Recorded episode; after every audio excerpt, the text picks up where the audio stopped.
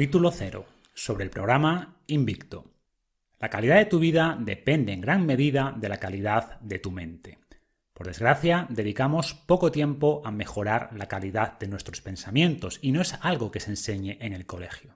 En consecuencia, pasamos la vida sin entender realmente cómo usar nuestra mente. Tenemos en nuestra cabeza el órgano más sofisticado del universo, pero desconocemos su funcionamiento. La mayoría de personas son incapaces de dirigir su poder mental hacia los objetivos que ansían de verdad. Se distraen y se frustran. Son incapaces de vencer la tentación y de perseverar ante la adversidad. Finalmente, abandonan. Por suerte, la mentalidad se puede entrenar y es precisamente lo que este programa te enseñará. Aprenderás a pensar con claridad, a actuar con determinación y a resistir con disciplina. Cualquier cambio externo requiere primero un cambio interno. Si quieres transformar tu cuerpo, debes empezar por dentro. Una mente débil nunca creará un cuerpo fuerte. El programa Invicto te ayudará a usar tu mente para mejorar tu cuerpo, pero va en realidad mucho más lejos. No es una simple guía para optimizar los hábitos de cada día, sino que pretende orientar tu propia filosofía de vida. Las herramientas que desarrollarás te ayudarán con cualquier cosa que quieras lograr. La vida siempre es más sencilla con claridad, determinación y disciplina. Para adoptar una perspectiva más productiva sobre la vida, nos subiremos a los hombros de gigantes que han venido antes, especialmente los filósofos estoicos. Viajaremos a la cuna de la filosofía y nos rodearemos de los mejores pensadores de entonces. Aprenderás directamente de Séneca, Epicteto o Marco Aurelio. Absorberás sus estrategias para combatir el caos y crear orden mental. Nuestro mundo es muy distinto al suyo, pero la naturaleza humana permanece intacta. Seguimos luchando contra los mismos desafíos que hace siglos. Miedo, deseo, ira, incertidumbre, distracción, ansiedad, falta de voluntad. La filosofía estoica ha enseñado a millones de personas a lidiar de manera exitosa con todos estos aspectos. Ha influenciado a grandes figuras históricas y corrientes religiosas. En las últimas décadas el estoicismo ha experimentado una nueva era dorada, expandiéndose como la pólvora entre atletas de élite, militares, presidentes y emprendedores. Por otro lado, la ciencia ha dado grandes pasos en los últimos años. Multitud de estudios revelan pistas sobre nuevas estrategias para facilitar el cambio y mejorar nuestro control mental. Este programa toma muchas de las herramientas contrastadas en distintos tipos de terapias y las aplica de manera práctica. Esta combinación de filosofía clásica y psicología moderna te armará con un poderoso arsenal mental para mejorar tu realidad. ¿Qué implica entonces ser invicto? Más claridad y menos miedo, más propósito y menos inercia, más foco y menos distracción, más control mental y menos reacción emocional, más gratitud y menos resentimiento, más poder sobre lo que puedes cambiar y menos ansiedad por lo que no puedes controlar más protagonismo y menos victimismo, más resolución y menos lamentación, más aceptación y menos preocupación. En resumen, el programa Invicto te ayudará a lograr más y sufrir menos. Si estás listo, empecemos. Tu filosofía de vida. La calidad de tu vida depende de la calidad de tus pensamientos. Marco Aurelio.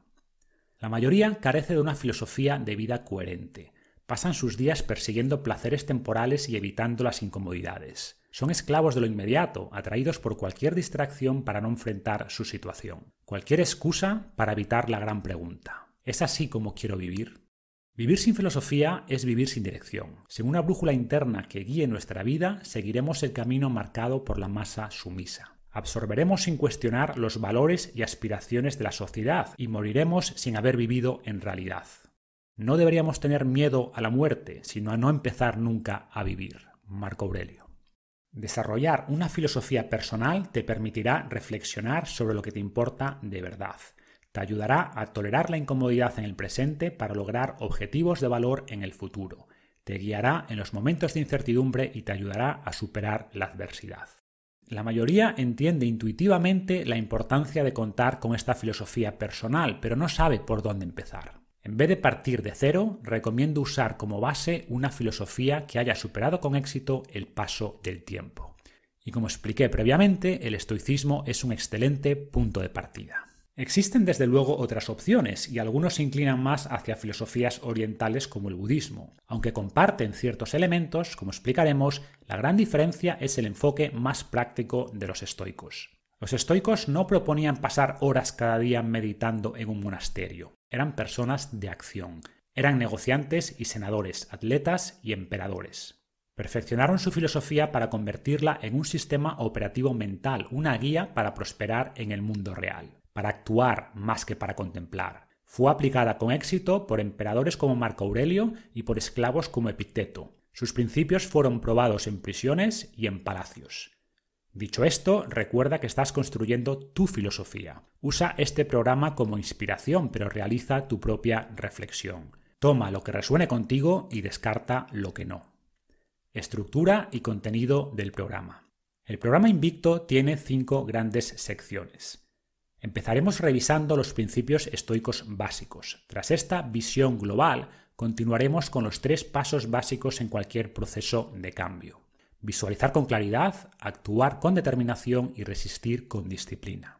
Por último, veremos algunas de las técnicas que los estoicos recomendaban practicar con frecuencia, una especie de armamento mental que podrás desplegar cuando la situación lo requiera. Capítulo 1. Principios estoicos. Tú tienes el poder sobre tu mente, no los eventos externos. Entiende esto y encontrarás tu fuerza. Marco Aurelio. El estoicismo es una filosofía eminentemente práctica, pero para aplicarla debes entender sus ideas básicas. En esta primera sección presento los principios estoicos más relevantes a los que haré mención en las siguientes partes. Aunque este programa está orientado a mejorar tu salud y tu cuerpo, verás que los principios son genéricos. Las leyes del cambio son universales y las puedes aplicar para mejorar cualquier ámbito de tu vida. La buena vida. La filosofía es el amor de la sabiduría, es el arte de vivir una buena vida. Epicteto. El estoicismo pretende responder la pregunta central de la humanidad. ¿Cómo vivir una buena vida? Los estoicos veían la filosofía como una guía para la vida, cuyo propósito final era alcanzar la llamada eudaimonia, traducida generalmente como felicidad. Por simplicidad mantendremos esta traducción, aunque la visión moderna de felicidad no representa fielmente el sentido filosófico que le atribuían los estoicos, y algunos prefieren darle un significado más ligado a la autorrealización o al florecimiento personal. Con esta perspectiva, la eudaimonia consistiría en desarrollar tu potencial, cerrando la brecha entre lo que eres y lo que podrías llegar a ser. Esta felicidad se basa a su vez en dos aspectos, la virtud y la tranquilidad. La virtud nos ayuda a determinar cómo actuar, mientras que la tranquilidad es el estado mental que evitará el sufrimiento emocional. La virtud. El sabio nunca carecerá de alegría, pues ella nacerá de sus propias virtudes. Séneca. Sabes por experiencia cuántas vueltas has dado sin encontrar la buena vida. No la has encontrado ni en la lógica, ni en la riqueza, ni en la fama, ni en el placer. ¿Cómo se logra entonces? Teniendo principios que gobiernan tus impulsos y tus acciones. Marco Aurelio. La virtud es con diferencia la principal preocupación de los estoicos. Consideraban que actuar con virtud era condición necesaria y suficiente para lograr la ansiada eudaimonia o felicidad. Para referirse a la virtud usaban en realidad el término arete, traducible también como excelencia o como conjunto de acciones que te permitirán alcanzar tu potencial. La persecución del arete no es una propuesta original de los estoicos, representa de hecho la pieza central de las primeras escuelas filosóficas de Sócrates o Platón, pero el estoicismo le atribuye unas características específicas que lo integran con el resto de esta filosofía. Al hablar sobre cómo actuar, los estoicos repetían la necesidad de vivir de acuerdo a nuestra naturaleza. Nos decían que la naturaleza humana se diferenciaba en dos grandes aspectos de la del resto del mundo animal, tenemos capacidad de razonar y una profunda conexión social. Por estos motivos, vivir de acuerdo a nuestra naturaleza o con virtud implicaría actuar guiados siempre por la razón y por la moral, entendiendo que tenemos una responsabilidad social de ayudar a los demás. Profundizando más, los estoicos destacaban cuatro grandes virtudes, sabiduría, coraje, justicia y disciplina. En breve exploraremos cada una en más detalle.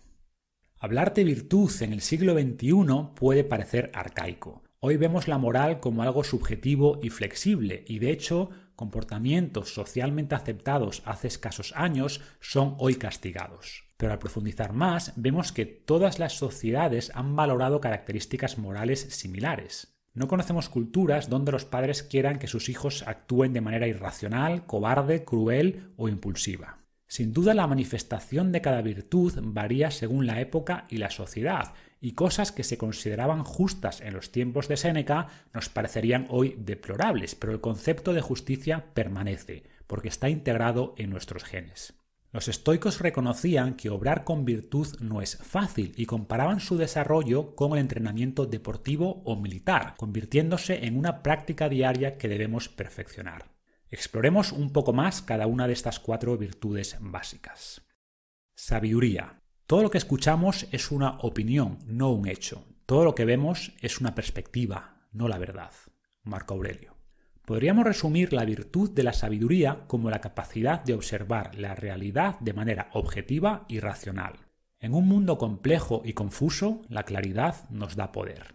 Los estoicos advertían de que las cosas no suelen ser lo que parecen a primera vista y nos animaban a estudiarlas con profundidad. No se referían únicamente a lo externo, sino también a nuestro propio mundo interno. La inscripción del templo de Delfos era concisa pero contundente. Conócete a ti mismo. Como nos recordaba Séneca, es mucho más importante que te conozcas a ti mismo que darte a conocer a los demás. En la sección posterior de Visualiza con claridad profundizaremos en cómo llevar esta sabiduría a la práctica. Una vez logramos una visión clara de la realidad, la virtud de la sabiduría nos ayudará a seleccionar la acción más apropiada en cada momento. En el fondo se refiere a tomar decisiones racionales, evitando ser arrastrados por tempestades emocionales, como explicaremos más adelante. La sabiduría es también crucial para diferenciar el bien del mal y para distinguir lo que está bajo nuestro control de lo que está fuera de él. Estas son otras dos importantes ideas estoicas que revisaremos en breve. Justicia. ¿He hecho algo en favor de la sociedad? Si es así, he trabajado en mi provecho. Marco Aurelio. Es agradable ser importante, pero más importante es ser agradable. Séneca. Una de las impresiones equivocadas sobre los estoicos es que eran personas frías y distantes. Nada más lejos de la realidad. Sentían una profunda responsabilidad social y nos recordaban constantemente la necesidad de ayudar a los demás. A la hora de decidir cómo actuar, debemos considerar el impacto en la sociedad. Como decía Marco Aurelio, lo que no beneficia a la colmena no beneficia a la abeja. Siguiendo con el ejemplo de Marco Aurelio, se esforzaba cada día por construir una vida mejor para su pueblo.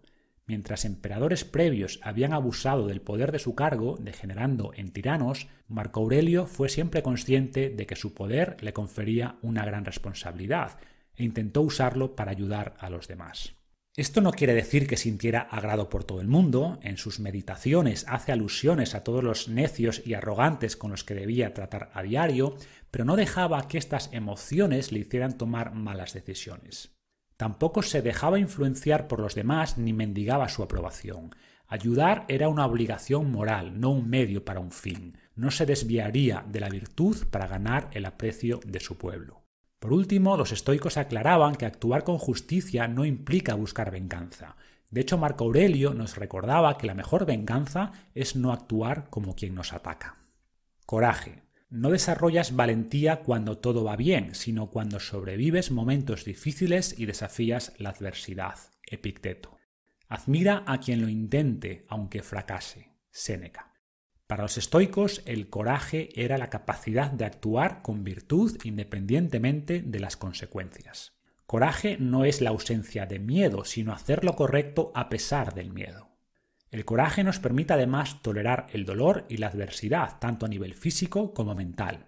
Muchos prefieren no intentar cambiar por miedo al fracaso, y cada vez que no lo intentan el miedo aumenta. Tampoco se trata de asumir riesgos innecesarios, y como decía Séneca, el coraje sin sabiduría es un tipo más de cobardía. Sin embargo, los miedos que nos alejan de nuestros sueños son muchas veces imaginarios o exagerados, y solo progresaremos si aprendemos a controlarlos. Profundizaremos, por tanto, en distintas estrategias para vencer el miedo a actuar. Y la última virtud es la disciplina.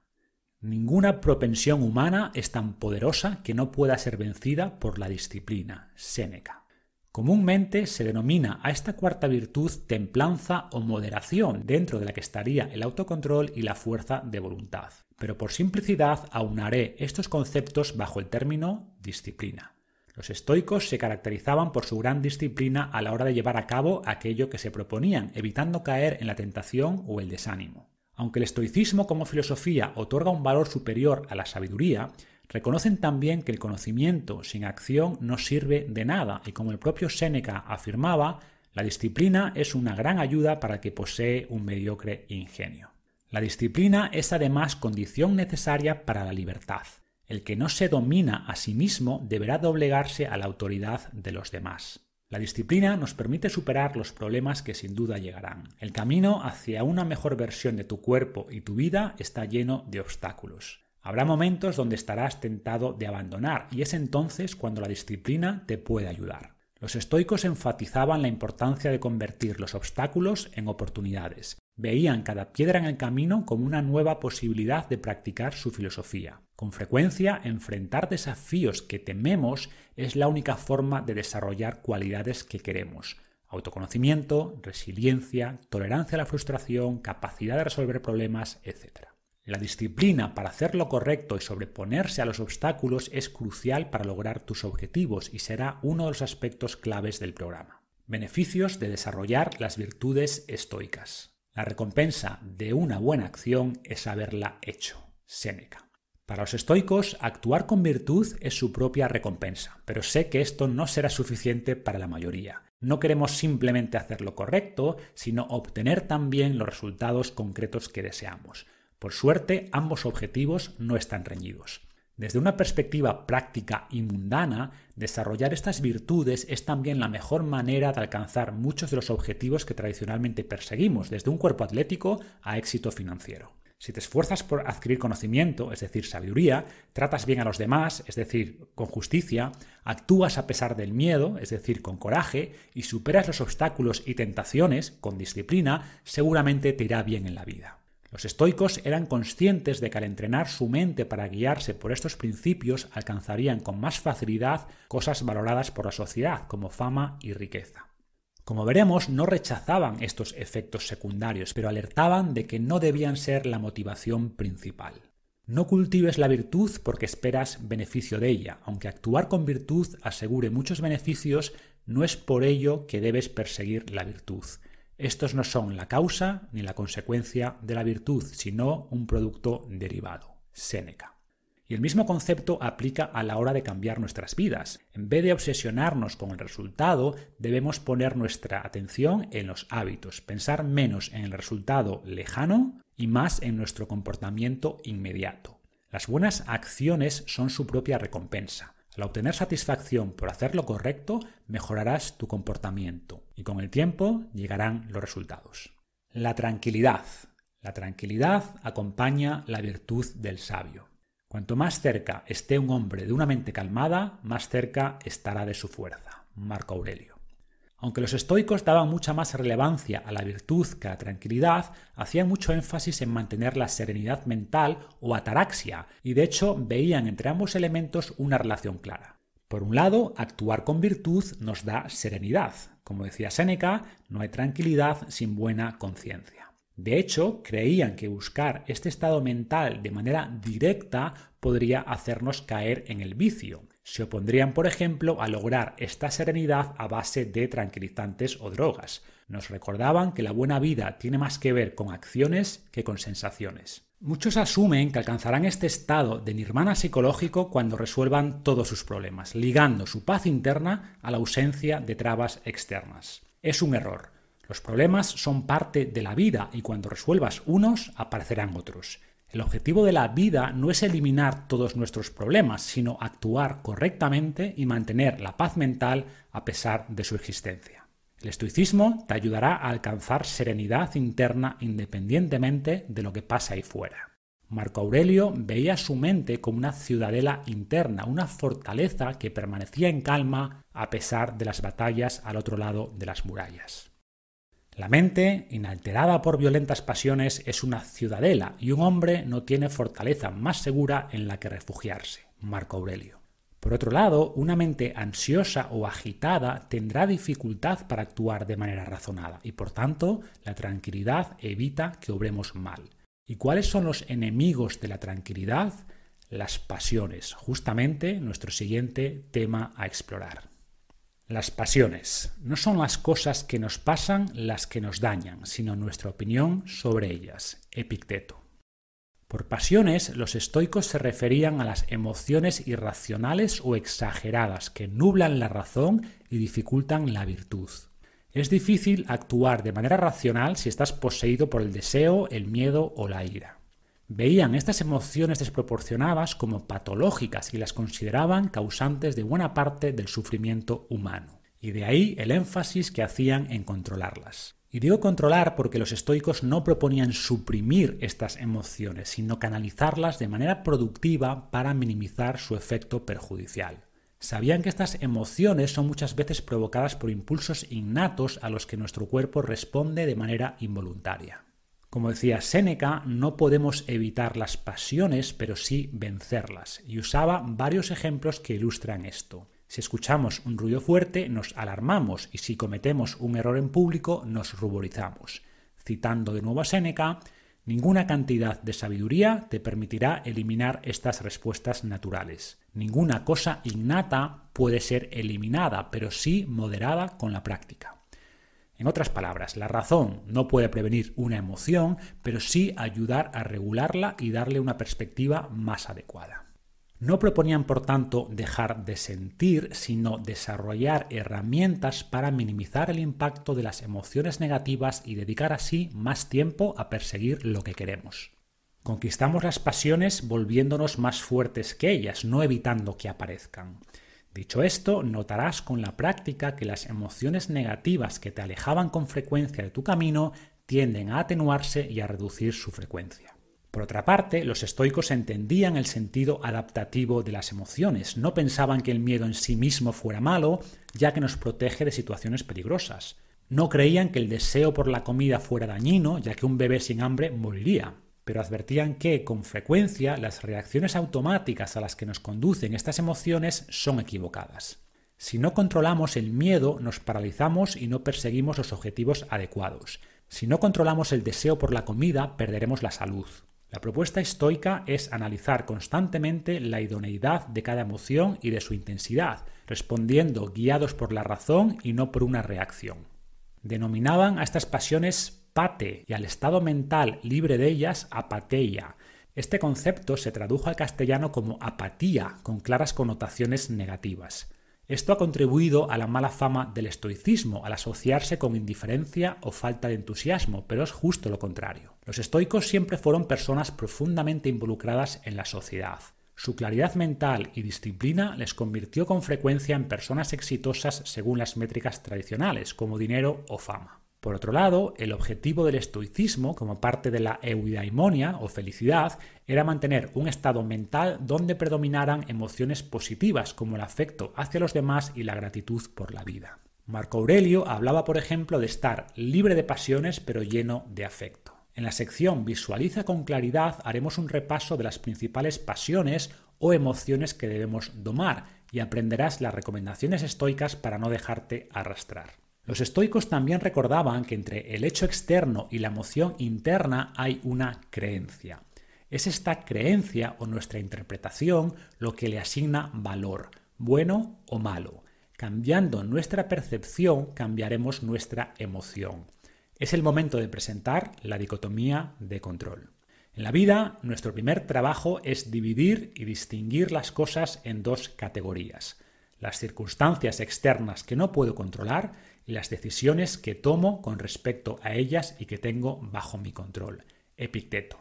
El hombre sabio se preocupa por la intención de sus acciones, no por sus resultados. Nuestra acción inicial está bajo nuestro control, pero la fortuna determina su final. Séneca. El manual de Epicteto empieza explicando la llamada dicotomía de control, que distingue entre lo que depende de nosotros y lo que no. Este es un principio básico del estoicismo, de gran relevancia práctica. Hacer depender nuestro bienestar de cosas fuera de nuestro control es una de las principales causas de insatisfacción. ¿Y qué nos dice Picteto que está bajo nuestro control? Solamente nuestras percepciones y nuestras acciones. ¿Qué está por tanto fuera de nuestro control? Todo lo demás. Epicteto menciona explícitamente aspectos como nuestro cuerpo, nuestra propiedad y nuestra reputación. No deberíamos, por tanto, depender de ninguno de estos elementos para nuestra felicidad. ¿Quiere decir esto que no tenemos control sobre nuestro cuerpo o nuestra salud?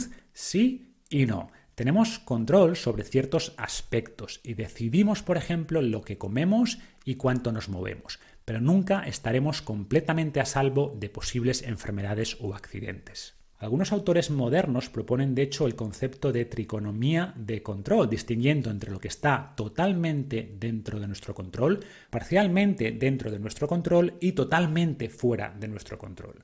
Pero si profundizamos en lo que está parcialmente dentro de nuestro control, como nuestra salud, observamos que se vuelve a abrir en dos y de nuevo podemos controlar nuestras acciones o el esfuerzo, pero no el resultado. Y aquí hay un par de gráficas que seguramente os puedan ayudar a entender estos conceptos, así que no os olvidéis de bajar el PDF que acompaña este audiolibro.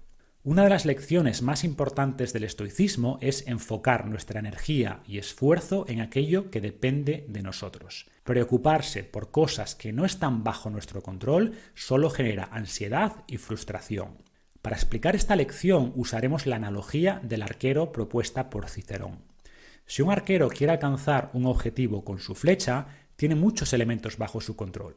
Controla, por ejemplo, cuántas horas practica su técnica, qué arco utiliza y, llegado el momento, cuánto tensa la cuerda y en qué dirección apunta su flecha. Pero una vez la flecha deja su arco, no hay nada más que pueda hacer. Que la flecha alcance su objetivo depende ahora del destino. Una ráfaga de viento o cualquier movimiento del objetivo alterará el resultado, pero no es algo que deba preocupar al arquero porque son elementos fuera de su control. Aplicado, por ejemplo, al entorno profesional, supone una poderosa herramienta mental, especialmente en ámbitos donde el rechazo y el fracaso se viven a diario. Veamos un par de ejemplos.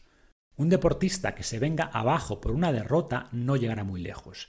Debe ver el resultado como información que le ayudará a mejorar y preparar mejor la siguiente competición.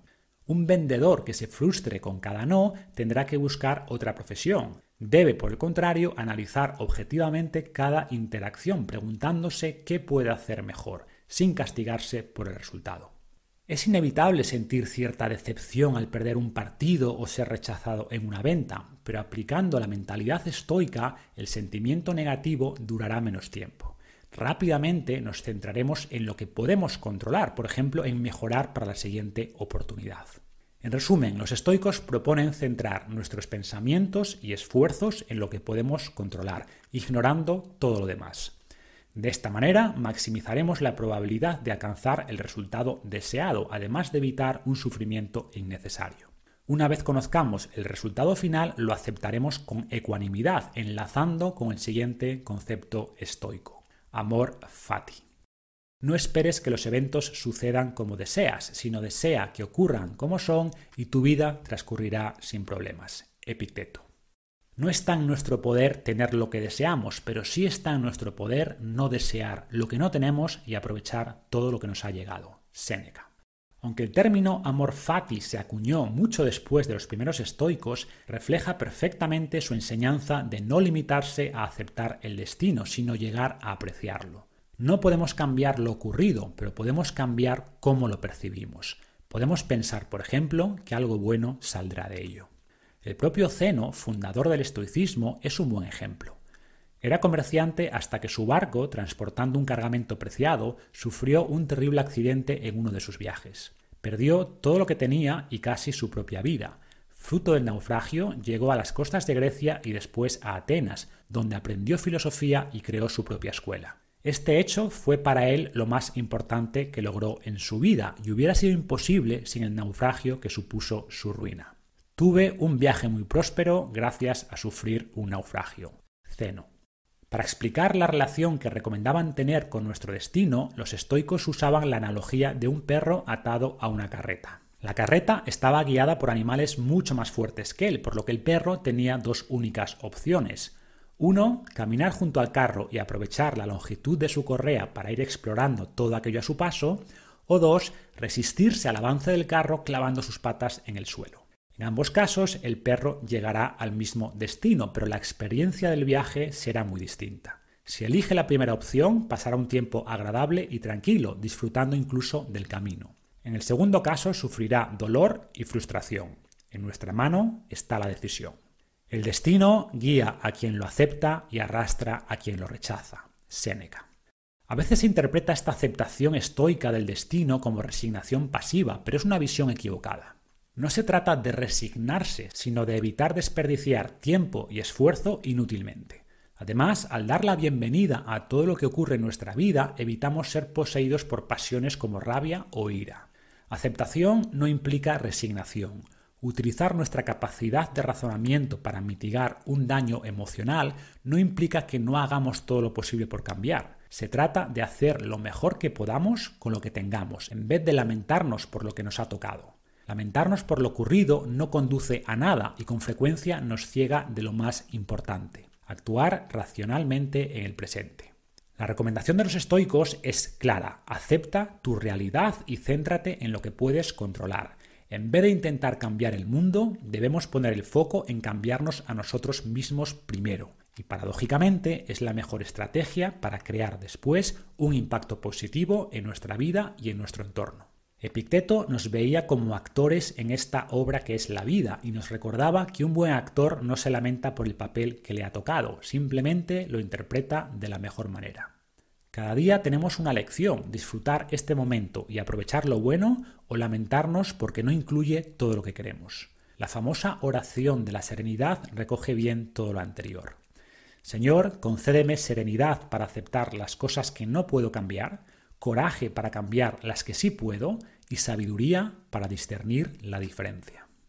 Lo bueno, lo malo y lo indiferente. Algunas cosas son buenas, otras malas y otras indiferentes. Lo bueno es la virtud, lo malo lo que se aleja de la virtud. Lo indiferente son cosas como la riqueza, la salud o la reputación. ¿Dónde debes buscar entonces lo bueno y lo malo? En ti, en lo que te pertenece, en lo que no te pertenece no debes usar los términos bueno o malo. Epicteto. Todos mis bienes están conmigo. Justicia, valor, sabiduría, la disposición a no considerar como un bien nada que se nos pueda arrebatar. Séneca. Para los estoicos, solo las cosas que dependen completamente de nosotros pueden ser buenas o malas, el resto son indiferentes. Siguiendo esta lógica, lo único bueno es actuar con virtud y lo único malo es lo contrario. Esto implica que lo bueno siempre está en nuestro poder, ya que independientemente de nuestra situación podremos pensar con sabiduría, actuar con coraje y justicia y demostrar disciplina. Lo malo, por tanto, también está solo en nuestras manos, actuar de manera irracional o alejada de la virtud. Es un concepto poderoso, pero difícil de aceptar. Implica que todo eso que valoramos tanto, desde nuestra salud hasta nuestro dinero, pasando por nuestra vida misma, son realmente indiferentes. Si te choca esta afirmación, espera un poco y entenderás su justificación. Solo hay un camino a la felicidad. Desapégate de las cosas que no dependen de ti. Epicteto.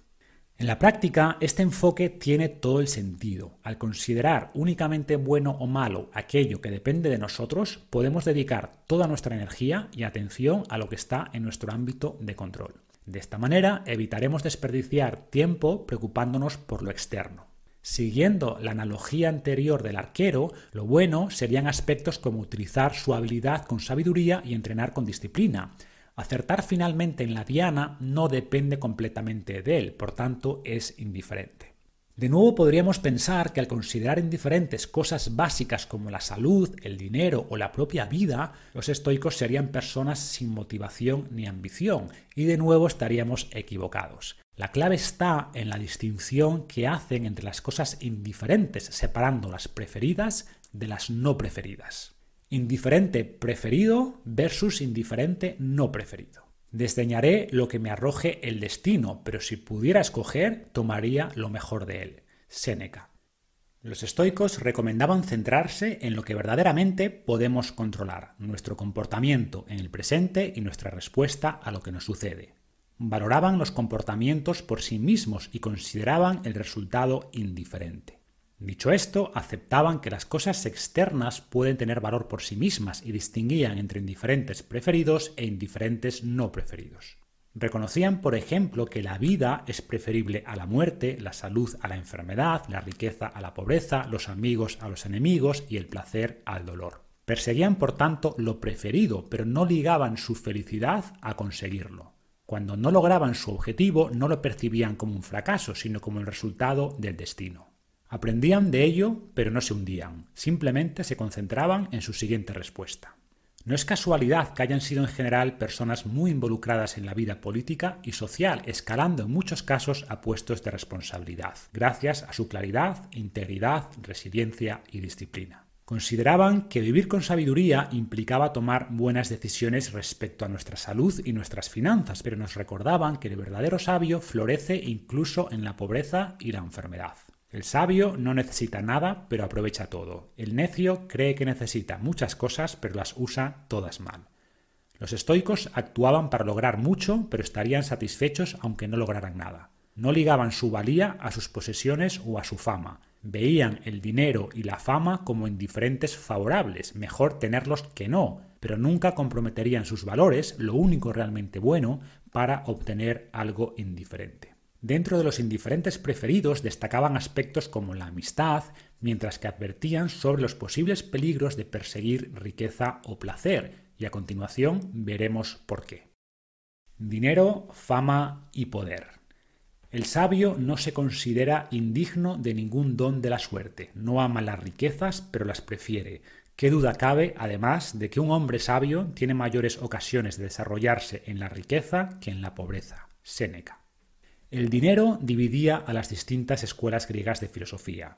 Los llamados cínicos hacían, por ejemplo, votos de pobreza al interpretar que la riqueza corrompía por naturaleza. Los estoicos, por el contrario, no consideraban el dinero inherentemente malo, todo dependía de cómo se obtenía y cómo se usaba. Si como resultado de obrar con rectitud y disciplina acumulabas riqueza, nada debía impedirte disfrutar de ella.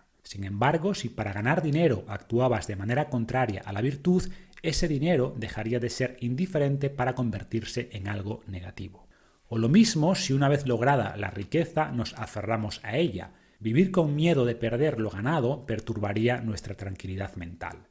Y por eso debemos asegurar que la riqueza no se nos sube a la cabeza. Podemos perseguirla, pero sin convertirla en un fin en sí misma y sin dejar que nos aleje de la virtud ni nos robe nuestra tranquilidad. Para Epicteto era mejor vivir con poco en una mente calmada que vivir en la abundancia con una mente distorsionada.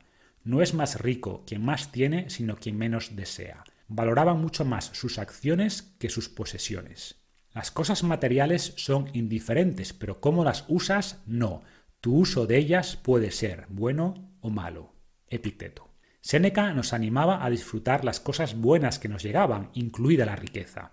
Él mismo era un buen ejemplo al convertirse en uno de los hombres más ricos de su tiempo. Pero igual que disfrutaba lo que tenía, no se lamentaba cuando lo perdía.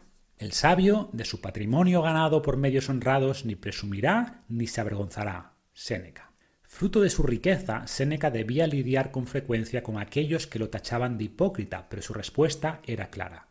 Si mis riquezas desaparecen, no se llevarán nada más que a ellas mismas. Tú quedarás aturdido si ellas se alejan de ti. En casa del sabio las riquezas están al servicio, en casa del necio están al mando. De hecho, cuando Séneca fue desterrado, nos recordaba que lo importante no es la cantidad de dinero, sino el estado de nuestra mente. En resumen, el problema no es el dinero, sino la preocupación desmedida por él, tanto si te falta como si lo tienes consideraban esta ansiedad como una enfermedad. Para la mayoría, la adquisición de riqueza no representa el fin de los problemas, sino un cambio de los mismos. El motivo es que el fallo no está en la riqueza, sino en la mente. Lo que supone una carga en la pobreza lo sigue siendo en la riqueza. Un enfermo sobre una cama de madera sigue igual de enfermo aunque lo pongas en una cama de oro. Allá donde lo poses, su enfermedad seguirá con él. De igual manera, una mente enferma lo seguirá estando en la pobreza o en la riqueza. Séneca. Los estoicos veían de manera similar el poder o la fama.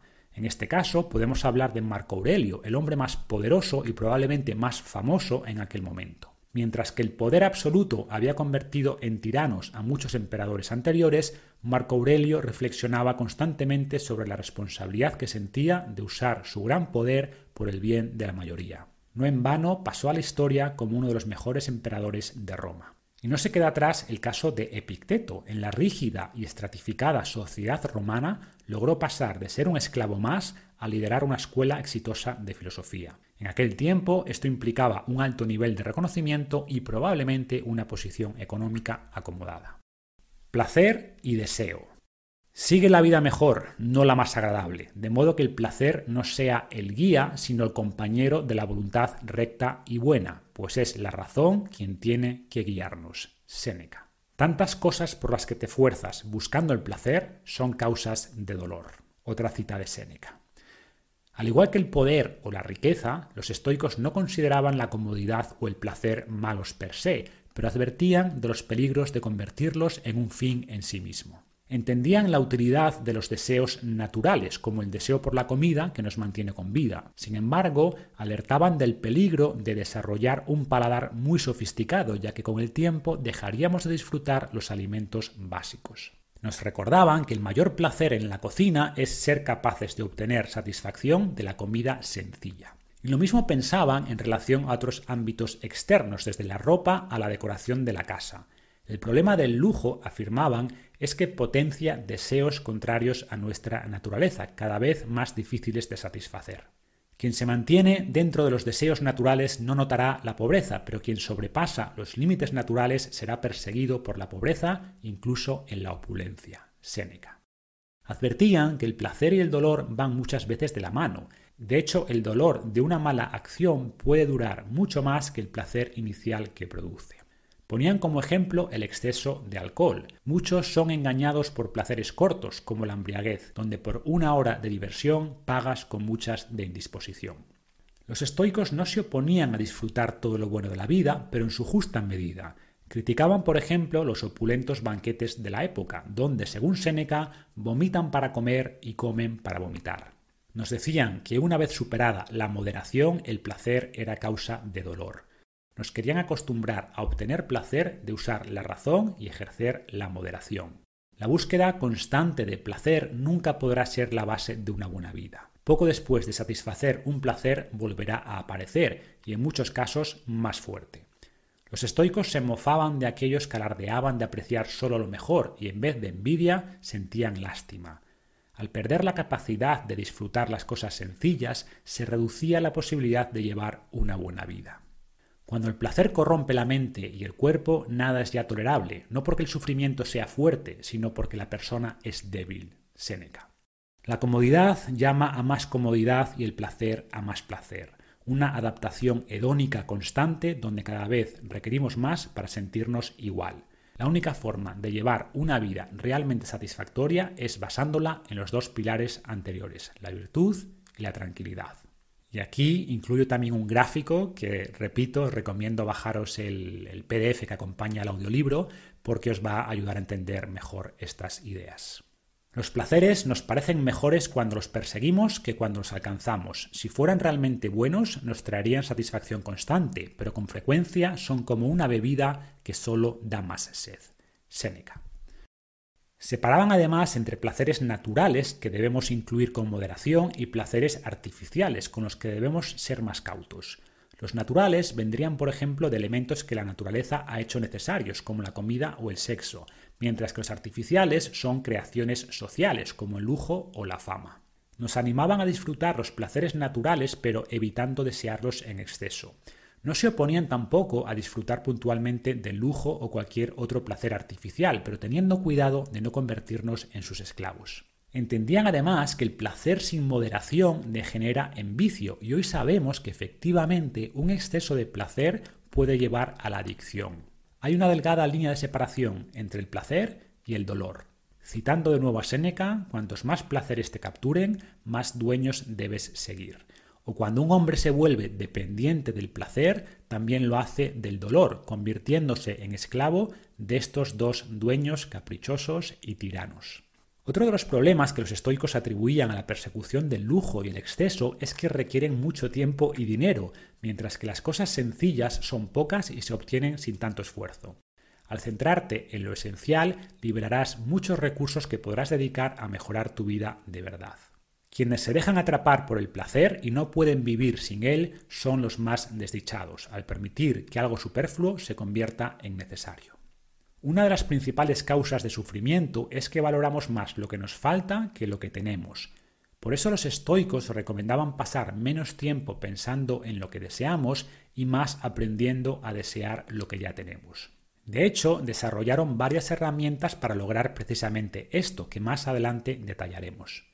Veremos, por tanto, a lo largo del programa cómo pensar con más claridad en lo que queremos lograr, aprovechando lo bueno del placer, pero sin aferrarnos a él ni dejándole controlar nuestras vidas.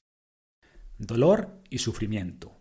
Vivir siempre en la comodidad y pasar sin una pena es ignorar la otra mitad de la naturaleza. Séneca.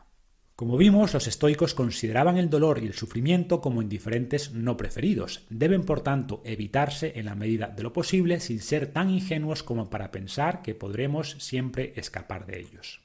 Eran conscientes de que estos eventos externos atentan contra nuestra ataraxia o tranquilidad y proponían distintas herramientas, más adelante profundizaremos en ellas, para minimizar el sufrimiento o la tristeza. Para empezar, nos hacían entender que el universo distribuye sus cartas por igual y que no podemos esperar recibir solo eventos de nuestro agrado. Como decía Séneca, esto sería ignorar la otra mitad de la naturaleza. Nos recordaban además que gran parte de nuestro sufrimiento es innecesario al estar causado por hechos imaginarios. Nos adelantamos con frecuencia a los acontecimientos y al sufrir antes de tiempo terminamos sufriendo el doble. Como veremos en breve, una forma de reducir este tipo de sufrimiento es viviendo más en el presente. Sufrimos más en nuestra imaginación que en la realidad. Séneca. Y una vez que se produce de verdad un evento que justifica nuestro duelo, los estoicos reconocen en primer lugar que es una sensación normal. Según Séneca, hay adversidades que golpean hasta al más sabio. Dolor físico, invalidez, la pérdida de un amigo o un hijo, la catástrofe de su país si es destrozado por la guerra. El sabio es sensible a estos eventos porque no debe ser duro como una roca. No hay virtud en sobreponerse a eso que no sientes. Es decir, no trataban de reprimir la emoción, pero utilizaban distintas estrategias para poner en perspectiva el sufrimiento, mitigando así su efecto. Afirmaban además que la adversidad es un gran maestro y representa siempre una oportunidad para poner en práctica nuestra filosofía. De hecho, el sufrimiento es a menudo necesario para el crecimiento. Salir de nuestra zona de confort puede producir dolor, pero en la comodidad no hay transformación.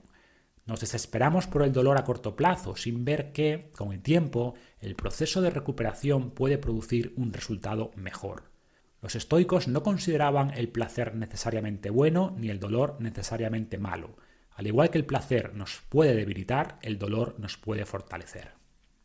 A veces es necesaria la destrucción para dar espacio a una prosperidad mayor. Muchas cosas han caído para ser reemplazadas por otras mejores. Timágenes, un enemigo de nuestra ciudad, no se alegraba cuando los fuegos arrasaban Roma, porque sabía que mejores edificios reemplazarían los que se habían destruido. Y como siempre, los estoicos recordaban que lo único bueno es actuar con virtud, aunque esto nos cause sufrimiento.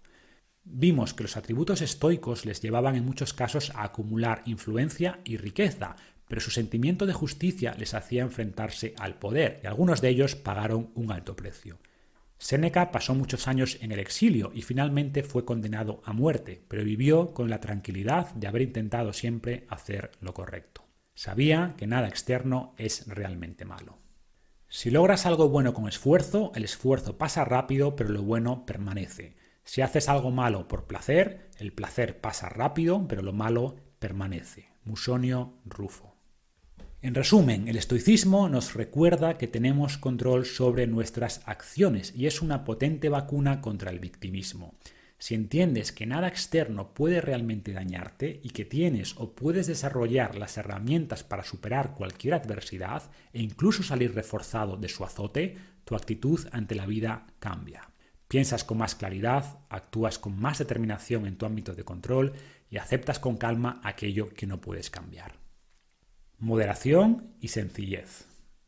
La moderación es uno de los fundamentos del estoicismo. Mientras que los ascéticos promulgaban sacrificio constante y los epicúreos priorizaban el placer, los estoicos consideraban que la mejor opción es la moderación.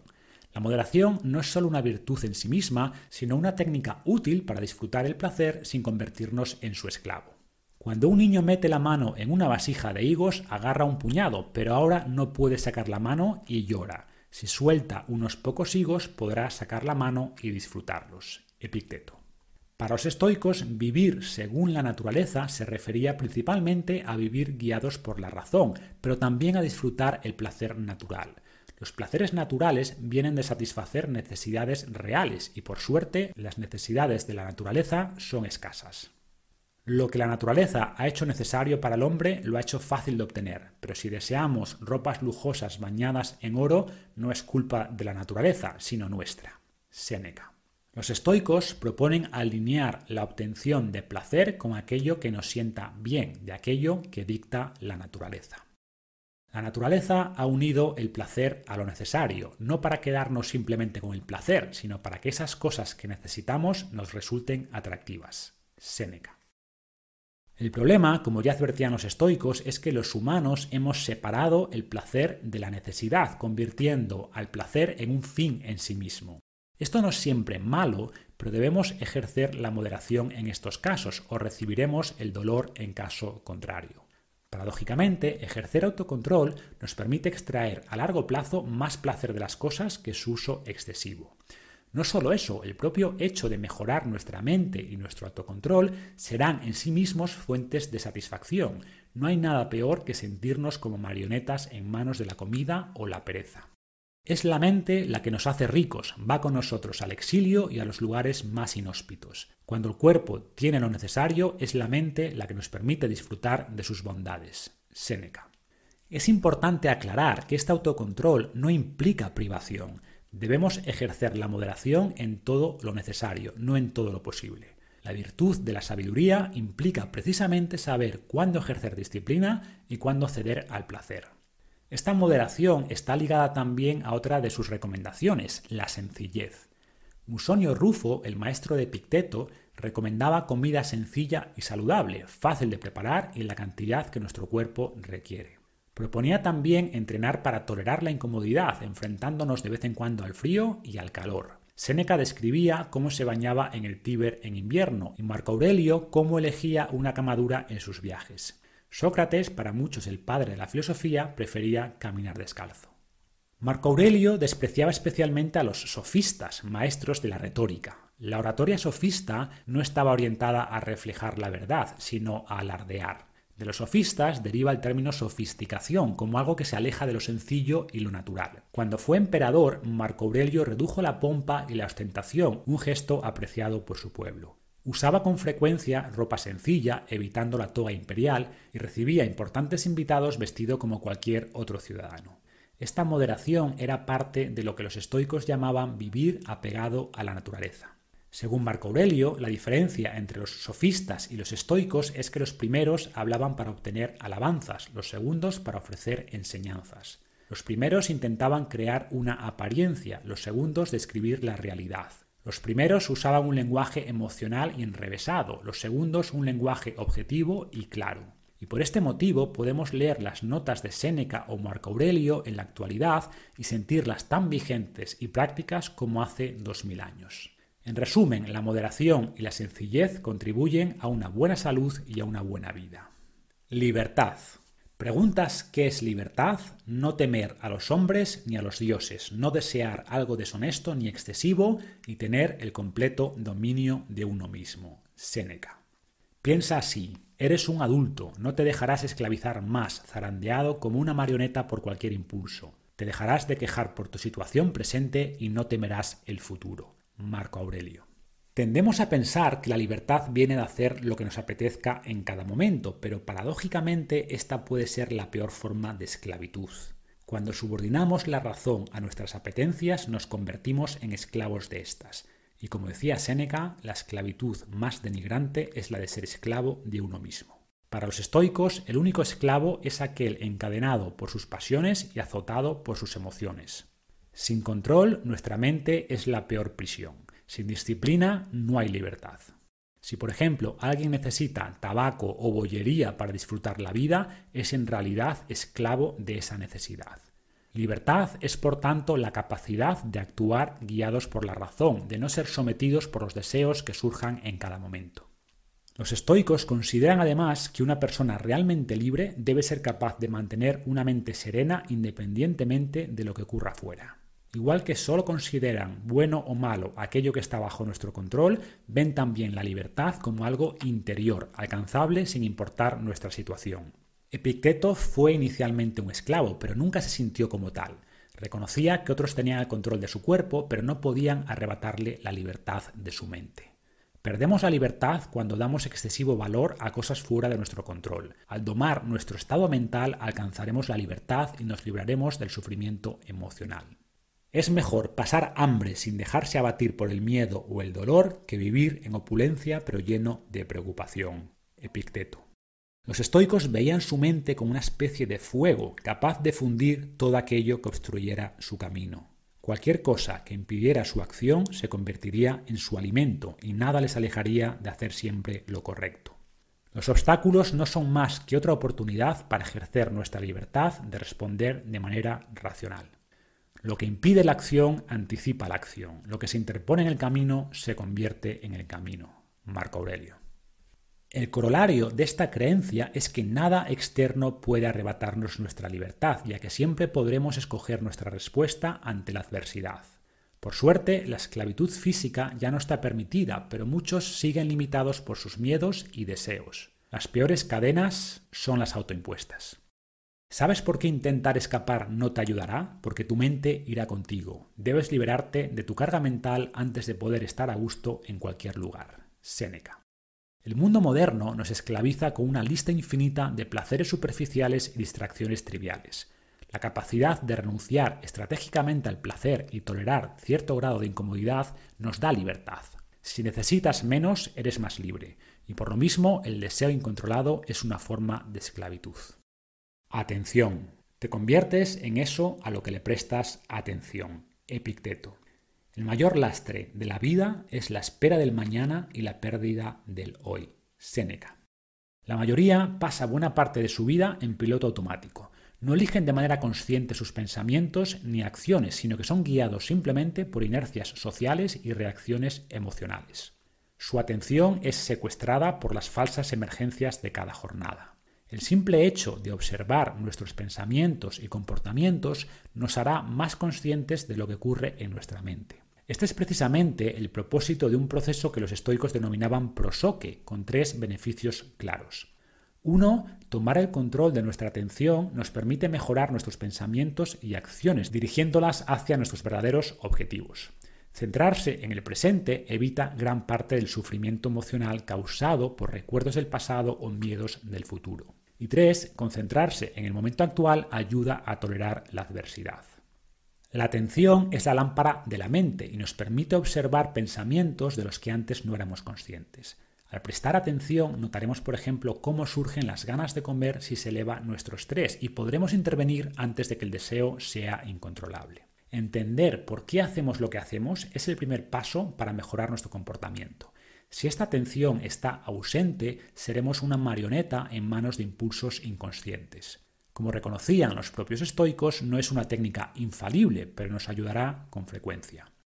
¿Es posible actuar siempre con perfección? No, pero evitaremos muchos fallos si mantenemos siempre la atención. Epicteto. Pasando al segundo punto, el prosoque es equiparable a la famosa atención plena del budismo o el mindfulness, como vimos en la dicotomía de control, tanto el pasado como el futuro están fuera de nuestro control. De ahí la importancia de centrarnos en lo que podemos cambiar, lo que está justo delante de nosotros. El presente es la única parcela temporal sobre la que podemos actuar. Juicio objetivo, ahora, en este momento. Acción racional, ahora, en este momento. Aceptación incondicional de todos los eventos externos, ahora, en este momento. Esto es todo lo que necesitas. Marco Aurelio. Igual que las cosas que deseamos nos producen al alcanzarlas menos satisfacción de la que pensamos, soñar con el futuro nos hace perder de vista la satisfacción del presente.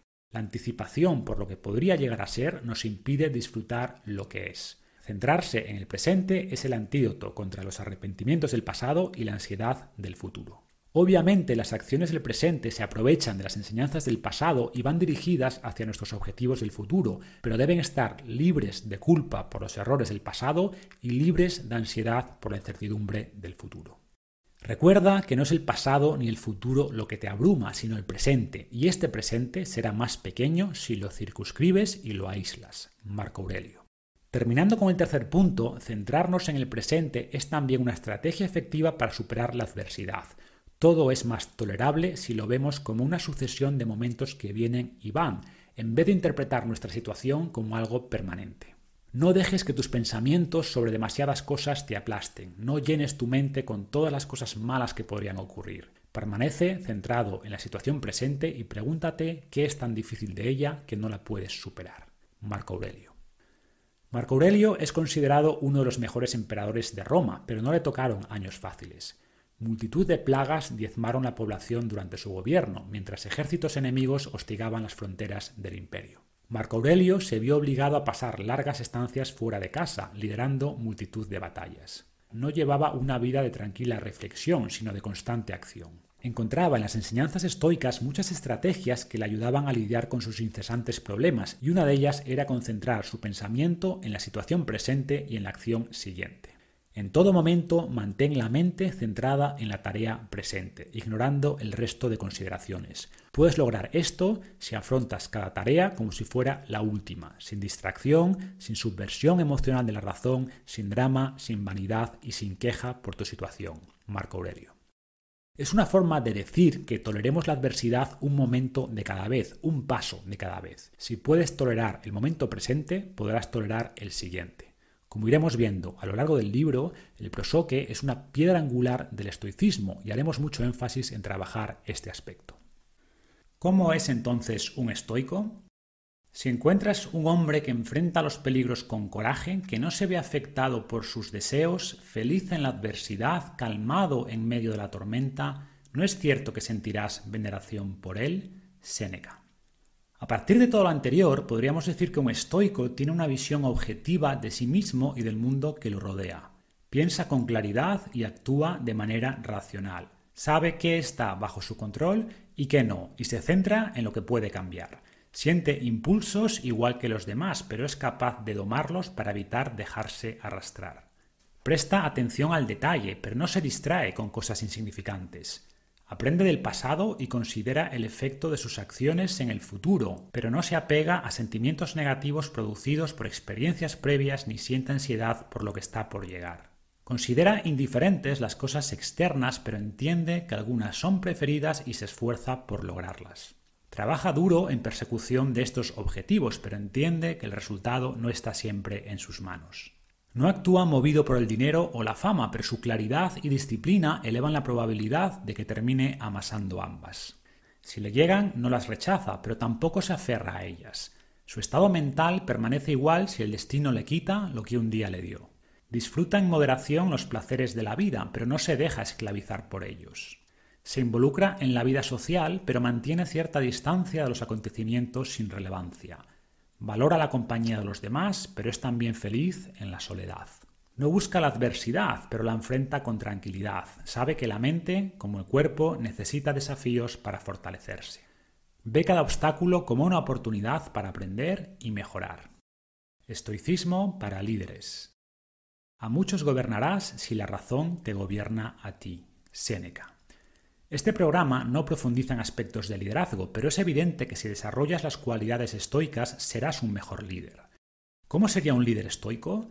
Tiene confianza en sí mismo sin ser arrogante, demuestra coraje sin asumir riesgos innecesarios, intenta ganar pero sabe perder, es asertivo pero no agresivo, es honesto pero no ingenuo, dice lo necesario sin hablar más de la cuenta, siente emoción pero mantiene la calma en cualquier situación, Cultiva relaciones con su equipo, pero no deja que las relaciones personales interfieran con sus decisiones. No es casualidad que muchos estoicos hayan adquirido puestos de poder, liderando imperios o haciendo crecer sus escuelas filosóficas. Un buen estoico es un buen líder. Los estoicos no existen. Es necesario tener un ideal que guíe nuestros pensamientos y acciones, al igual que los marineros se guían por las constelaciones. Séneca. Si te parece que todo lo anterior suena a ficción, estás en lo cierto. El verdadero estoico no es real, es simplemente un ideal, un estándar contra el que medirse. Los estoicos se referían a este ideal como sofos o persona sabia, y los que perseguían este ideal eran precisamente los llamados filósofos, traducible como amantes de la sabiduría. En momentos difíciles los estoicos contemplaban esta imagen idealizada y se preguntaban qué haría una persona sabia. Nunca llegaremos, por tanto, a ser verdaderos estoicos, pero al intentarlo nos convertiremos en versiones mejores de nosotros. Además, la imposibilidad de alcanzar este ideal nos ayuda a no autocastigarnos demasiado al fallar. Simplemente debemos reflexionar sobre nuestros errores y definir acciones de mejora. No buscamos perfección, sino progreso. Por último, y aunque esta filosofía termine ayudándote en tu vida, no te presentes a los demás como un estoico. El estoicismo se lleva por dentro. Como decía Picteto, no expliques tu filosofía, vívela. El armamento estoico. El estoicismo no es una mera filosofía teórica, sino una serie de enseñanzas y herramientas prácticas. Los estoicos usaban con frecuencia analogías del combate y la lucha. Marco Aurelio decía que el arte de vivir tiene más que ver con el combate que con el baile. Aunque Marco Aurelio pasó buena parte de su vida liderando guerras contra multitud de enemigos, afirmaba que la batalla más importante era la que libramos constantemente en nuestro interior. Creía que ningún enemigo nos podía hacer tanto daño como nosotros mismos, de ahí la necesidad de dominar nuestro principal activo, la mente. El manual de Picteto o Enquiridión podría entenderse como una serie de armas mentales para enfrentar situaciones desafiantes y con frecuencia usaban el nombre armamentarium. Las propias cartas de Séneca pueden verse como terapias para distintos traumas o encrucijadas. Nos explican, por ejemplo, cómo vencer el miedo, aprovechar el tiempo o superar el duelo. Mi atracción por el estoicismo vino precisamente de los buenos resultados obtenidos al aplicar en mi vida las herramientas prácticas de esta filosofía, tanto de manera preventiva como correctiva. Más adelante descubrí que estas técnicas están hoy validadas por la ciencia y son la base de las modernas terapias cognitivo-conductuales, probablemente las más efectivas dentro de la psicología. No es fácil, sin embargo, adquirir estas herramientas leyendo simplemente a los clásicos, ya que están esparcidas sin orden y conexión en multitud de textos distintos. En este programa he intentado destilar las herramientas más poderosas y explicarlas de manera práctica, con énfasis en el proceso de cambio. Si solo una de estas técnicas te ayuda en tu vida diaria, te compensará con creces haber comprado este programa. Pero si eres como la mayoría, encontrarás valor en muchas de ellas. Al aplicarlas notarás una mejora importante en tu mentalidad y tu comportamiento y por tanto en tus resultados. Dicho esto, no esperes cambios profundos por aplicarlas simplemente un par de veces. Igual que los programas de entrenamiento solo transforman tu cuerpo si eres constante en el tiempo, este armamento mental solo te ayudará de verdad si lo practicas con regularidad. Muchos de tus hábitos mentales y respuestas automáticas se han ido reforzando tras años de repetición y adoptar respuestas más acertadas requerirá práctica y dedicación. Como repetía Picteto, no debemos entender la filosofía como una simple medicina que tomamos al enfermar, sino como una loción que aplicamos a diario. El estoicismo no es algo que se estudia, es algo que se practica cada día. Terapia cognitivo-conductual. Los antiguos estoicos eran buenos psicólogos. Aunque desconocían los amasijos bioquímicos del cerebro, dominaban la naturaleza humana. Intuían la relación entre pensamientos, emociones y comportamientos y desarrollaron técnicas concretas para mejorar cada uno de estos aspectos. Por desgracia, muchas de sus enseñanzas se perdieron con el tiempo y la nueva ciencia de la psicología tardó tiempo en recuperarlas. Durante décadas la psicología fue una ciencia a la deriva, basada en creencias equivocadas y en técnicas psicoanalíticas poco efectivas. Algunas ideas de Freud eran válidas, pero la mayoría eran fraudulentas. Hablar durante horas sobre experiencias pasadas no suele solucionar nada. A partir de los años 50, psicólogos como Aaron Beck y Albert Ellis, desilusionados con la inefectividad de los enfoques clásicos, buscaban un cambio.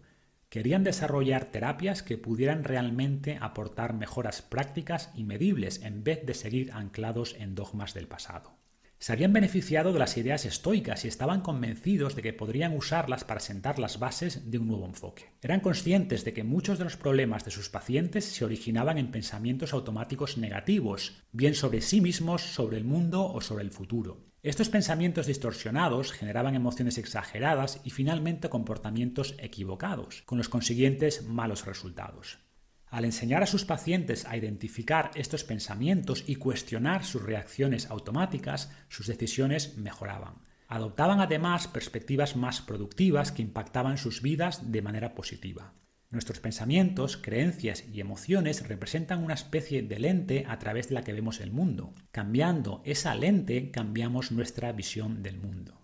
Al contrario de lo que predican algunas corrientes modernas, el objetivo no es ponerse lentes rosadas y pensar que todo va a estar bien. El optimismo ciego es igual de destructivo que el pesimismo irracional. Autoengañarse no suele funcionar. Buscamos una visión clara de la realidad, pero entendiendo que hay perspectivas más productivas que otras.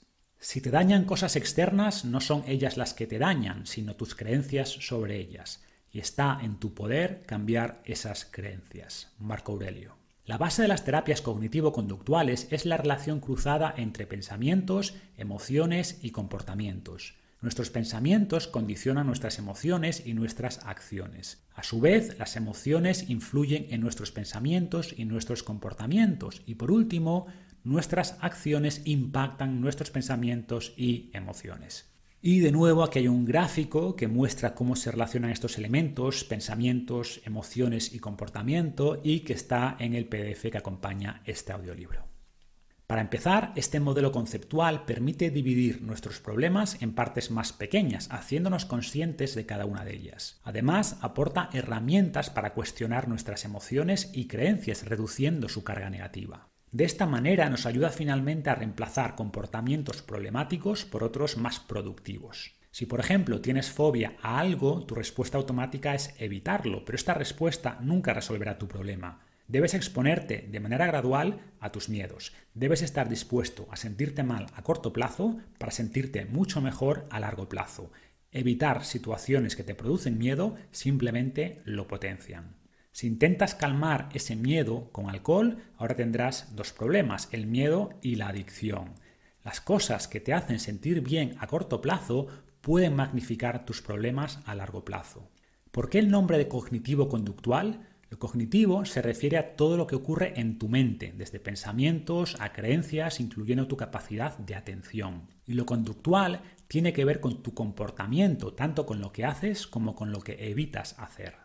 Estas terapias nos enseñan a distanciarnos de nuestros pensamientos observando lo que pasa en nuestra mente como si fuéramos científicos, cuestionando lo que pensamos y observando cómo reaccionamos. Nota importante, si tienes algún trastorno serio debes ponerte en manos de un psicólogo, pero en la mayoría de casos conocer y aplicar las herramientas incluidas en este manual te ayudarán a entender mejor tu mente, mejorando así tu comportamiento y tus resultados. El proceso. No hay metodologías concretas para organizar todos los conceptos estoicos y aplicarlos en nuestro proceso de cambio, pero las siguientes secciones del libro se basan en las tres grandes prácticas estoicas propuestas por Epicteto. Uno, La práctica de la percepción, para mejorar el conocimiento de nuestra mente interior y del mundo exterior. Dos, La práctica de la acción, para comprender las decisiones y acciones que tomamos, evitando además dejarnos vencer por la procrastinación o el miedo. Y por último, la práctica del control, para responder de manera adecuada a la adversidad y a aquello que no podemos cambiar. Nos permite además vencer el deseo y la tentación. Para hacerlo más comprensible y aplicable, he transformado estas prácticas en tres fases diferenciadas. Visualizar con claridad, actuar con determinación y resistir con disciplina. Aunque son secuenciales, representan en realidad un ciclo constante. A medida que actúas vas aprendiendo y ganando más claridad, que aprovecharás para mejorar tus acciones y superar los nuevos obstáculos que se vayan presentando.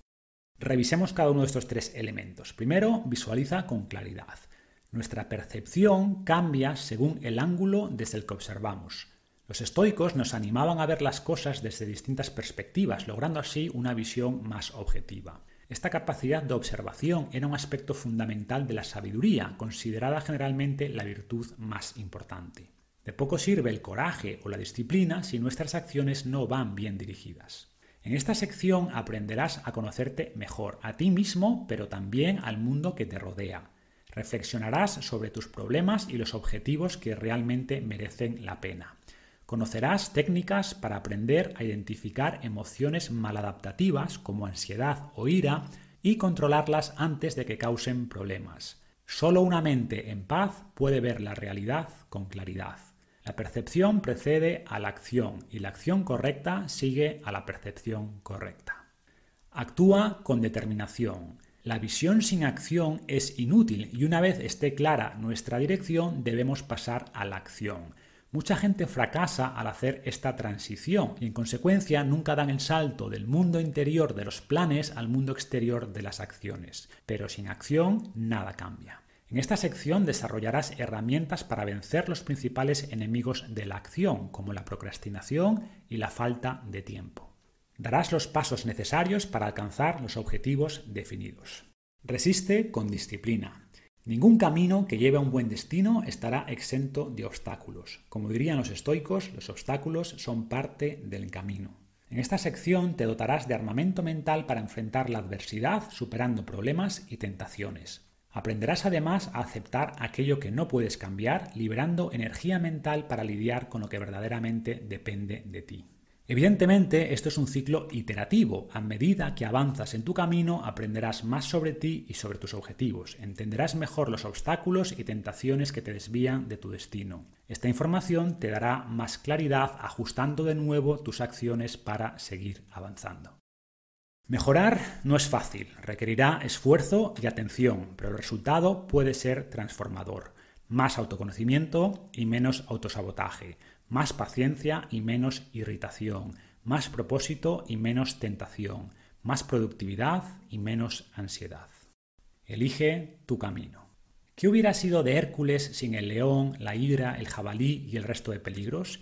¿Qué hubiera hecho en ausencia de esos desafíos? Simplemente se hubiera dado la vuelta en la cama para seguir durmiendo, y al pasar la vida entre el lujo y la comodidad nunca se habría convertido en el poderoso Hércules. Epicteto. Los estoicos usaban la figura de Hércules como fuente de inspiración y enseñanza. Hacían a sus alumnos reflexionar sobre las personas que querían ser y el destino que buscaban alcanzar. Se cree que el propio Zeno, fundador del estoicismo, decidió estudiar filosofía al leer sobre un momento decisivo en la vida de este personaje mítico. Cuenta la leyenda que Hércules se encontraba reflexionando sobre su destino en un cruce de caminos, dudando sobre el sendero que debía tomar. En ese momento se le aparecieron dos diosas. Una de ellas, llamada Kakia, se abalanzó sobre él. Le prometió un camino fácil, lleno de lujos y placeres. No tendría que enfrentar peligros ni realizar esfuerzos, pudiendo vivir del trabajo ajeno. Después se le acercó la otra diosa, llamada Arete, y le explicó que el camino que ella proponía sería largo y difícil, lleno de peligros y desafíos. Nada realmente bueno y admirable es ofrecido por los dioses a los humanos sin esfuerzo y dedicación, le dijo. Estos desafíos le permitirían demostrar su coraje y sabiduría, librando batallas con determinación y disciplina. Solo de esta manera podría realmente lograr una felicidad duradera o eudaimonia, al desarrollar todo su potencial natural. Como sabemos, Hércules eligió el camino de la virtud o el arete, abordando sin descanso los famosos doce trabajos. Usó cada obstáculo para mejorar y aprender. Tras su muerte, el todopoderoso Zeus quedó tan impresionado con su ejemplo que lo elevó a la categoría de Dios. Los estoicos usaban esta fábula como metáfora de lo que es en realidad una buena vida. Aseguraban que es mejor enfrentar desafíos en persecución de algo que merece la pena que buscar una vida fácil y cómoda que simplemente debilita nuestro cuerpo y espíritu. La persecución de placeres transitorios nunca será el camino hacia la eudaimonia. Muchos confunden placer con felicidad, pero la felicidad real está más ligada a la realización personal y se debe trabajar. La leyenda de Hércules simboliza la decisión que debemos tomar cada día sobre nuestra vida. Debemos decidir lo que queremos ser y lo que estamos dispuestos a hacer para conseguirlo. ¿Buscas una vida sin sacrificio o una vida con propósito? ¿Eliges el camino fácil y te dejas arrastrar o eliges el camino difícil de intentar mejorar? Si eliges mejorar, sigue escuchando. Capítulo 2. Visualiza con claridad. La tranquilidad depende del buen ordenamiento de la mente, lo único que realmente te pertenece. Marco Aurelio. Nos convertimos en filósofos para descubrir la verdad y lo que es simplemente el resultado accidental de razonamientos equivocados, juicios apresurados o lecciones bien intencionadas pero equivocadas de nuestros padres y profesores. Epicteto. Pensamos que somos seres racionales en control de nuestras decisiones, pero la realidad es distinta. Nuestros comportamientos están muy influenciados por pensamientos y emociones que ocurren sin nuestro conocimiento. Con frecuencia, estas primeras impresiones son un buen reflejo de la realidad, pero en otras muchas ocasiones no. Y cuanto más distorsionada esté tu visión de la realidad, peores decisiones tomarás. Será como intentar llegar a otra ciudad siguiendo un mapa borroso. El primer paso para ver con claridad es hacernos más conscientes de lo que ocurre en nuestra mente. Solo haciendo visible lo invisible lo podremos cambiar. Podremos así cuestionar si nuestras creencias y respuestas automáticas nos ayudan o nos dañan. Entiende tu mente del estímulo a la respuesta. Examina las cosas que aparecen en tu mente, considera con objetividad lo que dicen los demás y establece después tus propias convicciones. Epicteto. Tendemos a confundir nuestros pensamientos con hechos, asumiendo que nuestras primeras impresiones reflejan de manera fiel la realidad. Evidentemente esto es falso y dos personas pueden interpretar de manera muy distinta el mismo acontecimiento. Los estoicos entendían que no reaccionamos directamente a los eventos, sino a la interpretación que hacemos de ellos. Por eso advertían de la necesidad de cuestionar nuestras primeras impresiones y evitar formarnos opiniones con demasiada rapidez.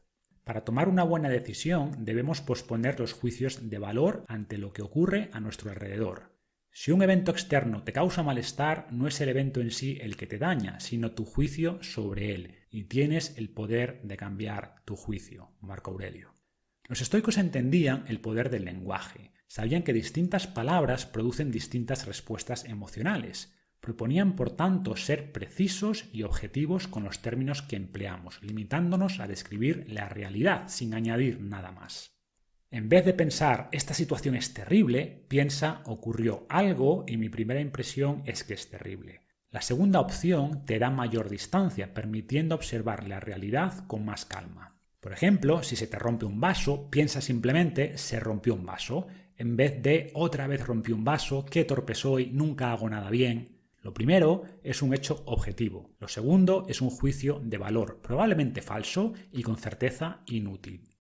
Los estoicos llamaban a las primeras impresiones que recibíamos fantasias, que a veces eran un buen reflejo de la realidad, pero con frecuencia no. Por eso, antes de aceptarlas, debemos cuestionarlas, tratándolas como hipótesis y no como hechos.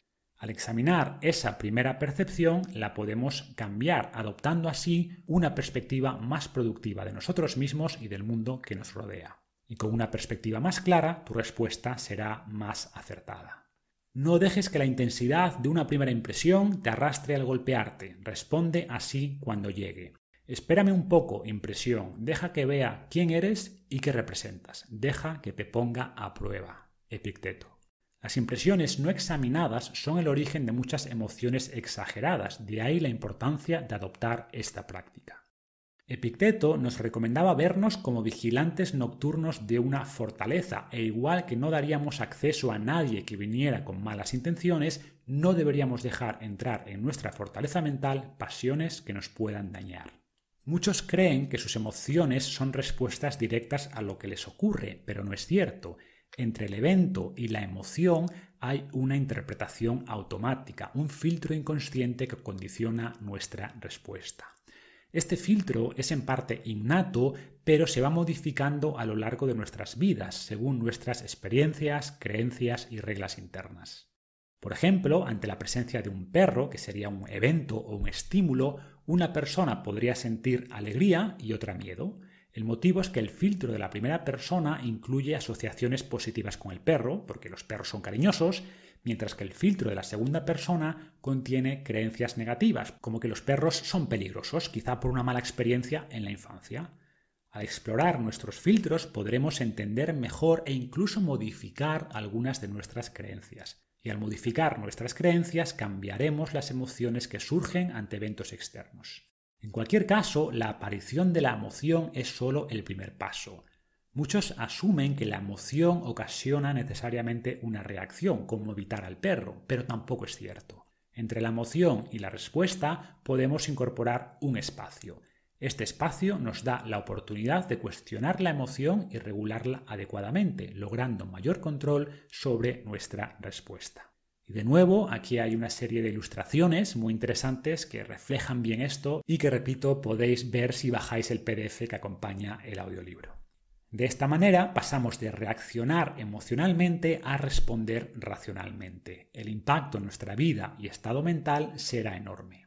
¿Cómo podemos incorporar este espacio de reflexión? Prestando atención constante a nuestras emociones y sensaciones esta es precisamente la prosoque o atención plena a la que se referían los estoicos. Vigila constantemente tus percepciones, ya que estás protegiendo algo nada despreciable, tu respeto, tu valía, tu templanza, tu serenidad. En una palabra, tu libertad. Epicteto. Al prestar atención empezaremos a ser conscientes de este espacio, ofreciéndonos la oportunidad de cuestionar cada impresión y de esta manera modificar nuestra respuesta. Muchas personas recurren, por ejemplo, a la comida como respuesta automática a sentimientos de ansiedad o cualquier otro tipo de malestar emocional. Lo que repetimos se fortalece y con el tiempo esta reacción se automatiza. Al forzar esta pausa estoica ante la emoción que nos incita a comer, convertimos un proceso inconsciente en uno consciente. Esto nos da la oportunidad de desarrollar nuevas estrategias para lidiar con el hambre emocional, pasando de una reacción automática a una respuesta razonada. En el cuaderno de trabajo que acompaña este audiolibro profundizaremos en técnicas concretas. Como con cualquier habilidad, desarrollar esta atención requiere práctica. Debes vigilar con frecuencia el inicio de las emociones, notando además los cambios físicos o sensaciones que las acompañan. Al detectar su nacimiento podremos atajarlas a tiempo. Es más fácil controlar las impresiones cuando son pequeñas que cuando ganan fuerza. Séneca. Practicando las técnicas que incluye este programa mejorarás tu capacidad de separar los estímulos de tus respuestas. Entenderás los filtros mentales y pensamientos automáticos que disparan emociones y evitarás que éstas te hagan reaccionar sin pensar. Como dirían los estoicos, dejarás de ser un esclavo zarandeado por tus impulsos de un lado a otro. En resumen, el estoicismo pretende hacernos pensar sobre nuestros pensamientos, ayudando a nuestra mente a ser más consciente de ella misma. Pero esta conciencia es solo el primer paso. Una vez identificados nuestros pensamientos automáticos y las emociones que hacen surgir, debemos desarrollar la capacidad de cambiarlos. Para ello, los estoicos desarrollaron multitud de técnicas específicas que iremos revisando progresivamente. También debo aclarar que el proceso real no es siempre tan lineal. Emociones, pensamientos y comportamientos se retroalimentan constantemente. De hecho, el estímulo inicial no tiene por qué ser algo externo y podría ser tu propio pensamiento el que dé lugar a una emoción. Desde un punto de vista práctico, lo importante es entender que podemos intervenir en distintos pasos del proceso, logrando mayor tranquilidad mental o ataraxia y mejorando nuestras decisiones. Domina tus emociones. Ninguna persona es libre si no es dueña de sí misma. Epicteto. ¿Quieres gobernar un imperio? Empieza gobernándote a ti mismo. Publilio Ciro. El más poderoso es el que tiene poder sobre sí mismo. Séneca. Nuestros ancestros vivían rodeados de amenazas que muchas veces requerían una respuesta inmediata, luchar o huir. Estas reacciones automáticas, sin embargo, son con frecuencia contraproducentes en el seguro mundo moderno. En primer lugar, te ciegan y te hacen obrar mal. Además, son fácilmente explotables por los que te quieren provocar o vender lo que supuestamente te falta. Por estos motivos, los estoicos recomendaban cuestionar estas primeras percepciones y desconfiar de nuestras emociones. Que algo te haga sentir bien no quiere decir que sea bueno para ti, o que algo te dé miedo no quiere decir que debas huir de ello. El objetivo final es actuar siguiendo nuestros principios, no nuestras emociones. Algunos interpretan esta regulación emocional como frialdad y piensan que nos podría distanciar de los demás. Nada más lejos de la realidad. Son precisamente nuestras emociones distorsionadas las que dañan a menudo nuestras relaciones, enfados irracionales, envidias malentendidas o celos injustificados. Solo podremos tener buenas relaciones con los demás si partimos de una buena relación con nosotros mismos. Dicho esto, tampoco ignoremos que detrás de cada emoción suele haber una lección, un mensaje válido al que debemos prestar atención. Por eso, reitero, los estoicos no proponen suprimir las emociones, sino explorarlas con tranquilidad y sin sobrereaccionar.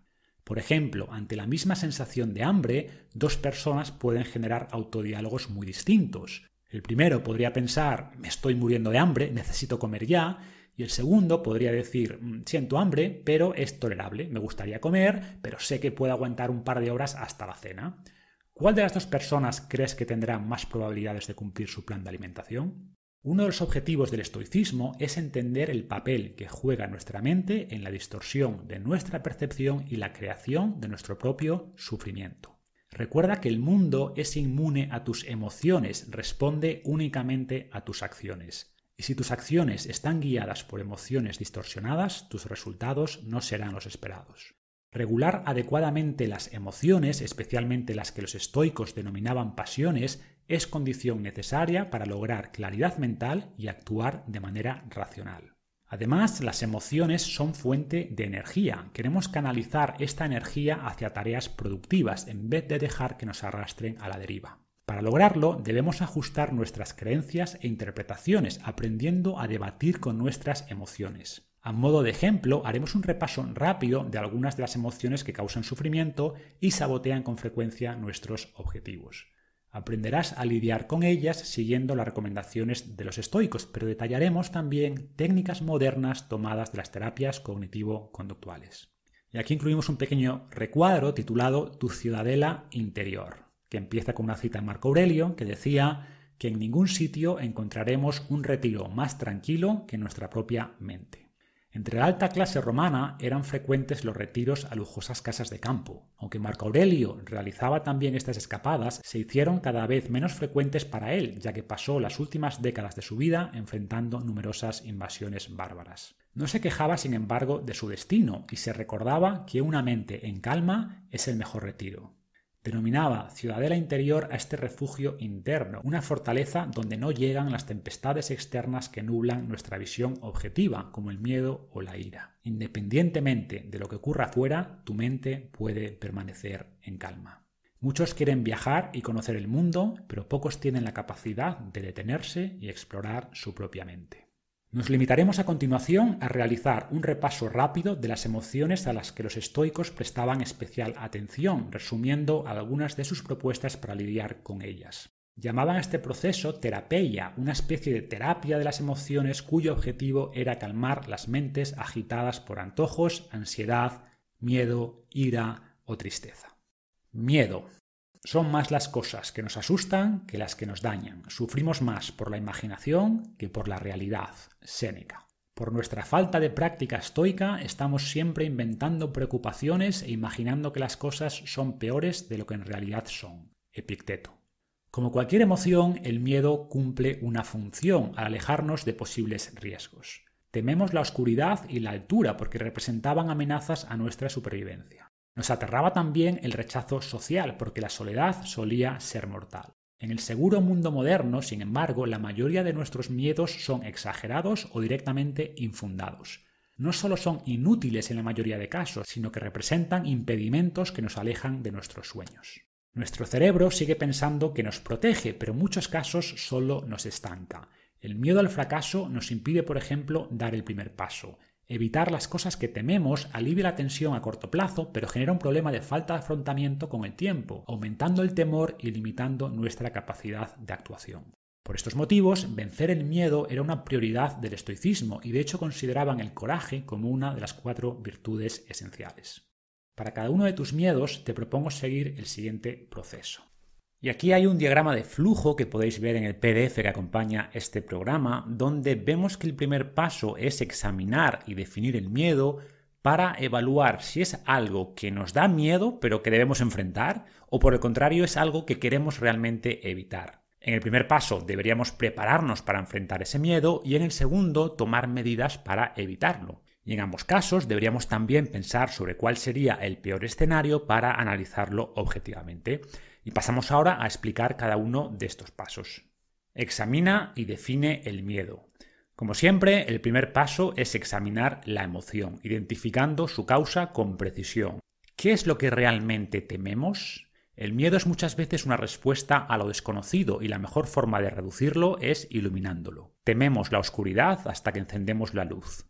Los estoicos usaban la analogía de una máscara. Cuando vemos de repente a una persona con una máscara, nos asustamos hasta que entendemos que detrás de la máscara hay simplemente una persona, no un monstruo. De la misma manera, en palabras de Séneca, debemos quitar la máscara de todas las cosas, no solo de las personas, y veremos su apariencia real. Al hacer esto, entenderemos que no hay nada en ellas que debamos temer más allá del propio miedo.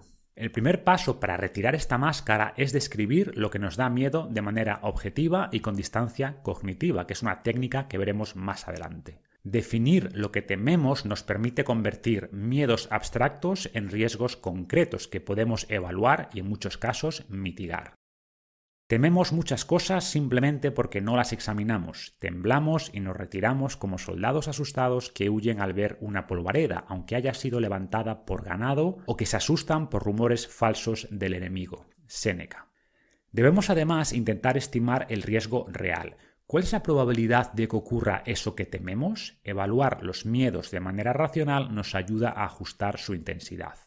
Por ejemplo, nos causan más miedo situaciones fuera de nuestro control, como viajar en avión, que aquellas donde sentimos control, como conducir nuestro coche, a pesar de que viajar en avión sea mucho más seguro.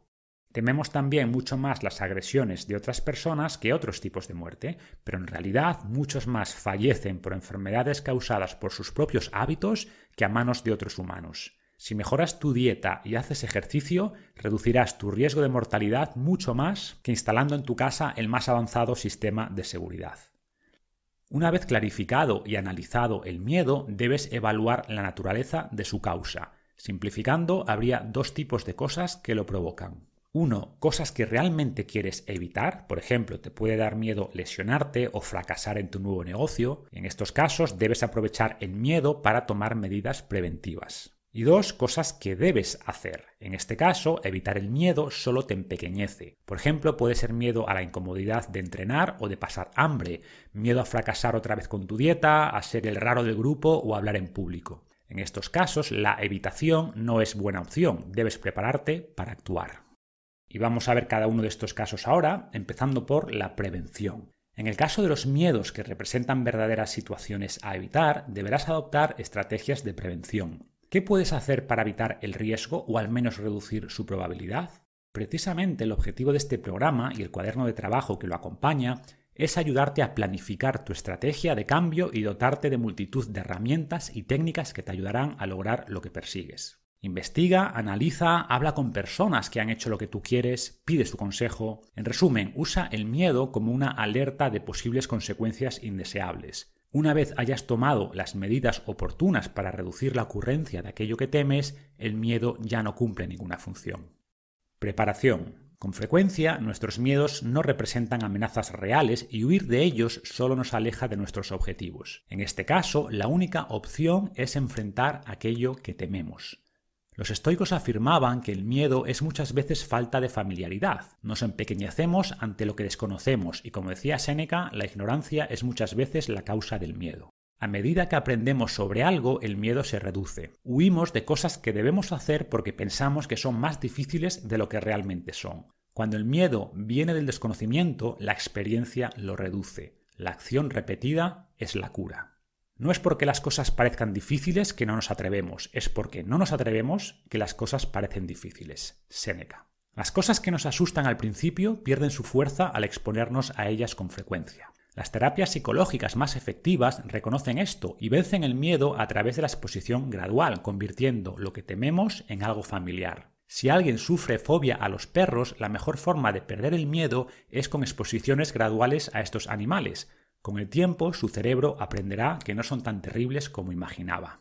A la hora de mejorar su cuerpo, muchos temen el cambio.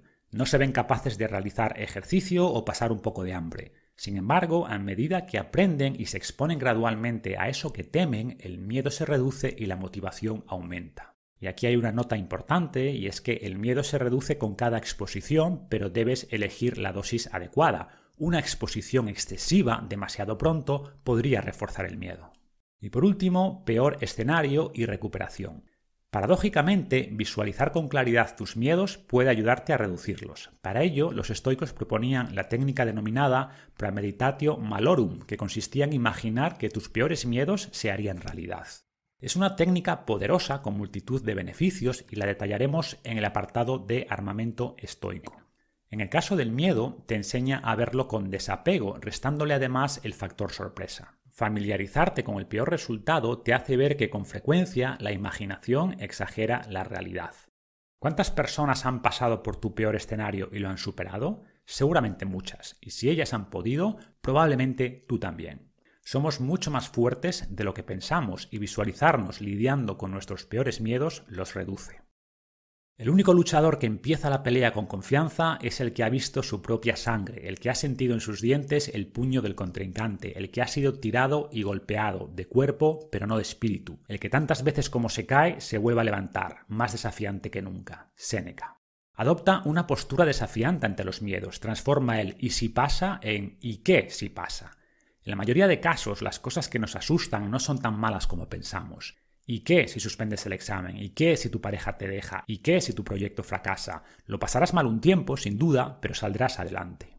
En resumen, no se trata de adoptar un optimismo ciego pensando que nada malo ocurrirá, sino de confiar en tus capacidades para lidiar con lo que ocurra. No temas el futuro, lo enfrentarás con las mismas armas con las que enfrentas el presente. Marco Aurelio. Es decir, debes reflexionar, por un lado, sobre si el resultado que temes es realmente tan malo y pensar por el otro en tus propias capacidades para lidiar con el peor resultado. Si no te ves capaz, piensa en cómo alguien que admiras lidiaría con esa situación. Aplica para ello la técnica de observación del sabio, que veremos más adelante. Siente el miedo y haz lo correcto. La recomendación estoica final es la más importante, actuar. Recuerda que coraje no es ausencia de miedo, sino hacer lo correcto a pesar del miedo. De hecho, la acción es el antídoto del miedo. La acción reduce la incertidumbre y trae la mente del futuro al presente. Pones la mente en lo que puedes controlar, reduciendo además la ansiedad.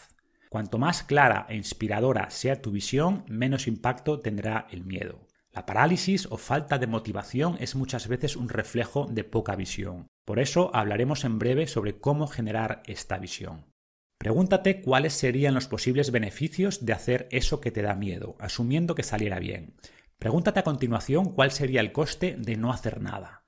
Muchos prefieren seguir una vida insatisfactoria pero segura que asumir el riesgo del fracaso. Pero con frecuencia no hacer nada es el mayor riesgo, o como decía Séneca, el miedo a la mala suerte empeora nuestra suerte, porque nos paraliza y nos estanca. Si actúas y sale bien, tendrás un beneficio. Si actúas y sale mal, deberás pagar el coste del fracaso, pero te llevarás también un aprendizaje. Sin embargo, si no actúas, nunca lograrás nada ni aprenderás nada y te quedarás simplemente con el coste del arrepentimiento. ¿Qué hubiera pasado si? A largo plazo, el precio del arrepentimiento suele ser mayor que el del fracaso. Además, el fracaso no es un estado permanente. El aprendizaje que extraes en cada intento mejora las probabilidades de lograrlo en el siguiente. Conviertes el fracaso en éxito si aprendes de él. De hecho, los estoicos te dirían que no hay más fracaso que obrar mal. Todo lo demás es indiferente. Si hiciste tu mejor esfuerzo, deberías estar contento independientemente del resultado. Dicho esto, debes minimizar la exposición a riesgos que puedan ser catastróficos. Se trata de exponerte a riesgos frecuentes pero controlados, riesgos que te ayuden a crecer y vencer tus miedos pero que no te debiliten para siempre si la apuesta no sale como esperabas. Y pasamos a la siguiente emoción que es la ansiedad. Hoy escapé de la ansiedad, o mejor dicho, la descarté, porque está dentro de mí, en mis percepciones, no en algo externo. Marco Aurelio. La ansiedad es un efecto derivado del miedo, de ahí que lo abordemos a continuación. Para empezar, debemos entender que cierto nivel de ansiedad no es necesariamente malo. La ansiedad, como el miedo, te ayuda a estar más alerta y a identificar posibles riesgos. Pero por encima de cierto umbral, la ansiedad te puede bloquear y hacerte actuar mal, además de ser fuente de sufrimiento emocional. Como decía Marco Aurelio, la ansiedad no es realmente algo externo, sino autogenerado. Y si nosotros la podemos crear, nosotros la podemos eliminar. Para los estoicos, la ansiedad se produce por intentar controlar aquello que no depende de nosotros. Muchos sienten, por ejemplo, ansiedad por posibles eventos del futuro, anticipando posibles daños. Otra fuente habitual de ansiedad es nuestra preocupación por la opinión de los demás. Exploremos ambos casos. Ansiedad por el futuro. Se daña más de lo necesario quien se daña antes de lo necesario. Séneca. Sufrimos con frecuencia porque proyectamos nuestros pensamientos al futuro en vez de mantenerlos centrados en el presente. La ansiedad, como el miedo, nos puede ayudar a tomar medidas preventivas, pero una vez tomadas estas medidas, la ansiedad ya no aporta nada. Por ejemplo, podemos sufrir ansiedad por una importante presentación que debemos hacer. Esa ansiedad nos motiva a prepararnos bien, haciendo nuestro mejor esfuerzo de cara a ese importante evento. Si ya estás haciendo todo lo que está en tus manos, puedes dejar la ansiedad de lado. No pienses que las cosas saldrán mal o que no serás capaz. Dedica esa energía mental a tu preparación. No seas desgraciado antes de tiempo. Muchas desgracias que temes quizá nunca lleguen y con seguridad no han llegado. Por esta razón, algunos acontecimientos nos atormentan más de lo que deben, otros antes de lo que deben y otros no deberían atormentarnos en absoluto, porque nunca ocurrirán. O aumentamos el dolor, o lo anticipamos, o lo imaginamos. Séneca. Séneca nos recordaba con frecuencia que al sufrir con anticipación no solo sufrimos dos veces, sino que arruinamos el hoy por miedo al mañana. El posible dolor del futuro no está aquí ahora, así que no podemos sentirlo al menos que lo creemos con nuestra mente.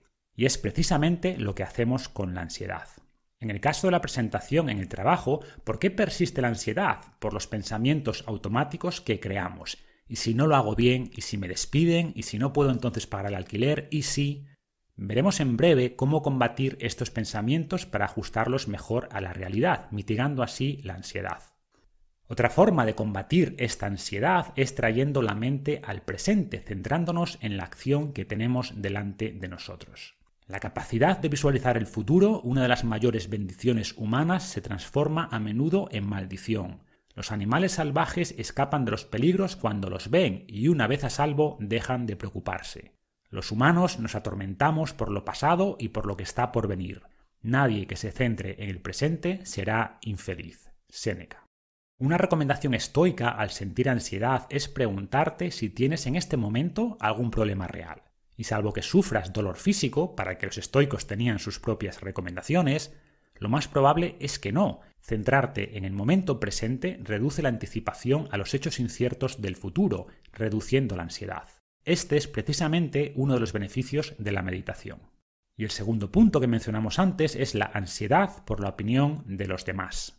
No pases el tiempo que te queda pensando en las opiniones de otros, ya que te aleja de tu propio trabajo. Marco Aurelio. Parte de la ansiedad viene de nuestra preocupación por la opinión de los demás. Durante gran parte de nuestra evolución vivimos en pequeños grupos y nuestro marco de comparación eran las personas a nuestro alrededor. Su opinión sobre nosotros tenía un impacto importante en nuestra vida y buscábamos constantemente su aprobación. En la sociedad actual, sin embargo, estamos rodeados por miles de individuos cuya opinión no nos afecta en realidad, pero nuestra mente sigue angustiada por no ser aceptada. Las redes sociales magnifican este efecto al exponernos a comentarios de desconocidos y permitir compararnos con toda la humanidad. Siempre encontraremos alguien que nos va a criticar y alguien que es mejor que nosotros en cualquier métrica que podamos imaginar. Los estoicos proponen, como siempre, centrarse en nuestro ámbito de control y la opinión de los demás no depende de nosotros. Lo único que podemos hacer es actuar guiados por nuestros valores y compararnos con las personas que éramos antes. Y, curiosamente, al hacer esto, nuestra reputación tenderá a mejorar. Epicteto usaba el ejemplo de un cantante con ansiedad. En la soledad de su estudio cantaba y tocaba su arpa a la perfección, pero al subirse al escenario su voz se debilitaba y su arpa desafinaba. ¿Por qué la ansiedad? Porque ahora está preocupado por su reputación, algo fuera de su control. El músico siente ansiedad porque no quiere simplemente cantar bien, sino ganar el aplauso de los demás. Su error es asignar a la respuesta de su audiencia más valor que a su propia actuación, lo único que está directamente bajo su control. Sé tu propio espectador, busca tu propio aplauso. Séneca. Para Epicteto, este artista domina el arte de la música, pero no domina el arte de la vida. Le falta sabiduría, lo único que le libraría de su miedo a la crítica. Paradójicamente, al ignorar el aplauso de su audiencia, lo obtendrá con más facilidad al eliminar la ansiedad y concentrar toda su energía en su actuación, lo único que está realmente bajo su control. ¿Qué debemos hacer en cada momento? Lo mejor que esté en nuestras manos y desapegarnos del resto. Epicteto. La aceptación de todo lo externo nos da poder, nos libera de la ansiedad y el miedo irracional, nos permite dedicar toda nuestra atención y energía a nuestras acciones. Y la siguiente emoción que exploramos será la ira. Cuando pienses que alguien te ofende o te insulta, no te dejes llevar por esa impresión. Recuerda que no es su comportamiento lo que te daña, sino tu juicio. Epicteto. Elige no ser dañado y no lo serás. Si no te sientes dañado, no lo has sido. Marco Aurelio. Mientras que la ansiedad se origina por miedo a un cierto evento, la ira surge porque ha ocurrido algo que no queríamos y frecuentemente algo causado por otra persona. Para los estoicos, la ira es una de las emociones más destructivas, de ahí que hicieran especial énfasis en dominarla. Séneca dedica un libro entero a esta emoción, titulado Sobre la ira, y se refiere a ella como una locura pasajera por la que pagamos un alto precio. Dice que la ira incontenida es frecuentemente más dañina que la injuria que la provoca. Dice también que la ira es un ácido que hace más daño al recipiente que la almacena que al objeto sobre el que se vierte. O que la ira es como una piedra en caída libre que se va descomponiendo contra las mismas cosas que golpea. ¿Por qué es tan destructiva la ira? Porque nubla nuestra vista y dado que representa una especie de deseo de venganza contra quien sentimos que ha hecho algo incorrecto, el resultado puede ser nefasto. La mayoría de actos violentos no son premeditados, sino impulsivos, causados por la ira. Sin llegar a estos casos extremos, una respuesta impulsiva en estado de ira puede hacerte perder tu trabajo o dañar tu relación de pareja. Si estás en manos de la ira, tus decisiones serán probablemente equivocadas. Sacrificamos nuestros objetivos de largo plazo por responder a provocaciones en el presente, de ahí la importancia de postergar la respuesta hasta calmar la mente. La mejor acción correctiva contra la ira es la postergación de la respuesta. Su primer asalto es duro, pero se debilitará con la espera. Séneca. El primer paso, como siempre, es despegarse de la emoción y examinar la realidad con objetividad. ¿Qué ha ocurrido exactamente? Debemos evaluar si realmente hemos sido dañados o estamos exagerando el evento en nuestras mentes. ¿Estás en un atasco y alguien se coló en tu carril? ¿Tu fila del supermercado va especialmente lenta? ¿Hicieron un comentario negativo en tu foto de Instagram? ¿Alguien te puso mala cara? Son muchas veces minucias como estas las que nos enfadan. En estos casos debemos simplemente poner en perspectiva la situación y abstenernos de responder. Es un buen momento para recordar que no hemos sido realmente dañados por algo externo, sino por nuestra interpretación del hecho. Al perder la cabeza por pequeños inconvenientes, pasamos gran parte del día fuera de nuestro estado ideal de ecuanimidad.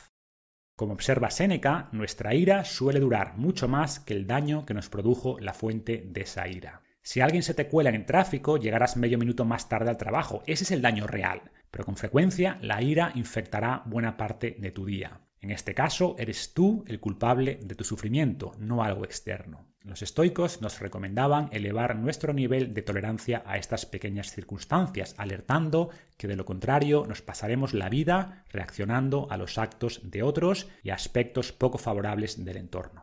Los estoicos eran especialmente críticos con esas personas que parecen vivir en un estado constante de enfado y ofensa. Si no hay nada específico de qué protestar, extraen de su memoria agravios del pasado para alterar su presente. La tranquilidad o ataraxia es el estado mental óptimo y alterarlo voluntariamente es de necios. Para cambiar tu perspectiva puedes utilizar las técnicas de vista de pájaro y distancia cognitiva que describiremos en el capítulo de armamento estoico. Otra estrategia estoica para calmar la mente es cambiar primero el cuerpo. Conocían la relación entre nuestra fisiología y nuestra psicología, y Séneca recomendaba forzar externamente una compostura sosegada, relajar la musculatura de la cara, respirar con calma, caminar despacio. Sabían que en poco tiempo el estado mental interno reflejaría el estado físico externo. Además de analizar si hemos sido realmente dañados, los estoicos proponían evaluar las intenciones de los causantes de nuestra ira. Asumimos con frecuencia malicia en las acciones de los demás, cuando la causa principal es muchas veces el despiste o la incompetencia. Aunque el resultado final sea el mismo, nuestra ira suele reducirse al entender que los actos de otros son casi siempre accidentales, no malintencionados contra nosotros. De hecho, muchas veces estarán justificados y nosotros mismos actuaríamos como ellos si estuviéramos en su situación. Como decía Picteto, ¿cómo puedes saber si alguien ha obrado mal si no conoces sus motivos? Quizá el conductor que se coló en tu carril estaba llevando a su hija gravemente enferma al hospital. O quizá no, pero aceptar al menos la posibilidad de que podría tener motivos para su comportamiento y que seguramente no tengan nada que ver contigo reducirá tu enfado. ¿Cuántas veces has hecho tú sin querer eso que tanto te enfuria que hagan los demás? Aceptar los errores de otros es igual de importante que aceptar los tuyos propios. Mantenemos los fallos de los demás delante de nuestros ojos y los nuestros propios tras nuestra espalda. Séneca. Otra forma de reducir nuestro enfado es prestando menos atención a las opiniones de los demás. Como decía Séneca, si no quieres irritarte, no indagues más de la cuenta. Los que están siempre preguntando qué han dicho de ellos los demás solo conseguirán enfadarse más. En la era actual es más fácil que nunca indagar más de la cuenta. Ponte a revisar cada comentario que dejan en tu Instagram y encontrarás alguno desfavorable. Si nos ofendemos por los comentarios de los demás, nos pasaremos la vida ofendidos. Y esta es una respuesta típica del estoicismo a muchos otros ámbitos. Si te vas a molestar por X, te pasarás la vida molesto porque las oportunidades de X son infinitas. Nos hace más daño lidiar con las consecuencias de nuestra respuesta impulsiva que simplemente tolerar los hechos que nos han enfadado. De nuevo, la propia ira es más peligrosa que aquello que la causa. Citando de nuevo a Séneca, el vicio de otros no puede penetrar tu mente a menos que lo permitas. Es por ello más importante hacer algo primero sobre tu propia ira y después sobre su causa. Esto no quiere decir que ignores la causa de tu enfado. Si un empleado hace algo mal, lo debes corregir. Si su comportamiento no mejora, lo tendrás que despedir. Pero enfadarte con él solo aumentará su resentimiento y te restará tranquilidad. Recuerda que el comportamiento de los demás está fuera de tu ámbito de control. En algunos casos será evidente que las acciones de la otra persona sí tenían intención clara de dañarnos. Son estos casos los que más encienden nuestra ira, pero también donde es más importante controlarla. Enfadarse por una situación rara vez la mejora y simplemente dificulta tu capacidad de razonar. Si te enfadas, le estás dando poder a quien te quiere dañar, le estás permitiendo alterar tu estado mental. No cedas a nadie ese poder. Si te provocan con facilidad, te controlan con facilidad. Cualquier persona capaz de hacerte enfadar se convierte en tu dueño. Epicteto. Ante un ataque malintencionado, evalúa si realmente el agresor merece una respuesta. Con frecuencia, la mejor respuesta es la indiferencia. Ser ignorado es muchas veces el peor castigo para quien intenta destacar atacando a los demás. Recuerda que para los estoicos actuar mal era el único mal y no debemos permitir caer en la provocación. Como decía Séneca, no importa la ofensa que nos dan, sino cómo la recibimos. Una vez más, el desapego de los estoicos no refleja indiferencia ni debilidad. Es una estrategia para mantener la tranquilidad y la claridad mental, actuando siempre de manera racional. Si decides que la ofensa requiere respuesta, actúa con firmeza pero sin ira. Sea asertivo a la hora de exigir un trato justo. Oponte a los intentos de otros por controlarte o bloquear tus acciones con tranquilidad pero con determinación. Quien responde a la provocación con justicia demuestra más fortaleza que quien se deja llevar por la ira. No respondas como te atacan, responde como eres. También puedes aprovechar la fuerza de la ira de manera constructiva. ¿Estás enfadado? Vete al gimnasio y entrena duro. Por último, los estoicos eran prácticos y entendían que en ciertas circunstancias la apariencia de ira podía ser una herramienta útil. Fingir enfado puede ayudarte en una negociación, pero es un arma que debes usar con cuidado. La ira fingida puede dar paso a la real. En resumen, nos enfadamos porque ocurre algo que no esperamos. Pensamos que no deberíamos ser heridos ni por nuestros enemigos, dice Séneca. Protestamos como niños cuando el mundo no nos da todo lo que deseamos, mientras ignoramos todo lo que sí nos ha ofrecido. Nuestras expectativas irrealistas son muchas veces la causa de nuestra frustración e ira. Si nos centramos en lo que está en nuestro control, reduciremos los ataques irracionales de ira. Nos enfadamos por cosas normales y añadimos juicios de valor con expresiones como no lo puedo creer, para referirnos a eventos que ocurren con frecuencia a otras personas. ¿Por qué te extrañas tanto de cosas frecuentes? Esta actitud, decía Marco Aurelio, es como extrañarse de que las higueras den higos o de que los niños lloren. Es lo que hacen. Marco Aurelio adoptaba la postura opuesta, entendiendo que todo lo que ocurre es tan familiar como la rosa en primavera o la fruta en verano. O decía también que cuando nos sorprendemos de que una persona malvada actúe con maldad, es culpa nuestra por esperar lo imposible. Las personas que atacan constantemente a los demás suelen ser poco afortunadas en la vida en general. Su comportamiento es su propio castigo y cometerías un error si te dejas arrastrar. Ante la ira tienes dos alternativas. Una, reaccionar de manera impulsiva mientras sigues en manos de tu enfado. O dos, posponer la respuesta hasta calmar la mente y evaluar con tranquilidad las opciones disponibles. Citando a Séneca, es mucho mejor curarse que buscar venganza por el daño. La venganza desperdicia mucho tiempo y te expone a nuevas heridas. Responde de manera racional una vez que la ira se haya reducido. Y recuerda que la mayoría de veces la mejor respuesta es ninguna. Como decía Marco Aurelio, la mejor venganza es no ser como los que te atacan. La siguiente pasión a evaluar es la vergüenza. El éxito y el fracaso, el dolor y el placer, la riqueza y la pobreza. Todas estas cosas ocurren a personas buenas y a personas malas y por tanto no traen nobleza ni vergüenza. Marco Aurelio.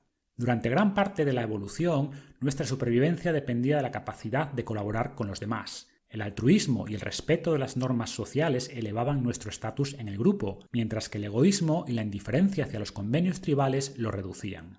Las probabilidades de supervivencia y de tener descendencia dependían en gran medida de nuestro estatus, de ahí que nuestro cerebro sea muy sensible a variaciones percibidas de nuestra posición en la jerarquía social. Evolutivamente, la vergüenza nos hacía acatar las normas sociales, limitando las acciones egoístas que podrían dañar al grupo, perjudicando por tanto nuestro estatus. Si sientes vergüenza, debes como siempre analizar su origen. Es posible que esta emoción esté justificada si has hecho algo que no deberías. En este caso, la vergüenza suele provocar culpa o remordimiento y será la siguiente emoción que trataremos. En muchos casos, sin embargo, la vergüenza se origina en transgresiones imaginarias. Sentimos vergüenza si tenemos sobrepeso o poco dinero, al seguir pensando que esto disminuye nuestro estatus. De hecho, ser distinto en cualquier sentido suele producir vergüenza al creer inconscientemente que estamos violando los convenios tribales. Muchos sienten vergüenza por su cuerpo al considerar que no alcanza un nivel arbitrario de atractivo físico. Para empezar, debes entender que tu aspecto físico no te define y que es solo un aspecto más de lo que eres. Es bueno, desde luego, intentar verse mejor, pero no por vergüenza ante lo que piensen los demás. Debes aceptar tu apariencia mientras tratas de mejorarla, entendiendo que tu valía no depende de tu físico. Sin duda mejorarlo te dará más confianza, pero el proceso es tan importante como el resultado. Mientras tanto, siéntete agradecido por todo lo bueno que tiene tu cuerpo y todo lo que hace por ti a diario. Quizá tus piernas no sean las más atractivas, pero te llevan a todas partes sin protestar. Si aprendes a apreciar tu cuerpo, estarás más motivado a cuidarlo. Una técnica para lograr esto es, por ejemplo, la visualización negativa, que detallaremos en el apartado de armamento estoico. Y lo mismo podríamos decir de tus posesiones. Recuerda que para los estoicos tu estatus socioeconómico es indiferente, tu valía se mide realmente por tus acciones. Por tanto, la única vergüenza viene de obrar mal. Irónicamente, algunos sienten vergüenza precisamente por intentar hacer lo correcto. En el mundo actual los malos hábitos están normalizados, convirtiendo en raros a los que se preocupan por su salud. Se considera normal tomar Coca-Cola a todas horas y desayunar bollería, pero si haces ayuno intermitente o dices que no comes ultraprocesados, pasarás a ser extraño. Por suerte, los estoicos mostraban desprecio por la conformidad. Nos recordaban que todas nuestras acciones debían estar guiadas por la virtud, no por convenios sociales. Cuestionaban las cosas que la mayoría perseguía y asignaban valor a lo que realmente lo merecía, actuar bien y de manera racional. Nos recordaban una vez más que las opiniones de los demás son externas y por tanto ni las podemos controlar ni nos deben preocupar. Aunque no hemos hablado todavía de él, Cato es reconocido como uno de los mejores ejemplos de estoicismo, pero es poco conocido porque no dejó nada escrito. Plutarco escribía lo siguiente de él. Viendo que las túnicas púrpuras eran la moda, Cato siempre llevaba una negra, y con frecuencia salía por las mañanas sin túnica ni zapatos, no para vanagloriarse de esta novedad, sino para acostumbrarse a sentir vergüenza solo de las cosas que realmente lo merecen. Al entender que nada malo te ocurre realmente por sentir un poco de vergüenza, esta emoción pierde fuerza. Otra estrategia usada por los estoicos para reducir este sentimiento de vergüenza era reírse de sus propios errores, reduciendo su impacto sobre su autoestima. Al intentar cambiar, muchos te criticarán. Si eres como ellos pero quieres mejorar, lo interpretarán como un ataque personal, como un cuestionamiento a su forma de vida actual. Estas críticas pueden causar vergüenza y frustrar por tanto muchos esfuerzos de cambio, y por eso lo trataremos en más detalle en la sección de Resiste con disciplina. Y pasamos ahora al remordimiento. Dos elementos deben ser eliminados de una vez por todas, el miedo al sufrimiento futuro y el recuerdo de sufrimientos pasados. El segundo ya no me afecta y el primero todavía no me afecta. Séneca. ¿Qué sentido tiene traer sufrimientos del pasado, ser infeliz ahora porque fuiste infeliz antes? Otra cita de Séneca. Así como la ansiedad se origina muchas veces por preocupaciones futuras, el remordimiento suele venir al recordar eventos del pasado. Revisar el pasado tiene su utilidad y nos permite, por ejemplo, extraer lecciones valiosas que nos ayudarán a mejorar en el futuro. Como decía Marco Aurelio, mira hacia el pasado con sus imperios cambiantes que se alzaron y cayeron y serás capaz de prever el futuro. Pero una vez extraídas las lecciones de tus errores, regresa al presente. No revises tus acciones anteriores una y otra vez. Céntrate en el presente y en actuar correctamente en el único momento que posees, ahora. Citando ahora a Séneca, no tropieces con algo que está detrás de ti. Si sientes culpa o remordimiento, puede ser una simple señal de que no has obrado bien, es decir, hiciste algo que no debías o dejaste de hacer algo que debías. Quizá te has saltado la dieta y tu plan de entrenamiento durante varios días seguidos y te sientes defraudado contigo mismo. Muchos responden a este sentimiento con un pobre diálogo interno, siempre lo estropeo todo, o con un autocastigo poco productivo. Ambas estrategias son equivocadas. Los estoicos te dirían que no pierdas tiempo lamentando los errores del pasado y te recordarían que eres humano. Perdona tus fallos, pero aprende de ellos. Los estoicos recomendaban de hecho reflexionar sobre nuestras acciones a diario, precisamente para revisar lo que hicimos bien y dónde debemos mejorar. Pero añadir sufrimiento o castigo a este proceso no lo hace más efectivo. Si tu remordimiento viene por una mala acción hacia otra persona, piensa si puedes hacer algo para mitigar el daño causado. Si puedes, hazlo. Si no, pedir perdón es tu mejor opción. Discúlpate y continúa. Autocastigarte no ayudará a nadie. Y la siguiente emoción es la tristeza. ¿Te digo yo que no muestres tu emoción en un funeral? Claro que no. Sería algo cobarde, no valiente, ver la muerte de los tuyos como si siguieran con vida y no ser conmovido cuando tu familia se desmiembra. Séneca. Como bien reconocían los estoicos, somos seres sociales y nada nos afecta más que la pérdida de un familiar o una ruptura sentimental. Y de nuevo la imagen que muchos tienen del estoicismo es incorrecta, Decirle a alguien que no sufra ante un evento así no es solo cruel, es inútil. Como siempre, la tristeza no es necesariamente mala, nos puede motivar a cambiar o buscar el apoyo de los demás. La tristeza es una respuesta automática que no podemos evitar, pero que podemos aprender a domesticar. Nunca te diré que no sientas pena ante una pérdida, pero más de la necesaria es solo vanidad. Séneca. Lo que muchas veces se medica ahora con pastillas se trataba antes con filosofía y en este ámbito destacan las llamadas cartas de consolación. Eran comunes en distintas escuelas filosóficas, pero son especialmente reconocidas las escritas por los estoicos.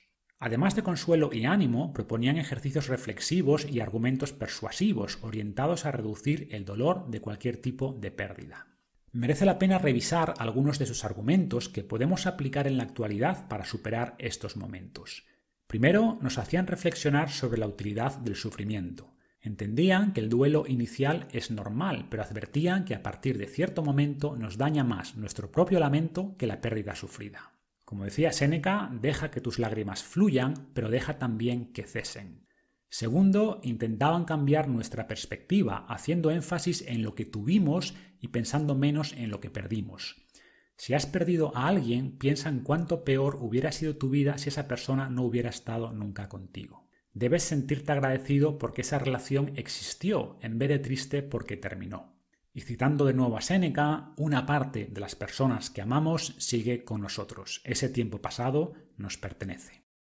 A nivel general, los estoicos recomendaban ver todo lo que llega a nuestras vidas como un préstamo del universo que puede ser reclamado en cualquier momento. Esto nos ayuda a apreciar más lo que tenemos y a sufrir menos cuando lo perdemos. Cuando des un beso a tu hijo, recuerda que estás besando a un mortal. Epicteto. En tercer lugar, nos preguntaban si la persona por la que sufrimos desearía vernos así por mucho tiempo. Si la respuesta es sí, por ejemplo, alguna expareja perversa, no merece nuestras lágrimas. Y si la respuesta es no, la mejor manera de honrar su recuerdo sería cesando nuestro sufrimiento, que no es útil ni para esa persona ni para nosotros. Nadie se alegra menos de tu tristeza que la persona a la que se la ofreces. O bien no quiere que sufras, o bien no sabe que lo haces. Así que tu emoción no cumple ninguna función, tus lágrimas no ayudan a nadie y no tiene sentido prolongar lo inútil. Por último, los estoicos ofrecían en sus cartas muchos ejemplos de personas que habían superado momentos similares. Cuando atravesamos dificultades nos ayuda a saber que otras personas han pasado por lo mismo y que con la mentalidad adecuada no solo han sobrevivido, sino que se han fortalecido. Tanto Séneca como Marco Aurelio tuvieron que enterrar a varios hijos, así que hablaban desde la experiencia. Nos recordaban que los humanos estamos capacitados para enfrentar todo tipo de tragedias y la filosofía nos ayuda con múltiples estrategias. Y la siguiente emoción sería la envidia. Recuerda, nunca lograrás las recompensas que otros han tenido sin realizar los mismos esfuerzos. No es razonable pensar que podemos obtener algo sin pagar su justo precio. Los que han logrado algo no tienen ventaja sobre ti porque ellos tuvieron que pagar un precio. Siempre es nuestra elección si deseamos pagar el precio por alguna recompensa. Epicteto. Como todas las emociones, la envidia puede ser positiva si sabes aprovecharla. La envidia te da información sobre las cosas que deseas y las personas que admiras. Puede ser una fuente de energía siempre que no permitas que la envidia derive en resentimiento. ¿Cómo nos aconsejaban los estoicos lidiar con el sentimiento de envidia? Entendiendo, en primer lugar, que solo vemos la fachada de los demás, pero no lo que hay detrás. Vemos los éxitos públicos de los grandes deportistas, pero ignoramos el sacrificio que realizaron en privado, las horas de entrenamiento, los viajes constantes, la presión, la renuncia a los momentos de ocio. Si envidias el cuerpo de alguien o sus capacidades, debes entender que seguramente pagaron un precio para lograrlo. ¿Estás dispuesto a invertir el mismo esfuerzo? En caso afirmativo, deja de envidiar y ponte a trabajar. En caso contrario, prefieres en realidad tu situación actual antes que realizar el esfuerzo de cambiar. Lo que es de necios, como decía Picteto, es esperar una recompensa sin pagar el precio. Evidentemente, no todos pagan el mismo precio por lo que alcanzan. Tenemos condiciones genéticas y socioeconómicas distintas, pero tus genes o la familia en la que naciste están fuera de tu control. Lamentarte por estos factores externos o porque alguien parte de una mejor situación no te ayudará. Además, si la otra persona ha logrado con facilidad lo que tú deseas, seguramente tampoco lo valorará ni le causará mucha felicidad. Piensa simplemente en lo que puedes mejorar, en actuar sobre todo aquello que está en tu poder. Si tienes dudas sobre cómo llegar a donde quieres, pregunta a aquellos que ya han recorrido el camino. Transforma tu envidia en admiración, motivación y esfuerzo. Para vencer la envidia negativa, los estoicos nos recomendaban mirar más hacia abajo y menos hacia arriba.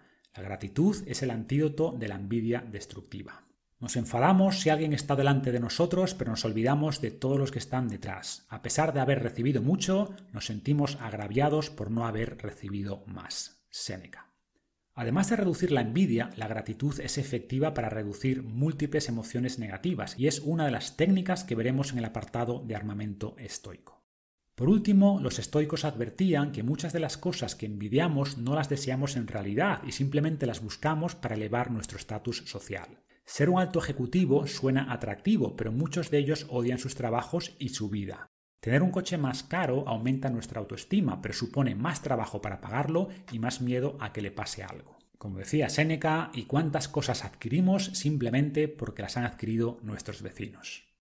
Y por último pasamos al deseo. Nadie puede tener todo lo que desea. Lo que todos podemos hacer es no desear lo que no tenemos y disfrutar con alegría lo que poseemos. Séneca.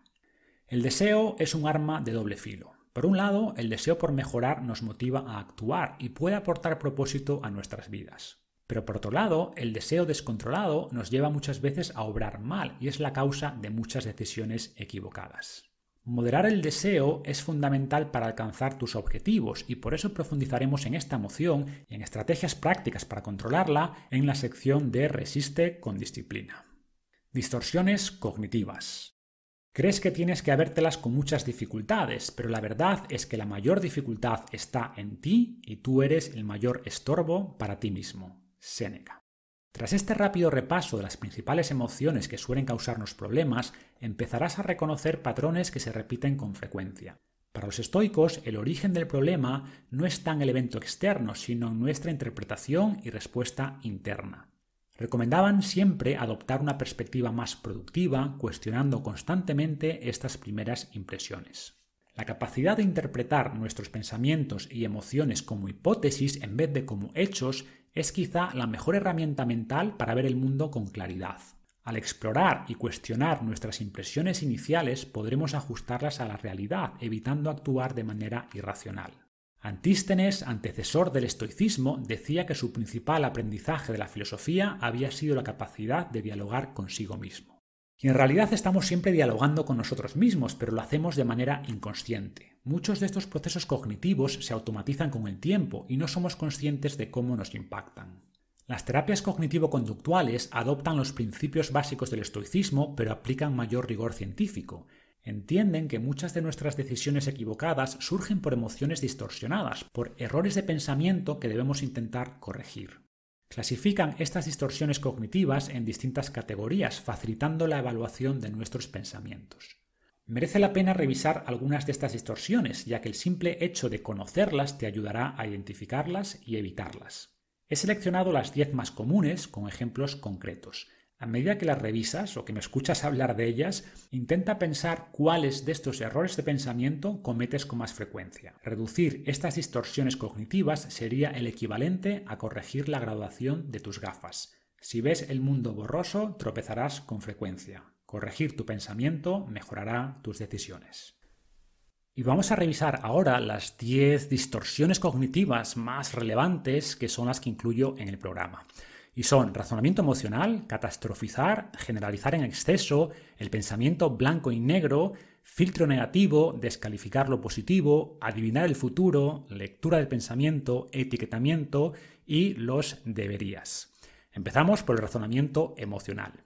Esta distorsión cognitiva consiste en asumir que nuestras emociones son un reflejo fiel de la realidad. Siento miedo al subirme al avión, por tanto viajar en avión es peligroso. Me produce ansiedad hablar en público, por tanto soy incapaz de hacerlo. Me siento ofendido, por tanto es que me han atacado. Estos pensamientos automáticos producen respuestas compensatorias que nos hacen huir de todo lo que nos produce miedo o ansiedad. Este comportamiento evitativo reduce la ansiedad a corto plazo, pero limita nuestra vida en múltiples ámbitos. En el caso de las dietas, muchos interpretan el hambre como señal de que su cuerpo necesita energía. Sin duda el hambre tiene un componente fisiológico, pero también emocional. En el cuaderno de trabajo veremos cómo la capacidad de explorar esta sensación ayuda a tolerarla mejor. En segundo lugar estaría la distorsión llamada catastrofizar, que consiste en magnificar la importancia de nuestros problemas o las cosas que nos ocurren. Es el clásico hacer una montaña de un grano de arena. Cometemos, por ejemplo, este error cuando después de unas horas sin comer pensamos que nos estamos muriendo de hambre. En estos casos debemos preguntarnos si nuestra situación es realmente insoportable o simplemente poco agradable. Nuestra interpretación determinará en gran medida nuestra emoción y finalmente nuestro comportamiento, abandonar o seguir adelante. Asumimos sin razonar que cuando algo es difícil de tolerar es por tanto intolerable. Esto magnifica la incomodidad y nos hace abandonar. Nos ocurre también con relación al futuro, cuando nos centramos en el peor resultado posible y pasamos a considerarlo el más probable. Este pensamiento distorsionado nos hace además asumir que seremos incapaces de tolerar eso que tememos en caso de que ocurriera. El tercero sería generalizar en exceso. Caemos en este error cuando asumimos que ciertos eventos puntuales son representativos del global, cuando pensamos ¿por qué me ocurre todo lo malo? o nunca me sale nada bien. Cuando usamos sentencias categóricas que empiezan por siempre, nunca, todo el mundo o nadie, es muy probable que estemos cayendo en este sesgo cognitivo. Si por ejemplo has dejado tu dieta y tu pareja no te apoyó, podrían surgir estos pensamientos negativos. Siempre abandono y nadie me apoya. Debes cuestionar estas creencias buscando evidencia en tu pasado que contrarreste estos pensamientos saboteadores. ¿En qué ocasiones lograste lo que te proponías? ¿Qué personas te ayudaron en el pasado? Al revisar la realidad con objetividad encontrarás multitud de ejemplos que desmienten tu creencia inicial, ayudándote a regular la emoción original. La cuarta distorsión es el llamado pensamiento blanco y negro, también llamado pensamiento dicotómico o todo o nada. Tendemos a ver las cosas en extremos, todo o nada, éxito o fracaso. Sin embargo, la realidad es más compleja y en casi todos los casos existe una gran gama de grises. Si estás a dieta y comes un donut, podrías pensar que ya lo has estropeado todo, a pesar de que lleves toda la semana comiendo bien. Si asumes que has echado por la borda todo el trabajo anterior, reducirás tu motivación y aumentarás el riesgo de abandono. Esta creencia es equivocada. No necesitas hacerlo todo bien para lograr buenos resultados. En vez de pensar que has fracasado, asígnate una nota objetiva según tu comportamiento de la semana o un porcentaje de cumplimiento, por ejemplo, el 75%. Ahora intenta simplemente mejorar la semana siguiente. Entiende que nadie es perfecto y que incluso los mejores estoicos se equivocaban. Puedes alcanzar tus objetivos a pesar de cometer errores durante el camino. Permítete cierto margen de error. Evita etiquetas absolutas como todo nada o éxito fracaso. Aprende a pensar en escala de grises, no en blancos y negros, en grados, no en extremos. Pasamos a la siguiente distorsión, que es el filtro negativo. Cometemos este error cuando aspectos negativos puntuales nos impiden ver todo lo positivo. Si obtenemos una calificación baja en una prueba, nos sentimos mal, sin ver que quizá nos ha ido bien en todas las demás. Si has perdido peso durante varias semanas pero te estancas en la última, te vienes abajo al dar más importancia a este resultado concreto que a todos los anteriores. O prestas especial atención a las personas que descalifican tu trabajo sin darte cuenta de que hay muchas más personas que lo valoran. Intenta ajustar tu filtro mental, siendo objetivo con lo que ves. Imagina que debes defender tu caso ante un juez. ¿Qué pruebas usarías a tu favor? Una variante de este error es compararnos con los demás. Si estamos en un grupo de pérdida de peso, nos sentimos mal porque a otros les ha ido mejor, aunque nuestros resultados hayan sido objetivamente buenos. La distorsión 6 es la descalificación de lo positivo, que es la otra cara del sesgo negativo anterior no solo tendemos a agrandar lo malo, sino también a minimizar lo bueno. Damos poca importancia a las cosas positivas que nos pasan, asumiendo que son normales o incluso que no son reales. Si un compañero de trabajo te dice que te ve mejor, asumes que lo dice por educación, no porque realmente lo piense. Si una semana cumples tu plan de nutrición a la perfección, asumes que es lo normal, en vez de felicitarte por tu logro. Una técnica estoica para mitigar estas emociones poco productivas es precisamente reflexionar con frecuencia sobre todo lo bueno que tenemos o que logramos, contrarrestando así nuestro sesgo negativo. La séptima distorsión cognitiva es adivinar el futuro. Cometemos con frecuencia el error de pensar que sabemos lo que ocurrirá. Asumimos que experiencias pasadas predicen siempre experiencias futuras, pero no es necesariamente cierto. De hecho, tu estado mental inicial puede condicionar el resultado final. Si fracasaste en tu última dieta y empiezas una nueva con pocas expectativas, seguramente fracases de nuevo. Es la famosa profecía autocumplida. Veamos algunos pensamientos típicos que ejemplifican este error cognitivo. Como fracasé con mi dieta anterior, fracasaré con todas. No seré capaz de tolerar esta dieta, siempre termino abandonando. No podré aguantar el entrenamiento, haré el ridículo en el gimnasio. Nuestras predicciones no siempre son correctas y la única forma de saber lo que en realidad ocurrirá es intentándolo. No construyas expectativas negativas sobre el futuro. Aprende a ver todo como experimentos de los que obtendrás conocimiento independientemente del resultado. Como acabamos de ver, la mayoría tiene un sesgo negativo hacia el futuro, pero en algunas personas el problema es el contrario. Asumen que todo será fácil y que tendrán resultados rápido. Cuando empiezan los problemas, se frustran y abandonan. Reflexiona sobre tu tendencia natural y contrarréstala con pensamientos más ajustados a la realidad. La octava distorsión es la lectura del pensamiento, que consiste en asumir que sabemos lo que otros piensan sin tener realmente pruebas. Solemos proyectar nuestros miedos sobre las acciones de los demás, ignorando las miles de posibles razones que podrían explicar su comportamiento. Un ejemplo, me dijo que me llamaría y no lo ha hecho, por tanto es que no le caigo bien. O si el comentario de otra persona nos ofende, asumimos que lo ha hecho para dañarnos. Salvo evidencia de lo contrario, asume que la ignorancia tiene más que ver que la mala fe. Cuando mejoramos nuestros hábitos tememos que otros opinen que somos raros o quedar como maleducados si no comemos las galletas caseras de un compañero de trabajo. Ten cuidado con estas creencias. No asumas que sabes lo que piensan de ti y seguramente tienen otras cosas en sus cabezas, con frecuencia preocupaciones por lo que los demás piensan de ellos.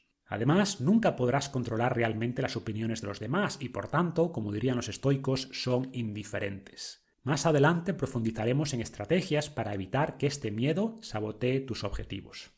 En noveno lugar están los llamados etiquetamientos. Tendemos a hacer una evaluación global de nosotros mismos u otros a partir de incidentes concretos. Me salté la dieta un día, por tanto no tengo disciplina. Cometí un error en el examen, por tanto no sirvo para estudiar. Me cuesta hacer este ejercicio de mi rutina de entrenamiento, por tanto soy torpe. He hecho algo estúpido, por tanto soy estúpido. En estos casos debemos intentar describir simplemente lo que ocurrió, adoptando, si es necesario, medidas para reducir el riesgo de que vuelva a ocurrir. Y por supuesto, tampoco debes cometer este error con los demás. Las personas son demasiado complejas como para intentar describirlas con una simple etiqueta. Una mala acción no convierte a nadie en malo, al igual que una buena acción no lo transforma en un santo. Y por último, los llamados deberías o imperativos, que son pensamientos rígidos sobre cómo deberíamos actuar, cómo nos deberían tratar los demás o cómo el mundo debería funcionar. Algunos psicólogos califican estos pensamientos como la tiranía de los deberías. En relación a nuestro propio comportamiento, nos autoimponemos con frecuencia obligaciones imaginarias. Tengo que, necesito, debería. Muchos sienten, por ejemplo, la necesidad de complacer constantemente a los demás y, en consecuencia, terminan postergando sus propios intereses. Asumen que deben alcanzar todos sus objetivos para no sentirse mal o hacerlo todo perfecto para sentirse satisfechos. Al fijarse metas irrealistas, se decepcionan con frecuencia, dando lugar a emociones negativas. Este sesgo se extiende también a los demás y a la vida en general. Muchos creen que los demás deben tratarles como ellos esperan y que tienen derecho a llevar vidas cómodas y sin problemas. El resultado es un resentimiento constante hacia los demás y una baja tolerancia a la frustración y la adversidad, derivando en una mentalidad victimista. Y aquí en el libro incluye una pequeña tabla donde muestro cómo los imperativos, según a quién los dirijamos, a nosotros mismos, a los demás o al mundo en general, generan resultados distintos. Por ejemplo, los imperativos dirigidos a uno mismo, como por ejemplo, tengo que perder el peso que me sobra antes del verano, eh, debería ser capaz de seguir el plan a la perfección, debería ser capaz de rendir al 100% en el trabajo y mantener intacta mi vida social, tienen como resultado culpa y remordimiento al no alcanzar nuestro ideal y generan también un estrés innecesario. Cuando estos imperativos son dirigidos a los demás, como por ejemplo cuando pensamos eh, mi pareja debe apoyarme en todo si realmente me quiere, o deberían tratarme como yo quiero, o deberían agradecer lo que hago por ellos, tiene como resultado un resentimiento hacia los demás. Y por último, los imperativos dirigidos al mundo, como por ejemplo, el mundo debería ser un lugar justo o debería ser fácil encontrar un trabajo que me guste, suelen producir baja tolerancia a la frustración y una mentalidad de víctima. Presta atención cuando te surjan pensamientos imperativos como debería o necesito, Prueba a convertir estas exigencias en preferencias. De necesito comer a preferiría comer. De debería hacer a me gustaría hacer. Se trata de reemplazar demandas rígidas por preferencias flexibles. Esta flexibilidad cognitiva nos permite adaptarnos a cada contexto, aumentando nuestra resiliencia ante los obstáculos que encontremos. Sin duda debemos aceptar nuestra responsabilidad e intentar mejorar, pero dándonos también cierta flexibilidad. En relación a lo externo, entiende que el mundo es como es. Recuerda la primera regla de Picteto. Algunas cosas dependen de ti, otras no. No puedes controlar cómo funciona el mundo o cómo se comportan los demás. Intenta, por supuesto, mejorar tu entorno y contribuir a crear un mundo mejor, pero entendiendo que el objetivo de los demás y del mundo en general no es complacerte. En resumen, relaja tus reglas autoimpuestas, acepta tus imperfecciones y las de los demás, Trabaja en mejorar aquello que está en tu ámbito de control y pierde menos tiempo quejándote por lo que no puedes cambiar. Y en el fondo esto tiene mucho que ver con el siguiente segmento del libro, que es mejorar tu autodiálogo, porque aprender a debatir razonadamente con tus emociones y pensamientos es una poderosa técnica para mejorar tu comportamiento, pero como todo requiere tiempo. Cada vez que detectes un pensamiento automático, recuerda tratarlo como una mera hipótesis que puede o no ser cierta, evaluando de manera razonada si se ajusta o no a la realidad. Aborda este proceso con una mente curiosa. Aprovecha la prosoque o la atención estoica para identificar pensamientos dañinos y transformarlos en pensamientos útiles. Los pensamientos dañinos se basan en suposiciones no demostrables, distorsionan la realidad, se expresan como necesidad o exigencia, producen emociones intensas, desproporcionadas respecto a lo ocurrido y obstaculizan la resolución de nuestros problemas y el logro de nuestras metas. Por el contrario, los pensamientos útiles son contrastables, describen la realidad sin exagerar, se expresan como deseo o preferencia, producen emociones moderadas o ajustadas a la relevancia de lo ocurrido y facilitan la resolución de los problemas y el logro de nuestras metas. Incluyo en el libro una tabla con ejemplos de algunos pensamientos dañinos poco productivos y cómo podríamos convertirlos en pensamientos más útiles, reduciendo su impacto emocional y ayudándonos a mejorar. Por ejemplo, un pensamiento dañino sería fracasé, por tanto no sirvo para esto. El pensamiento útil asociado sería no tuve los resultados esperados, seguramente porque no realicé las acciones adecuadas. Volveré a intentarlo de nuevo, cambiando el enfoque y aprendiendo de mis errores. Un pensamiento dañino sería soy incapaz de cambiar. Un pensamiento más útil sería todo el mundo puede cambiar y yo también. Un pensamiento dañino sería tengo miedo de hacer algo nuevo. Un pensamiento útil más adecuado sería no sé si esto funcionará, pero voy a hacer mi mejor esfuerzo. Y un último ejemplo de un pensamiento dañino sería otras personas logran resultados con menos esfuerzo que yo, que podríamos transformar en un pensamiento más útil como no sé en realidad cuánto esfuerzo están haciendo los demás, además, aunque algunas personas tienen más ventajas que yo, otros lo tienen peor. Me centraré simplemente en hacer mi mejor esfuerzo. Pasamos ahora al siguiente punto dentro del segmento de visualiza con claridad, que es clarifica tus valores. Primero, pregúntate quién quieres ser. Después, haz lo que tengas que hacer. Epicteto. En el punto anterior vimos cómo nuestras emociones y pensamientos automáticos distorsionan la realidad, impidiéndonos ver con claridad. El siguiente paso es reflexionar sobre lo que realmente queremos lograr, evitando ser influenciados por las expectativas de la sociedad. Pero en realidad, antes de pensar en lo que quieres hacer, debes aclarar quién quieres ser. En un mundo hiperconectado, dominado por el pensamiento grupal y el efecto rebaño, es necesario distanciarse de la masa sumisa para lograr perspectiva. Seguir el camino marcado por la sociedad es sencillo, pero estás dejando que otros determinen tu destino. Por el contrario, al pensar por ti mismo y actuar en consecuencia, aumentará la resistencia de tu entorno. Las fuerzas de la conformidad intentarán que seas normal, que no cuestiones el camino por el que te quieren llevar. En la sociedad actual, ser normal implica tener sobrepeso, comer mal, ser sedentario y leer menos de un libro al mes. Debemos aspirar a algo más que la normalidad. Debemos elegir nuestro propio camino.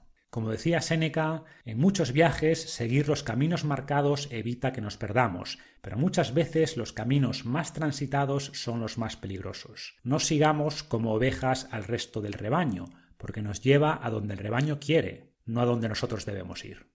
Los estoicos nos animaban a valorar las cosas por ellas mismas, no por su popularidad. En vez de actuar por imitación, debemos ser guiados por la razón. Muchos de nuestros problemas se deben a que organizamos nuestra vida en base a convenios en vez de la razón. Séneca. ¿Cuánto tiempo ahorra el que no se da la vuelta constantemente para ver lo que su vecino dice, hace o piensa? Marco Aurelio. No se trata de ir necesariamente contra los convenios, que en muchos ámbitos son correctos, pero antes de iniciar un viaje debemos pensar a dónde queremos llegar y, más importante, en quién nos queremos convertir. Los cambios de hábitos suelen fracasar porque intentamos modificar nuestros comportamientos sin modificar nuestra identidad. Esto puede funcionar a corto plazo, pero si nuestra identidad no cambia, los nuevos hábitos no durarán porque requerirán constante fuerza de voluntad. Los verás siempre como un sacrificio, como algo que debes forzar. ¿Cuál es la solución? Cambiar tu identidad, cambiar cómo te ves. Como vimos en la sección anterior, tus creencias son parte del filtro a través del cual experimentas la realidad. Nuestros comportamientos son en parte expresiones de nuestras creencias y si éstas cambian, los comportamientos también lo harán, con mucho menos esfuerzo. El cambio profundo empieza desde dentro y se manifiesta hacia afuera, no al revés. Evidentemente este cambio no ocurre de la noche a la mañana. Todas tus experiencias pasadas influyen en tus creencias más arraigadas, que definen a su vez cómo te ves y cómo respondes a tu entorno. Por ejemplo, una baja autoestima puede derivar en problemas con la comida, que se convierte en una forma de atenuar emociones negativas. Intentar simplemente controlar calorías no funcionará en estos casos, ya que el problema es más profundo. La verdadera solución está en el interior. Una primera acción que puedes realizar para empezar a moldear tu identidad es reflexionar sobre tu filosofía de vida. El estoicismo es una especie de sistema operativo mental que te ayudará precisamente a mejorar cómo te ves y a entender el origen de tus pensamientos. Y de esta manera será mucho más fácil mejorar tu comportamiento. Determina tu propósito y tus valores. Céntrate en tu misión principal. Hay un momento y un lugar para la diversión y el ocio, pero nunca debes permitir que estos te desvíen de tu verdadero propósito. Epicteto. La vida de la mayoría no se guía por la elección, sino por la inercia. Lo que percibimos como pereza es con frecuencia falta de claridad. Si no sabes quién eres ni a dónde vas, es fácil dejarse arrastrar. Desde los tiempos de Aristóteles, las filosofías griegas usaban el término telos para referirse al fin o propósito último de algo. Indicaban, por ejemplo, que el telos de una bellota era convertirse en roble. Como vimos, el telos de un humano sería alcanzar la eudaimonia, actuando con virtud y manteniendo su tranquilidad mental. Extrapolando al mundo de la salud, yo lo interpreto como alcanzar una buena salud global, física y mental, desarrollando de manera equilibrada todas nuestras capacidades y acercándonos a nuestro potencial, pero sin obsesionarse por lograr cierta talla o un porcentaje específico de grasa. El propósito no marca por tanto un destino claro, sino más bien una dirección y sobre todo un compromiso firme de mejora constante. Tampoco intentes comparar tu cuerpo con el de los demás, porque su forma final depende de multitud de factores fuera de tu control, desde tus genes hasta enfermedades de la infancia. Tu misión es simplemente darle a tu cuerpo todo lo que requiere y él se encargará del resto. Igual que una bellota no se convertirá en roble si no cae en terreno fértil o no recibe agua y sol, tu salud tampoco prosperará si no creas el entorno adecuado para su florecimiento. Y en este proceso de autodescubrimiento juega un papel importante reflexionar sobre nuestros valores. Clarificación de valores. Cuando alguien está centrado en su vida, no necesita buscar aprobación externa. Epicteto. La claridad nos da poder y definir cómo queremos vivir nos ayuda a cambiar. Esta técnica forma parte de las terapias cognitivo-conductuales y ha demostrado ser eficaz contra multitud de problemas. Crear cierto sentimiento de propósito en nuestras vidas nos ayuda a adoptar mejores hábitos y a seguir adelante ante situaciones difíciles. Ser guiados por valores internos nos hace además mucho menos influenciables ante las presiones sociales. Al definir los valores por los que queremos vivir, podemos evaluar si nuestros comportamientos reflejan realmente nuestros valores. Si decimos que valoramos nuestra salud pero no hacemos ninguna actividad física, será evidente que no somos coherentes. Ser conscientes de esta brecha entre nuestros valores y nuestros comportamientos es muchas veces suficiente para motivar un cambio. Trabajar a diario guiados por principios motivantes nos ofrecerá más satisfacción que ser zarandeados sin dirección, persiguiendo placer y huyendo de la incomodidad. Podemos soportar mucho sufrimiento, pero solo si le damos un sentido. En el cuaderno de trabajo encontrarás algunas ideas para clarificar tus valores, pero puedes empezar reflexionando sobre cómo te gustaría realmente vivir y cómo quieres ser recordado. Los estoicos proponían ciertos valores concretos de alto nivel, las virtudes, pero daban libertad en cómo éstas podían expresarse en la vida de cada uno. Algunos ejemplos. En cuanto a sabiduría, puedes considerar el aprendizaje constante como uno de tus valores. No solo se trata de absorber conocimiento externo, sino de mejorar también el entendimiento de tu propio cuerpo. La siguiente virtud sería el coraje, que podría representar hacer lo correcto a pesar del miedo, que es sin duda un valor que merece la pena perseguir. Te hará además más consciente de cómo muchos miedos limitan tu vida, y este es el primer paso para vencerlos.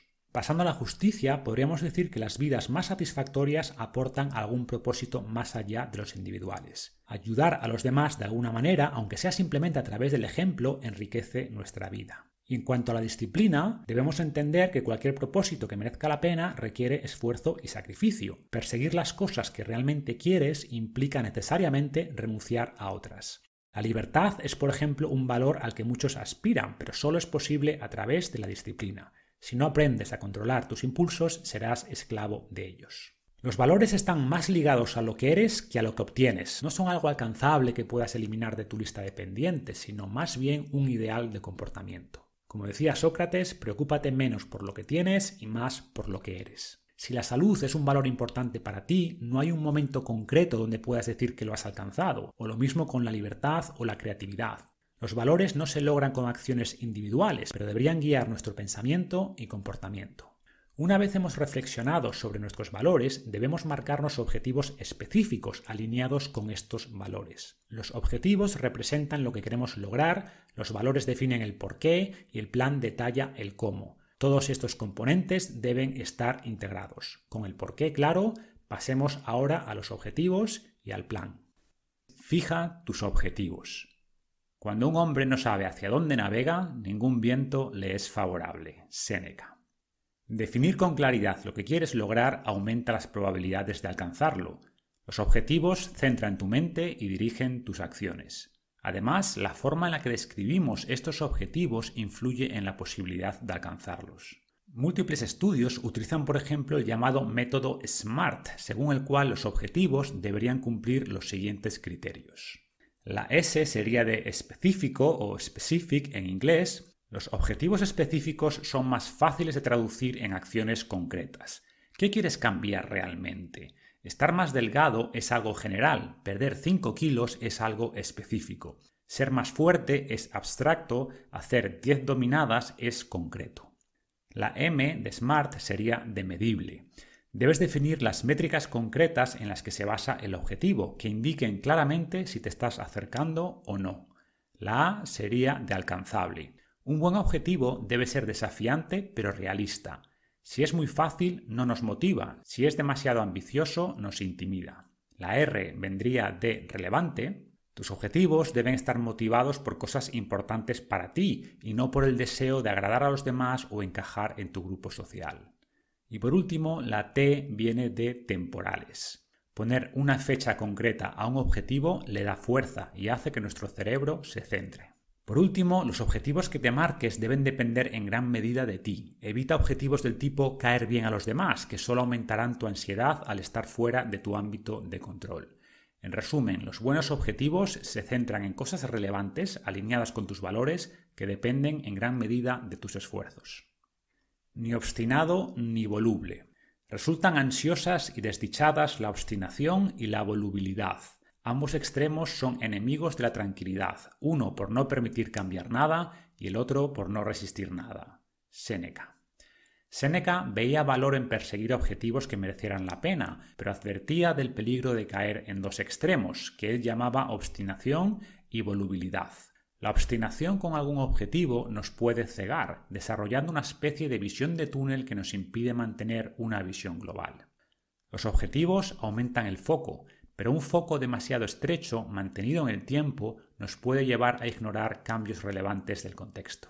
Corremos además el riesgo de comprometer nuestros valores en persecución del objetivo. Por eso los estoicos nos recordaban que lo único realmente bueno es actuar con virtud. Cualquier otro objetivo sería un indiferente preferido, con valor en sí mismo, pero que nunca debería separarnos de nuestros principios. Por ejemplo, obsesionarse con el hecho de perder una cantidad arbitraria de grasa puede hacernos caer en prácticas peligrosas para la salud, y nunca faltarán vendedores de supuestos tratamientos o suplementos mágicos.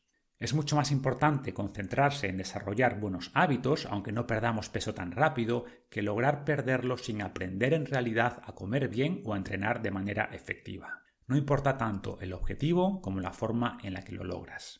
Además, a medida que aprendes y experimentas, tus preferencias cambian y lo que antes te motivaba quizá ahora no lo haga tanto, y esto es válido. O simplemente surge una oportunidad en tu camino que antes no estaba presente y te hace replantear tus objetivos. Esta flexibilidad es señal de buena salud mental y te permite adaptarte a un mundo cambiante. Se trata de mantener un sentido de propósito sin miedo a explorar distintos caminos y sin autocastigarte si te desvías momentáneamente del plan previsto. Tus objetivos están a tu servicio, no al revés. Obstinarse con los objetivos es por tanto equivocado, pero igual de malo es el extremo opuesto, la volubilidad. Debemos ser flexibles para no encariñarnos demasiado con los objetivos que nos hemos fijado y pasar a aquellos a los que nos desvíe el azar, pero no debemos dejarnos atrapar por la volubilidad, el vicio más contrario al sosiego. Séneca. Los volubles serían aquellos que se fijan metas pero se cansan pronto de ellas y a las pocas semanas están persiguiendo objetivos nuevos. Estos cambios constantes hacen que nunca construyan nada relevante. Van dejando tras de sí muchos cimientos pero nada de valor sobre ellos. Empiezan con ánimo pero al enfrentar los primeros problemas se vienen abajo. Si te sientes identificado, sigue escuchando. Más adelante proponemos estrategias concretas para vencer esta resistencia. En resumen, si el objetivo que persigues ya no te ofrece motivación o se presenta una oportunidad mejor, ajusta tu dirección, pero no abandones simplemente porque no es tan fácil como pensabas. Desarrollar la capacidad de actuar a pesar de la dificultad es fundamental para mejorar tu salud y tu vida en general. Por último, no pospongas tu bienestar al momento en el que logres lo que anhelas. Celebra cada acción correcta. Recuerda que el camino es la recompensa. Y entramos en el siguiente punto, que es define un plan. El progreso no ocurre por accidente, sino trabajando en ti a diario. Epicteto. Los objetivos en un plan no son más que deseos. Con los objetivos claros debes definir las acciones concretas que te ayudarán a alcanzarlos. Dicho esto, no cometas el error de esperar el plan perfecto. No necesitas ver la cima de la montaña para dar el primer paso. El problema de los planes es que debemos hacerlos al comienzo, justo cuando menos información tenemos. Por este motivo, los planes son en realidad organismos vivos que deberás ir actualizando según tus resultados y el nuevo conocimiento acumulado. La planificación es por tanto un proceso, no un evento. Tampoco intentes reinventar la rueda. Si quieres aprender a comer y entrenar, déjate asesorar por un profesional o sigue alguno de nuestros programas. Recuerda además que los planes son guías, no reglas inviolables. No asumas que debes seguir el plan a la perfección Evita el error cognitivo anterior de todo o nada. Haz tu mejor esfuerzo y aprende constantemente. Deberás además adaptar el plan a tu realidad. Un plan mediocre que puedas seguir te funcionará mejor que un plan perfecto imposible de cumplir. Y al final, un plan no es más que una serie de acciones a realizar. Algunas de estas acciones se deben hacer solo una vez y otras necesitan ser repetidas en el tiempo. Todo el mundo puede obligarse a hacer algo de vez en cuando, pero requieres una mentalidad distinta para repetir una acción a diario. Si quieres perder peso, te servirá de poco comer bien una vez. Si quieres ganar masa muscular, no lo lograrás haciendo un par de entrenamientos al mes. Por ese motivo, debemos convertir este tipo de acciones en hábitos. De acciones a hábitos. No pospongamos nada, combatamos la vida a diario. Séneca. Para llevar una buena vida debes ser consistente, incluso cuando no es conveniente, cómodo o fácil. Epicteto. Ponerse objetivos y trazar un plan es importante, pero no es suficiente. Los resultados son siempre fruto de un proceso, no de acciones aisladas. El efecto de pequeñas acciones repetidas a diario se potencia con el tiempo. Por este motivo, los estoicos hacían más énfasis en el camino que en el destino. No hay línea de meta en el proceso de mejora. Si quieres perder peso, es mucho más efectivo centrarse en comer bien y hacer ejercicio que pesarse a diario. Obsesionarse por el resultado no te ayudará a lograrlo.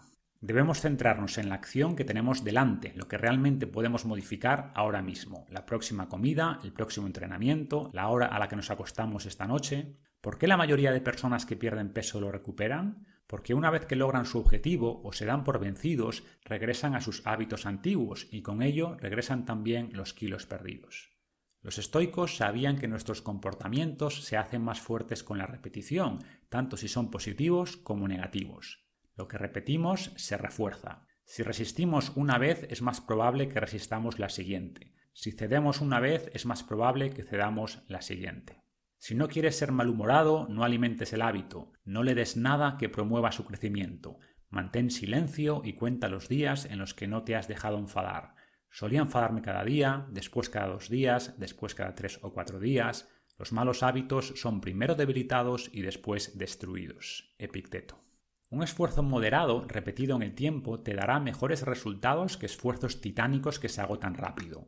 Cada vez que repites la acción correcta estás invirtiendo en buenos hábitos y el beneficio se acumulará poco a poco.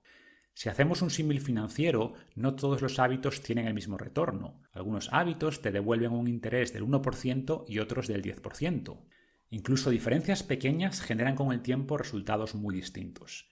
La siguiente gráfica que tenéis en el PDF que acompaña este audiolibro representa, por ejemplo, la diferencia a largo plazo entre un 8% y un 10%, partiendo del mismo capital o situación inicial y realizando las mismas aportaciones diarias de dinero o de esfuerzo. Y como vemos en la gráfica, diferencias pequeñas de interés o de importancia del hábito, por ejemplo entre un 8% y un 10%, generan con el tiempo diferencias muy importantes.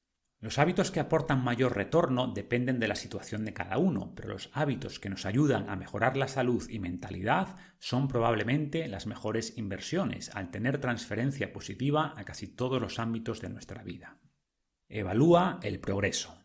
Imagina que le digo a un atleta, muéstrame tus hombros, y él me responde, mira los pesos con los que entreno. Olvídate de los pesos, le contestaría, lo que quiero ver es el progreso de entrenar con esos pesos. Epicteto. Las cosas que medimos son las que mejoramos. Necesitamos métricas concretas para saber si nos movemos en la dirección correcta. Al medir nuestros resultados sabemos si nuestras acciones están funcionando, pudiendo ajustarlas en caso contrario.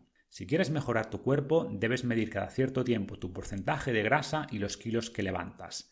¿Has perdido grasa? ¿Eres más fuerte que hace unas semanas? Conocer las respuestas a estas preguntas no solo te ayuda a revisar tu plan, también te aporta motivación. Ver tu progreso fortalece tu compromiso. En cualquier caso, recuerda que no debes solo medir el resultado, también el proceso. Evalúa cada día si has seguido la dieta, si has hecho el entrenamiento que tocaba, si has descansado suficiente. Necesitas métricas para saber si estás dedicando tiempo a las cosas que realmente te importan. En el cuaderno de trabajo te guiaremos para llevar todo esto a la práctica. Y pasamos ya al último punto dentro de este capítulo de Visualiza con claridad, que sería acepta la incertidumbre. Adquiere el hábito de cuestionar cada percepción y preguntarte si es algo que está bajo tu control. Si no lo está, responde simplemente que no te va a preocupar. Epicteto. El objetivo principal de esta primera sección es ayudarte a ver la realidad con claridad, pero nunca lograrás absoluta certeza. Siempre habrá cosas fuera de tu control y no lograrás tranquilidad hasta que abraces la incertidumbre. La necesidad de control es una de las causas principales de ansiedad. Definir hacia dónde vas alivia en parte esta ansiedad, pero el futuro es siempre incierto. Debes aprender a tolerar cierto nivel de incertidumbre y a tomar decisiones razonablemente buenas con información imperfecta. Si esperas a tener toda la información para tomar una decisión, nunca pasarás a la acción. Exigir certeza es la receta perfecta para la ansiedad y la parálisis. Puedes avanzar sin tener todas las respuestas. Todo lo bueno requiere dar un paso hacia lo desconocido. Si necesitas certeza, no probarás cosas nuevas y sin experimentar no progresarás.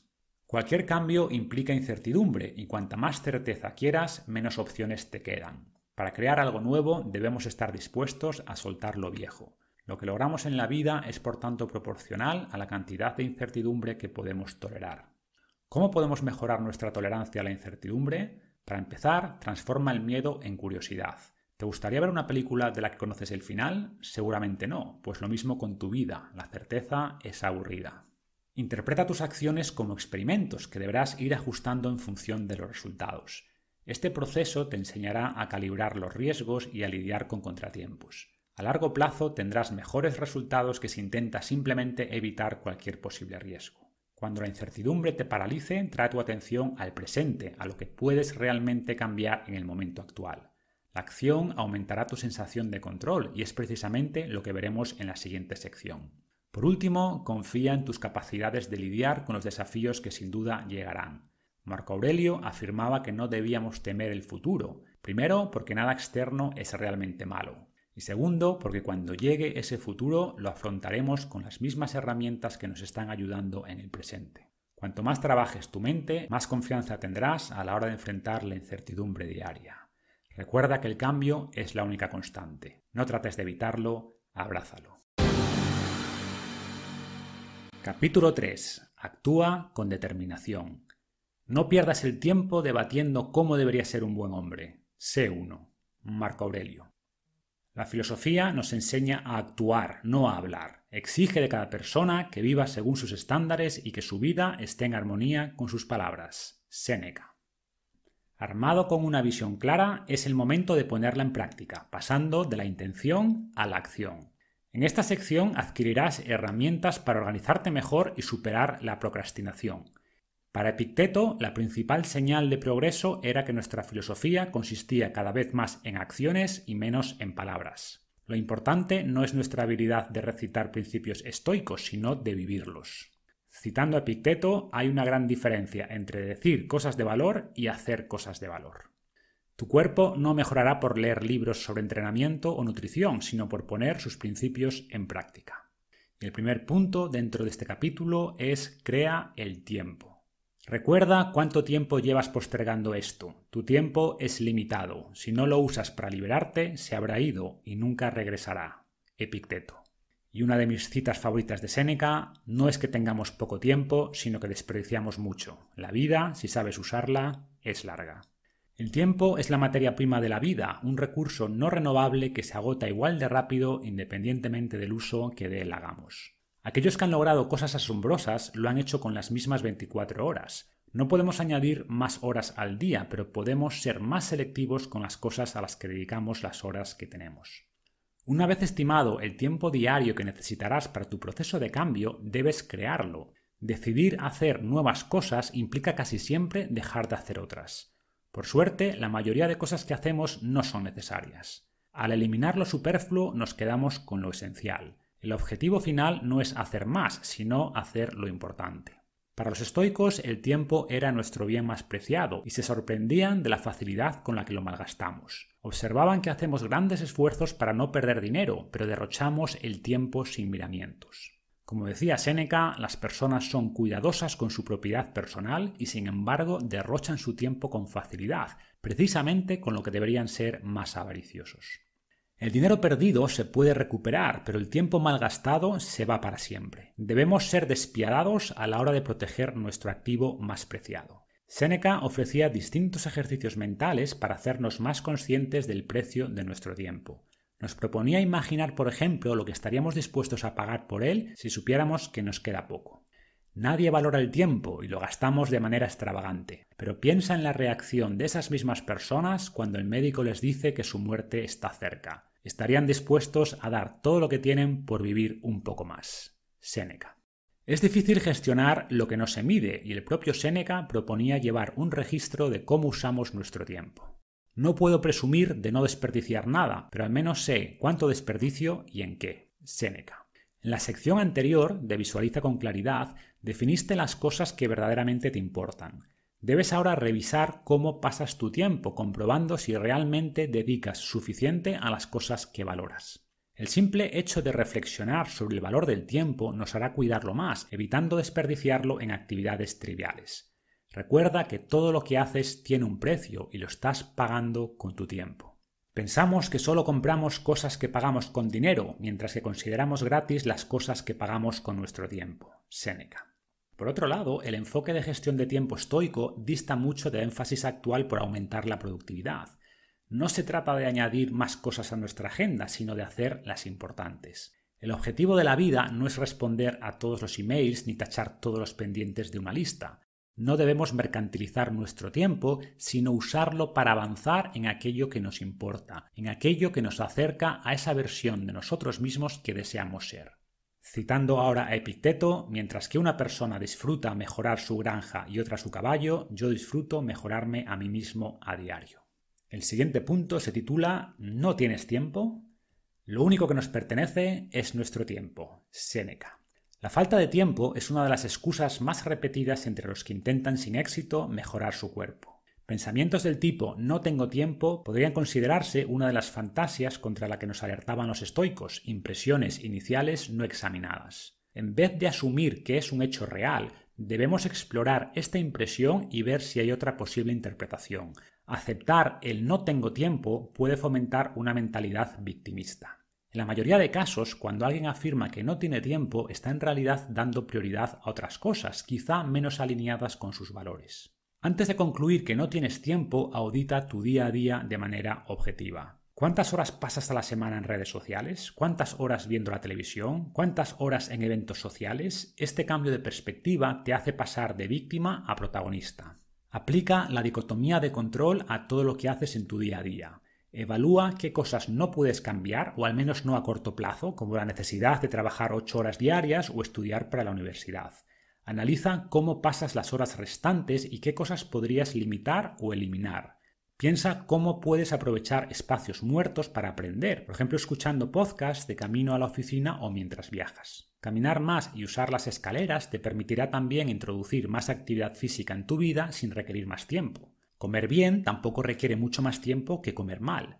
Piensa también qué tipo de ocio haces el fin de semana. ¿Te acerca a tus objetivos o te aleja de ellos? Si no estás dispuesto a cambiar tu tipo de ocio para alinearlo con tus valores, estás dando más prioridad a eso que a mejorar tu salud. En ese caso, reconoce que el problema no es la falta de tiempo, sino de compromiso. Eso no implica que sea malo, pero entiende que es una decisión que estás tomando.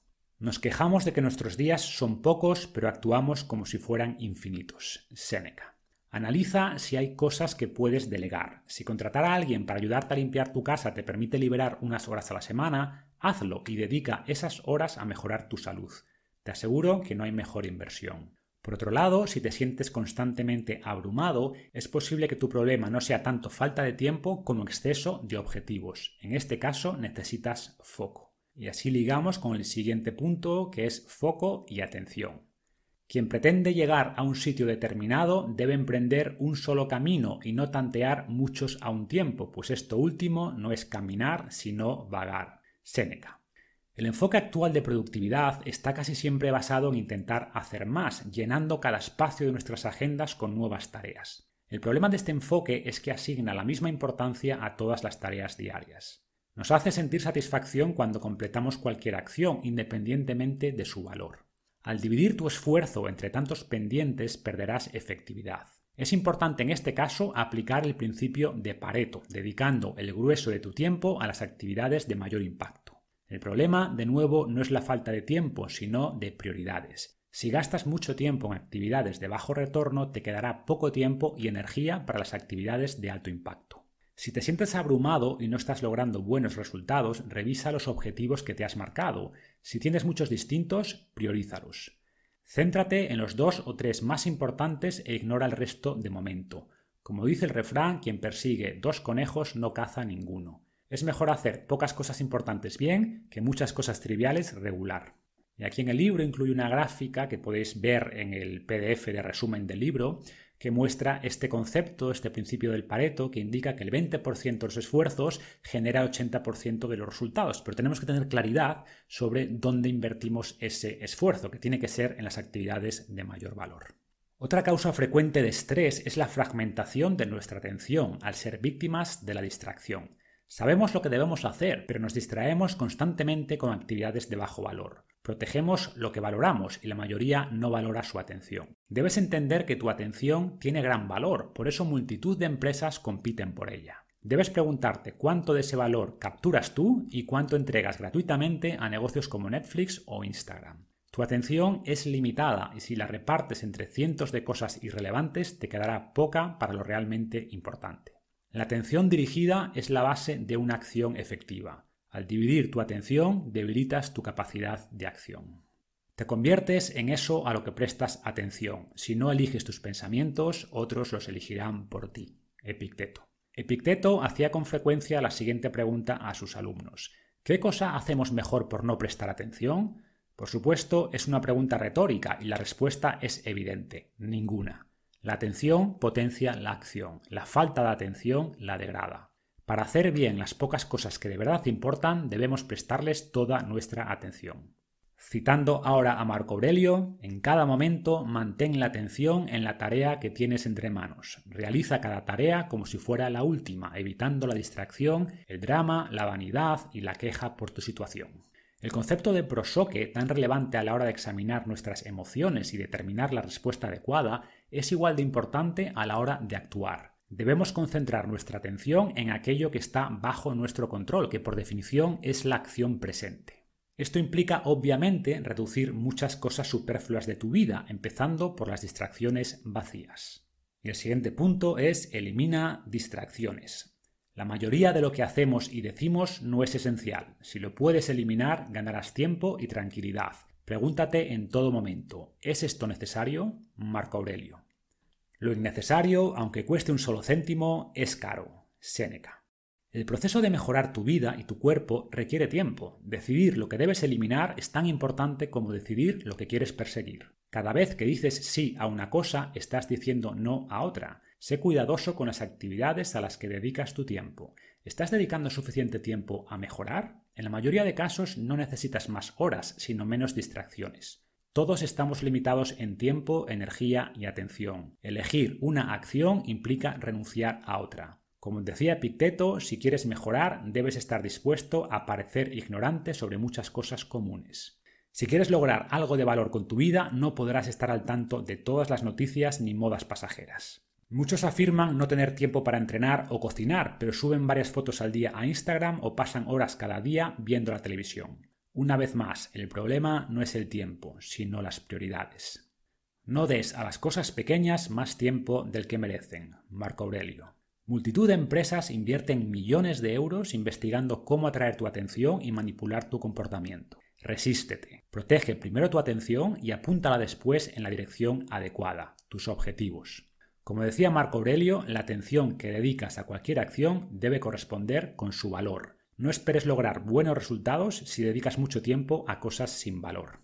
Marco Aurelio no tenía que enfrentarse a la atracción de las redes sociales ni era bombardeado con vídeos virales, pero las demandas sobre su tiempo superaban la de la mayoría de nosotros. Mientras las masas eran distraídas por gladiadores, circos y otros divertimentos de la época, él se esforzaba cada día por mantener estas distracciones a un mínimo, concentrando su atención en su misión. Y lo mismo debes hacer tú. Las distracciones que ofrece la tecnología son adictivas. Nos producen placer inmediato, pero una sensación general de insatisfacción a largo plazo. Nadie en su lecho de muerte desearía haber pasado más tiempo viendo la televisión. Desearás haber logrado algo de lo que te sientas orgulloso y haber dedicado más tiempo a las cosas que realmente valoras. Como veremos, esto no implica estar constantemente atareado. La distracción planificada como forma de descanso y relajación no solo es válida, es necesaria. El problema viene cuando estas distracciones acaparan una parte importante de tu jornada, desplazando las actividades que realmente te acercan a tus objetivos. Aprende a decir no. Además de limitar las distracciones del entorno, debemos protegernos de las demandas de otros. Limita compromisos y rechaza solicitudes poco razonables. No cedas con facilidad tu tiempo ni tu atención. Es difícil decir no, ya que no queremos quedar mal con los demás, pero piensa que cada vez que dices sí a otros, te estás diciendo no a ti mismo. ¿Qué prioridades estás atendiendo? ¿Las tuyas o las de los demás? Aunque cada demanda sobre tu tiempo parezca insignificante, todas sumadas representan una cantidad de tiempo importante. Las promesas que haces se acumulan como las deudas. Cuando te toca hacer algo a lo que te comprometiste, te das cuenta de su verdadero precio. Mejor pagar el precio presente de decir no que el precio futuro de decir sí. ¿Cuántos han robado parte de tu vida cuando no eras consciente de lo que perdías? ¿Cuánto has desperdiciado en preocupaciones infundadas, deseos avariciosos y diversiones sociales? ¿Y qué poco de tu tiempo te quedó para ti? Séneca. Esto no implica, por supuesto, que no ayudes a los demás, pero no te pongas a ti mismo al final de la cola ni permitas que otros decidan qué hacer con tu tiempo. Además, si no estás bien contigo mismo, serás de poca ayuda para el resto. Pasamos al siguiente punto, que es vence la procrastinación. Podrías actuar bien hoy, pero eliges mañana. Marco Aurelio. La postergación es el mayor derroche de vida. Se lleva los días según llegan y nos niega el presente al prometernos el futuro. El principal obstáculo para la vida es la expectativa que nos atrae con el mañana y nos hace perder el hoy. Marco Aurelio. ¿Qué tienen en común las cosas importantes que postergas? Que no te apetece hacerlas. El simple hecho de pensar en ellas te hace sentir incómodo, ansioso, abrumado. Para evitar esta sensación, pospones la acción y te refugias en actividades de bajo valor o te dejas atrapar por la distracción. Paradójicamente, la mejor estrategia para calmar ese dolor no es huir de él, sino enfrentarlo. Al pasar del modo reflexión al modo ejecución, desaparece el dolor de la anticipación. Enfrentar el problema se convierte en su solución. Es por tanto fundamental desarrollar estrategias para vencer esta resistencia, para pasar de la reflexión a la acción, y es lo que veremos en esta sección. Hay muchos motivos por los que postergamos y los iremos atacando por separado. A veces lo que interpretamos como resistencia es en realidad falta de claridad. Otras veces tenemos claro nuestro plan, pero el desafío parece tan grande que nos paraliza. En muchos casos el miedo al fracaso nos impide dar el primer paso. Y con frecuencia lo que nos detiene es simplemente la pereza. Para todos estos obstáculos y otros muchos encontrarás solución a continuación. Recuerda tu propósito y clarifica tu plan. En esas mañanas, cuando te cueste levantarte de la cama, piensa que te estás levantando para hacer el trabajo de un ser humano. ¿Por qué estar molesto si vas a hacer lo que debes hacer? ¿O acaso fuiste hecho para calentarte bajo las sábanas? Marco Aurelio. Los estoicos no eran inmunes a la pereza. Al propio Marco Aurelio le costaba levantarse por las mañanas y en su caso podría perfectamente haber cedido a sus deseos. Recordemos que era el emperador de Roma, el hombre más poderoso del momento. Podría haber delegado sus tareas y seguir durmiendo, pero sabía que no era lo correcto, tenía una misión que cumplir. En nuestro caso, quizá no gobernamos imperios, pero somos los emperadores de nuestras vidas y tenemos también una misión que llevar a cabo.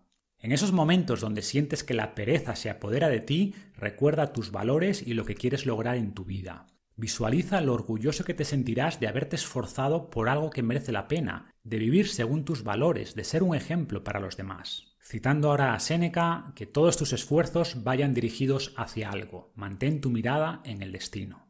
Además de visualizar tu objetivo final, debes revisar tu plan. Si tu mente no tiene claro el siguiente paso, dudará a la hora de darlo. ¿Es tu plan de acción suficientemente concreto? Si no lo es, trabaja en ello. Necesitas saber con claridad lo que debes hacer cada día.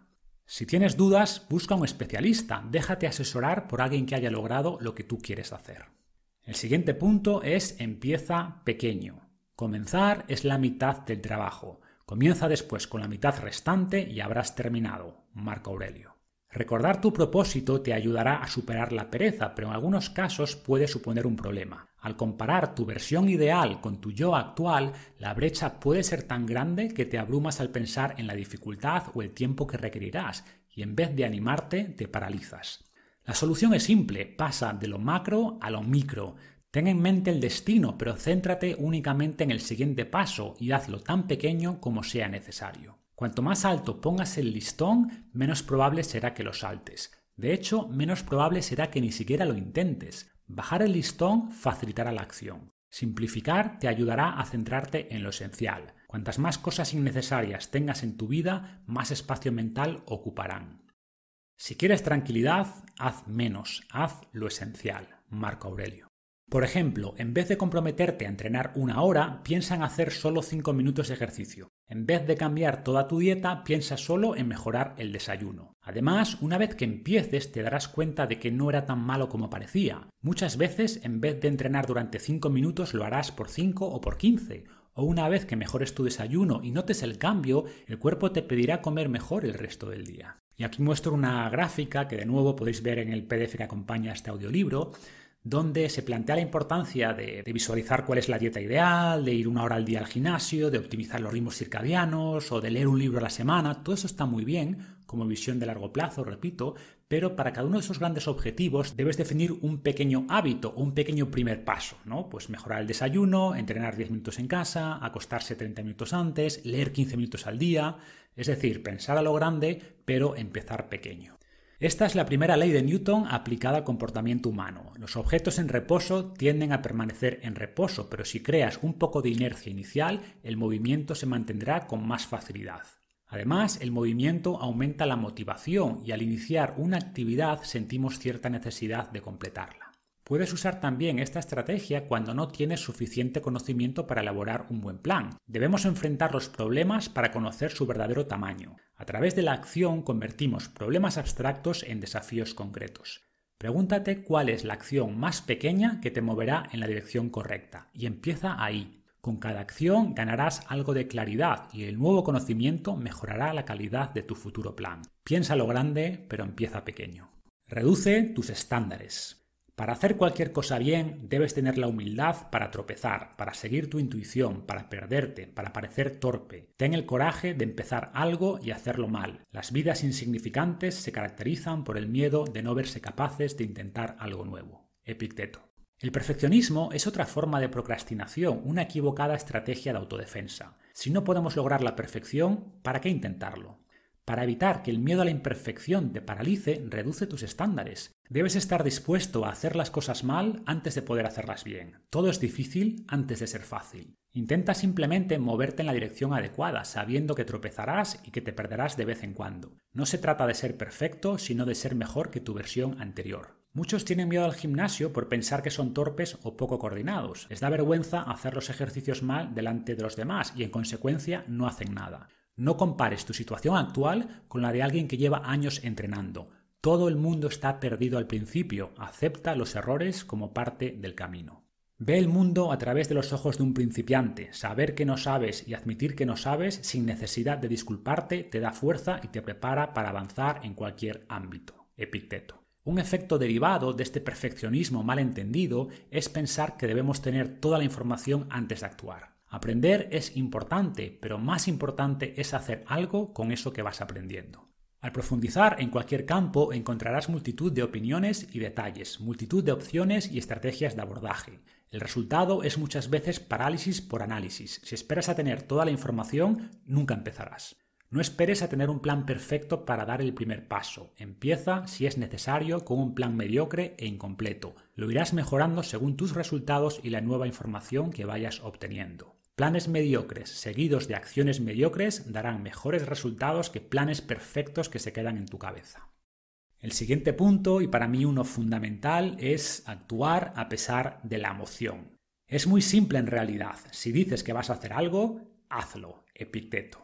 ¿Naciste entonces para sentirte bien en vez de para hacer y experimentar? ¿No ves cómo las plantas, los pájaros, las hormigas y las abejas hacen su labor sin protestar, lo mejor que pueden? ¿No estás dispuesto a hacer tu trabajo como un ser humano? Marco Aurelio. En la sección anterior de Visualiza con claridad exploramos distintas emociones y aprendimos a regularlas, pero nunca podremos controlar completamente nuestro estado emocional. Por este motivo es vital entender que emociones y acciones son cosas separadas y no tienen por qué estar siempre alineadas. Por ejemplo, buena parte de la psicología positiva intenta aumentar nuestra motivación para hacer cosas, basándose en la idea de que la acción requiere motivación, de que sin un sentimiento específico no podemos actuar. Es mentira. Puedes hacer lo correcto independientemente de tus sentimientos. Por supuesto es más fácil hacer algo cuando estás animado, pero debes aprender a separar ambos. Una cosa es la emoción y otra la acción. Y son tus acciones las que te definen, no tus emociones. Cuando hablamos antes sobre cómo dominar nuestras emociones, vimos que podemos aprender a experimentarlas sin reaccionar, y de la misma manera podemos aprender a actuar a pesar de no sentir ganas. ¿Es tu propósito en la vida estar cómodo y no esforzarte por nada? ¿Naciste para hacer solo las cosas fáciles? Marco Aurelio. No esperes a que te apetezca hacer lo correcto. No postergues las soluciones a tus problemas. Por supuesto que la motivación facilita la acción, pero no puedes depender de su caprichosa aparición. Debes aprender a hacer lo correcto con ganas o sin ellas. Nos bombardean con mensajes animándonos a decir lo que pensamos y a actuar según cómo nos sentimos. Muchas veces es un error. La autenticidad está sobrevalorada. ¿Preferirías estar en manos de un cirujano auténtico o uno profesional? ¿Uno que opere bien cuando le apetece o uno que opere bien siempre? Es mejor ser profesional que ser auténtico. Un profesional es alguien que dice y hace lo correcto independientemente de sus sentimientos. Recuerda que tus emociones mienten con frecuencia. Cuando se trata de mejorar tu cuerpo, no intentes ser auténtico, sé profesional. ¿No tienes ganas de entrenar? Entrena sin ganas. ¿No estás motivado para preparar una buena comida? Prepárala sin motivación. Muchos son profesionales en su trabajo, pero no aplican la misma estrategia con su cuerpo. Ser profesional implica actuar como lo haría tu mejor versión. Recuerda que tus emociones son pasajeras, pero tus acciones perduran. Cuando vemos hazañas que nos inspiran, no nos preguntamos si sus autores estaban motivados o no, si actuaron con ganas o no, simplemente vemos el resultado. Además, es muchas veces la acción la que produce la motivación y no al revés. Al actuar logras resultados y esos resultados te motivan a continuar. La acción se convierte en la causa de la motivación en vez de su consecuencia. Por ejemplo, al empezar a entrenar, tu cuerpo entra en calor y la resistencia se reduce. Actuando sobre nuestra fisiología, cambiamos nuestra psicología. Activando el cuerpo, modificamos nuestros sentimientos y nuestros pensamientos. La acción resta energía a las emociones negativas que se reducen rápidamente cuando estás inmerso en algo que merece la pena. Esta capacidad de separar las emociones del comportamiento es muy poderosa y es aplicable a otros muchos aspectos. Por ejemplo, es con frecuencia el miedo el que nos paraliza y no la desidia. En este caso, no esperes a que desaparezca el miedo, simplemente actúa a pesar del miedo. Y una vez más, la propia acción reduce el temor, Aprendes que lo que tanto temías no es en realidad tan malo como parecía, o si realmente lo era, te fortaleces igualmente al enfrentarlo. No solo te das cuenta de que no es tan terrible como imaginabas, sino que tu opinión sobre ti cambia. Lo que repites se refuerza. Cada vez que vences tu resistencia, mejoras tu autoconfianza y tu autoestima. Cada vez que pasas de un estado de anticipación a uno de acción, aumentas la probabilidad de volver a lograrlo y la incomodidad anticipatoria será cada vez menor. Por el contrario, si cada vez que sientes incomodidad o resistencia te paralizas, esta será la respuesta que potencias. De la misma manera, no esperes sentirte completamente preparado antes de actuar. Ese momento nunca llegará. Por supuesto, debes prepararte todo lo posible, pero la preparación absoluta no existe. No necesitas pasar seis meses leyendo sobre nutrición y programación del entrenamiento para empezar a comer bien o entrenar. Continúa aprendiendo, desde luego, pero vete poniendo en práctica lo que aprendes, incluso si no te sientes preparado. En resumen, no esperes tener el estado mental ideal para actuar. A pesar de la pereza o el miedo, haz lo correcto. Son tus acciones lo que cambiarán tu vida, no tus pensamientos ni emociones. Actúa si es necesario con pereza, con miedo o con duda, pero actúa. Pasamos al siguiente punto, que es planifica la acción. Piensa en todas las veces que te has dicho lo haré mañana. Tu tiempo es limitado. Usa cada momento sabiamente. Marco Aurelio. Cuanto más visible hagas la acción que quieres ejecutar, más probable es que la lleves a cabo. Por ejemplo, si programas en tu agenda 7 pm ir al gimnasio, irás muchas más veces que si dependes de que tu mente se acuerde. En este sentido, una herramienta psicológica muy poderosa es la llamada intención de implementación consiste básicamente en planificar nuestra respuesta ante una situación concreta. Si se da la situación X, ejecutaré la respuesta Y. Algunos ejemplos. En cuanto suene el despertador, me levantaré de la cama. Cuando me pongan el pan en el restaurante, les pediré que se lo lleven. Cuando termine de cenar, caminaré durante 30 minutos. A las 11 de la noche apagaré todos los dispositivos digitales y me iré a dormir. Dada su sencillez, podrías estar tentado de ignorar esta técnica, pero decenas de estudios demuestran su potencial para alterar nuestro comportamiento.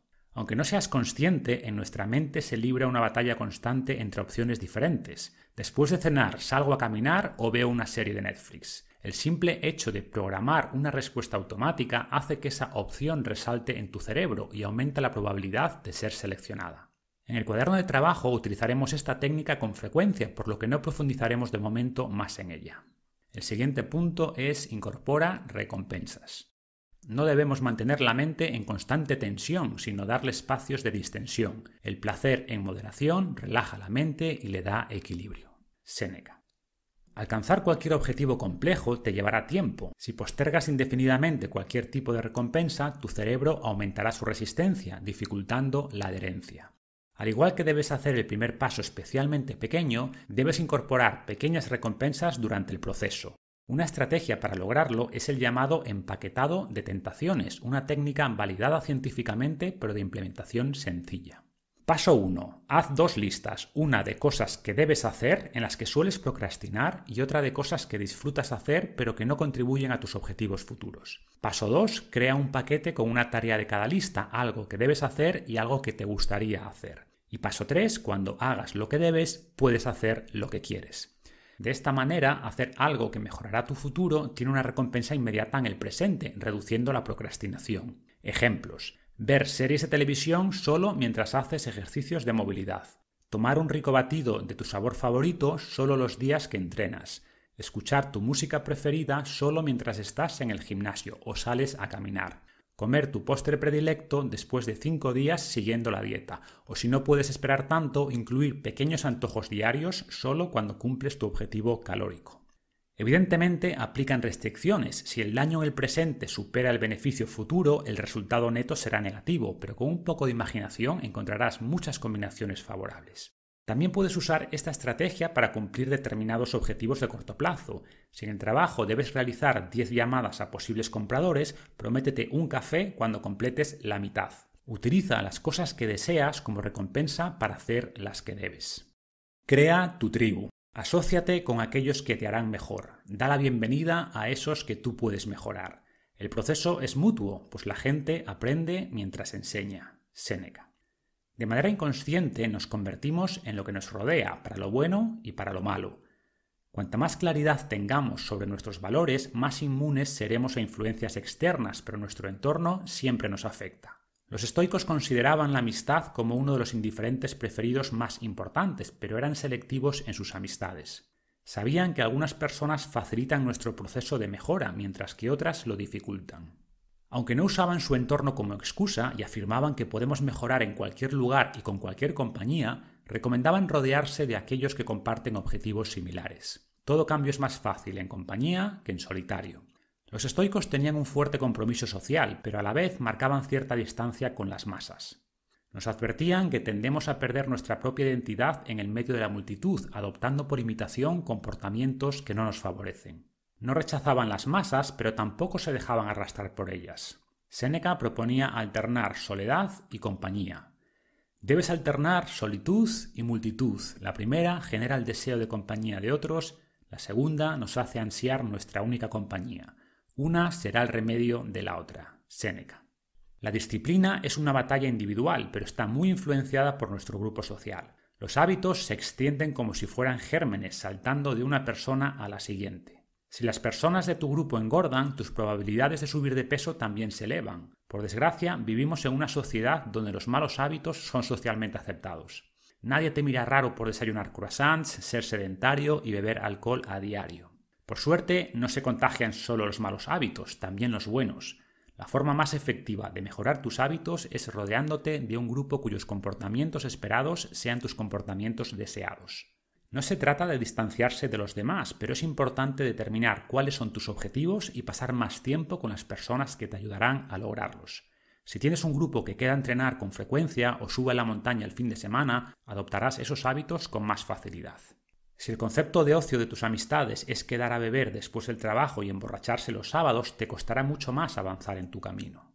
Como decía Picteto, aquello que entra en contacto con lo sucio se termina ensuciando. Dicho esto, los estoicos nos decían también que debemos ser pacientes y tolerantes con aquellos que no comparten nuestro proceso de cambio, evitando que sus acciones nos hagan perder nuestro afecto por ellos. Citando ahora a Marco Aurelio, a medida que progresas en tu camino, la gente intentará bloquear tu avance, no podrán impedir que hagas lo correcto, así que no permitas que te hagan perder tu afecto hacia ellos. Mantente vigilante en ambos frentes, siempre haciendo lo correcto, pero manteniendo amabilidad hacia los que obstruyen tu camino o te crean dificultad. Enfadarse es una debilidad, al igual que abandonar el camino o darse por vencido. En resumen, no debes abandonar tu camino porque no le gusta a ciertas personas, pero tampoco debes abandonar a esas personas porque no les guste tu camino. No te enfades o pelees con ellas. Al fin y al cabo, muchos están donde tú estabas hace poco tiempo. Simplemente intenta pasar más tiempo con aquellos que comparten tus nuevos ideales. Alterna acción y descanso. Debemos relajar la mente de vez en cuando. Volverá fortalecida a su trabajo tras el descanso. Séneca. Es imposible mantener la concentración en una actividad más allá de cierto tiempo. Debes prestar toda tu atención a aquello en lo que estás trabajando, pero después de un rato tu mente necesita descanso. Las máquinas pueden trabajar ininterrumpidamente, las personas no. Si nos obsesionamos con la productividad, intentaremos añadir tareas a cada pequeño bloque de tiempo y siempre habrá algo adicional que hacer. El problema de esta estrategia es que tu mente se agotará, reduciendo el rendimiento y aumentando el riesgo de abandonar. Y lo mismo en el caso de tu cuerpo. Tras el entrenamiento, los músculos requieren descanso. Después de semanas en déficit calórico, necesitas elevar las calorías para reactivar tu metabolismo y saciar tu apetito. Incorporar los descansos necesarios hará el viaje más llevadero y sostenible. Los estoicos decían que debemos trabajar cada día en mejorar, pero reconocían también el valor de incluir dosis adecuadas de relajación. Ver un rato la televisión o revisar Instagram está permitido, siempre que sea a modo de recuperación de las cosas que realmente te aportan valor. Por el contrario, muchas personas utilizan el ocio no para refrescar su cuerpo y su mente, sino para evadir su responsabilidad. Evalúa cuánto tiempo dedicas cada día a trabajar en ti y en tu futuro y cuánto al ocio vacío. Si la proporción se inclina en exceso hacia el ocio, deberás replantear tus objetivos y prioridades. Te digo, haz lo que la naturaleza demanda de ti y respondes, el descanso también es necesario. Y es cierto, la naturaleza demanda cierto descanso, así como cierta comida y bebida. Sin embargo, tiendes a ir con todo esto más allá de lo necesario y a quedarte corto a la hora de hacer lo que debes. Marco Aurelio. La proporción exacta entre esfuerzo y descanso depende de cada caso y cada uno debe encontrar el equilibrio adecuado. Esfuerzos medios mantenidos en el tiempo te darán mejores resultados que esfuerzos titánicos de corto plazo. Cruzar el desierto es más fácil si puedes descansar un poco en los oasis.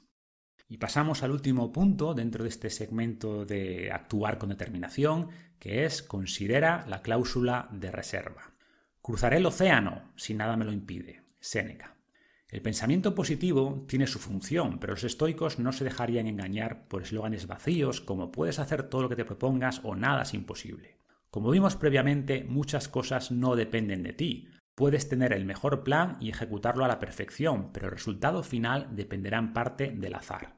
Para reflejar esta realidad, los estoicos usaban con frecuencia la llamada upexaieresis, que podría traducirse como cláusula de reserva. Más tarde, los cristianos, influenciados en muchos ámbitos por los estoicos, añadían D.V al final de sus cartas, Deo volente o si Dios quiere. Por un lado, estamos reconociendo que al menos una parte del resultado escapa de nuestro control. Esto nos ayuda a despegarnos del resultado, concentrando los esfuerzos en las acciones que están en nuestras manos. Si hiciste lo correcto, debes estar satisfecho independientemente del resultado. Reducirás además el riesgo de que malos resultados dañen tu autoestima al entender que el resultado final no es un reflejo de tu valía. Hay infinitos factores fuera de tu control, unas veces caerán de tu lado y otras veces no. El hombre sabio mira el propósito de todas las acciones, no sus consecuencias. Los comienzos están en nuestra mano, pero la fortuna determina el resultado, y eso no tiene ningún poder para cambiar mi veredicto sobre mí. Séneca. Debes creer en ti y hacer tu mejor esfuerzo, pero a la vez aceptar que no es responsabilidad del universo cumplir tus deseos. La cláusula de reserva no es por tanto una excusa para no esforzarte, sino una estrategia para evitar autoengañarse. Entender que no todo saldrá como esperas reducirá tu frustración ante los problemas, te permitirá adaptarte rápidamente a las nuevas circunstancias y simplemente ajustar el plan. Capítulo. Resiste con disciplina. Entrégate por completo a tu propósito. Decide construir tu carácter a través de buenas acciones y comprométete a pagar el precio de perseguir objetivos dignos. Los desafíos que enfrentarás te harán conocer tus fortalezas. Epicteto. En la sección anterior nos centramos en vencer la procrastinación y el miedo, pasando así de la planificación a la acción. Ahora es el momento de profundizar en estrategias que te ayudarán a mantenerte en el buen camino a pesar de los desafíos. A lo largo de nuestras vidas nos ocurrirán muchas cosas que arruinarán nuestros planes y nos harán abandonar nuestras mejores intenciones. Y es precisamente en estos momentos donde son más valiosas las lecciones estoicas. Como vimos, los estoicos ni siquiera entendían estos desafíos como malos, sino más bien como eventos indiferentes que podíamos aprovechar para fortalecernos y practicar el arte de la disciplina. Haremos especial énfasis en los tres aspectos que con más frecuencia nos alejan de nuestros objetivos, la adversidad, la tentación y las críticas. Primero, perdona tus errores. Perdona a los demás por sus errores una y otra vez. Perdónate a ti mismo una y otra vez, pero intenta actuar mejor la próxima vez. Epicteto. Antes de continuar, debemos entender que fallar es normal, la única forma de no fracasar en nada es no intentando nada, no siendo nada. Los estoicos eran conscientes de que el camino hacia la mejora constante no es fácil y resaltaban la importancia de responder bien ante cada debacle. Pero antes de pensar en acciones externas debemos actuar en nuestro interior, empezando por la autocompasión. Cuando hacemos algo incorrecto, interpretamos con frecuencia que hemos fallado, generando un diálogo interno negativo. Si, por ejemplo, nos saltamos la dieta, tendemos a caer en el autocastigo, culpando nuestra debilidad e incapacidad de autocontrol, pero esta fustigación solo empeora la situación. Eleva el estrés y la ansiedad, haciéndonos buscar algo rápido para sentirnos mejor, como un atracón, y el proceso se repite de nuevo. La estrategia correcta es la opuesta, en vez de autocastigo, autocompasión. Tras una caída, la respuesta debe ser siempre la misma, perdonarse, levantarse y continuar.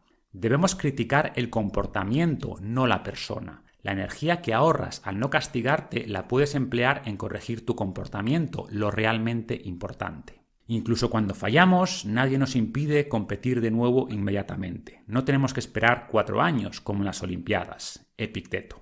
Además, nuestros errores rara vez son tan grandes como imaginamos. Tendemos a magnificar su impacto, fruto de las emociones exageradas de arrepentimiento o culpa. Para contrarrestar esta tendencia natural, debemos aprender a poner nuestros errores en perspectiva usando alguna de las técnicas que revisaremos más adelante. Además, fallar no es solo parte del proceso, sino que es muchas veces cuando más aprendemos.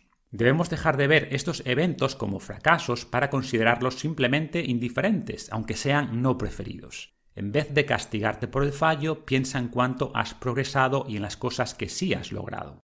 Perdonarse no implica evadir nuestra responsabilidad ni ignorar nuestros errores. Se trata simplemente de aprender de ellos para mejorar. Gracias a esta tranquilidad podremos centrarnos en la acción correcta en el presente sin arrastrar cargas del pasado. Los propios estoicos compartían en sus cartas los fallos que cometían y las acciones correctivas que adoptaban, sin castigo pero sin descanso. Nos recordaban que la vida puede empezar en cualquier momento. Es posible empezar a vivir de nuevo, ver las cosas como las viste hace tiempo, así se reinicia la vida. Marco Aurelio. Los principios del estoicismo se mantienen a pesar de lo lejos que te hayas desviado. Puedes regresar y abrazarlos en cualquier momento. Interpreta tus fallos como información para identificar tus puntos débiles, precisamente los aspectos que debes reforzar. Usa este nuevo conocimiento para adaptar tu entorno y tu comportamiento. Pon la recaída en perspectiva, revisa el progreso global y refuerza tu compromiso con tus objetivos.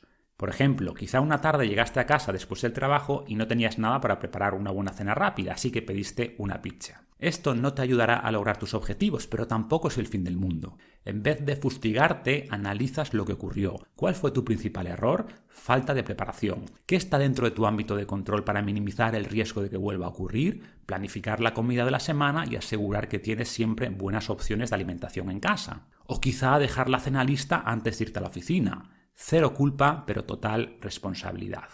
Supera la adversidad. Eres desafortunado porque no has sufrido adversidad, has pasado tu vida sin un oponente y nadie sabrá de lo que eres capaz, ni siquiera tú. Séneca. Cambiar es difícil incluso cuando todo juega a nuestro favor, pero se complica especialmente cuando las cosas se tuercen. Problemas en el trabajo, rotura emocional, pérdida de un familiar, lesión, enfermedad. Es precisamente en los malos momentos de la vida cuando es más importante contar con una buena filosofía. Revisaremos a continuación algunas lecciones estoicas que te ayudarán no solo a superar, sino en muchos casos a aprovechar todo lo que el destino ponga en tu camino. Y el primer paso es aceptar lo ocurrido. Si lo puedes tolerar, toléralo. Deja de quejarte. Marco Aurelio.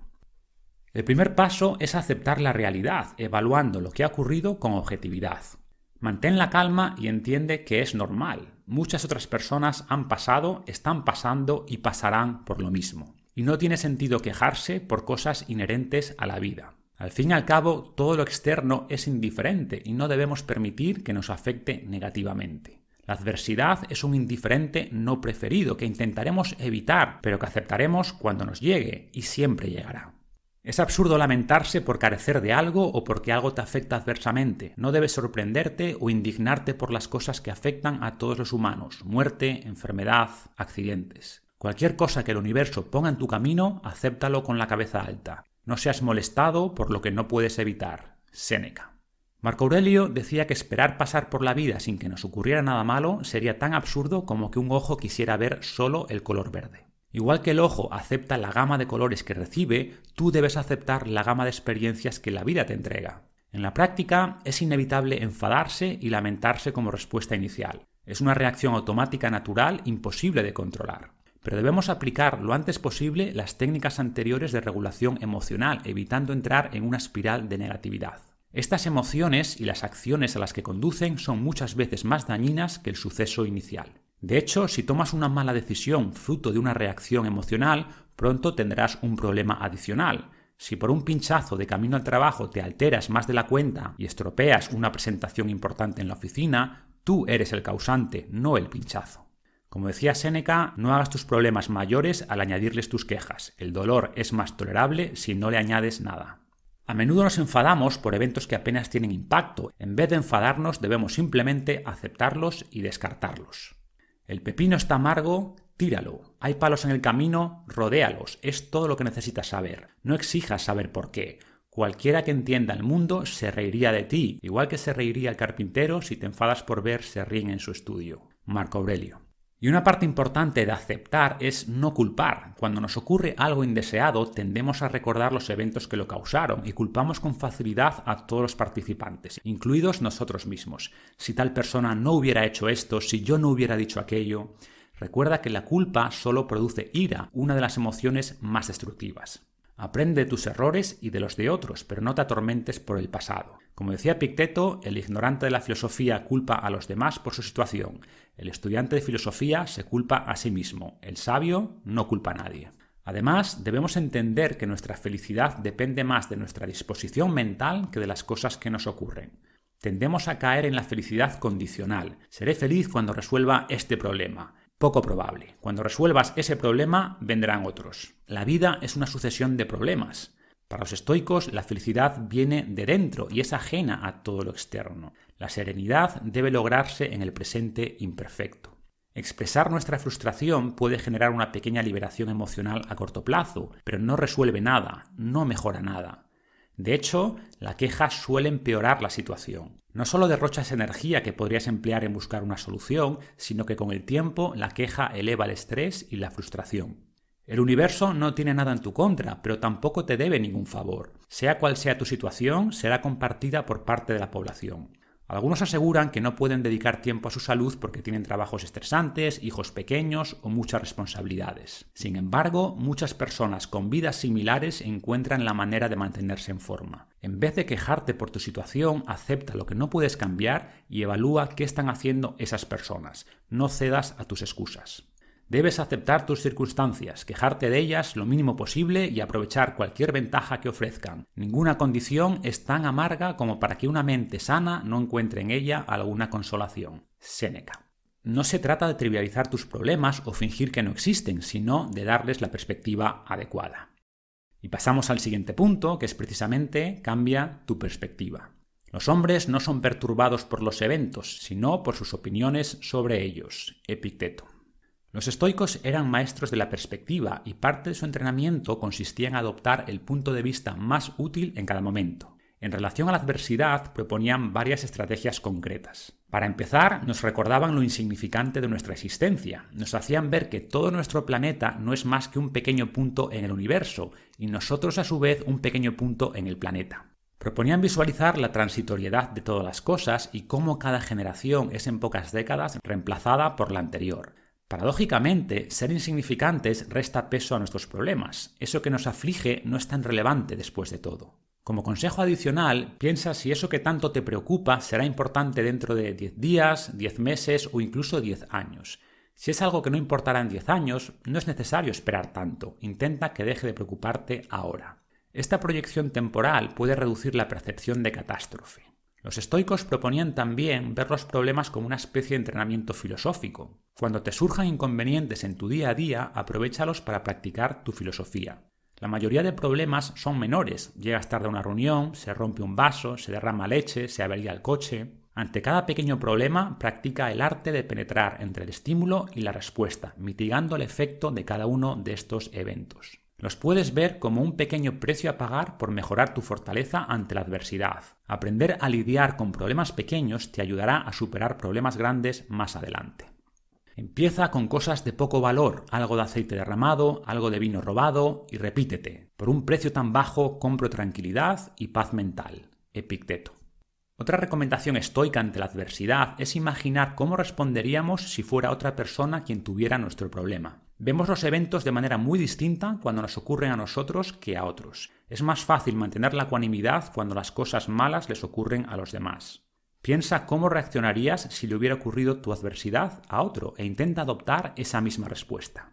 Como decía Picteto, deberíamos recordar cómo reaccionamos cuando una pérdida similar aflige a otra persona.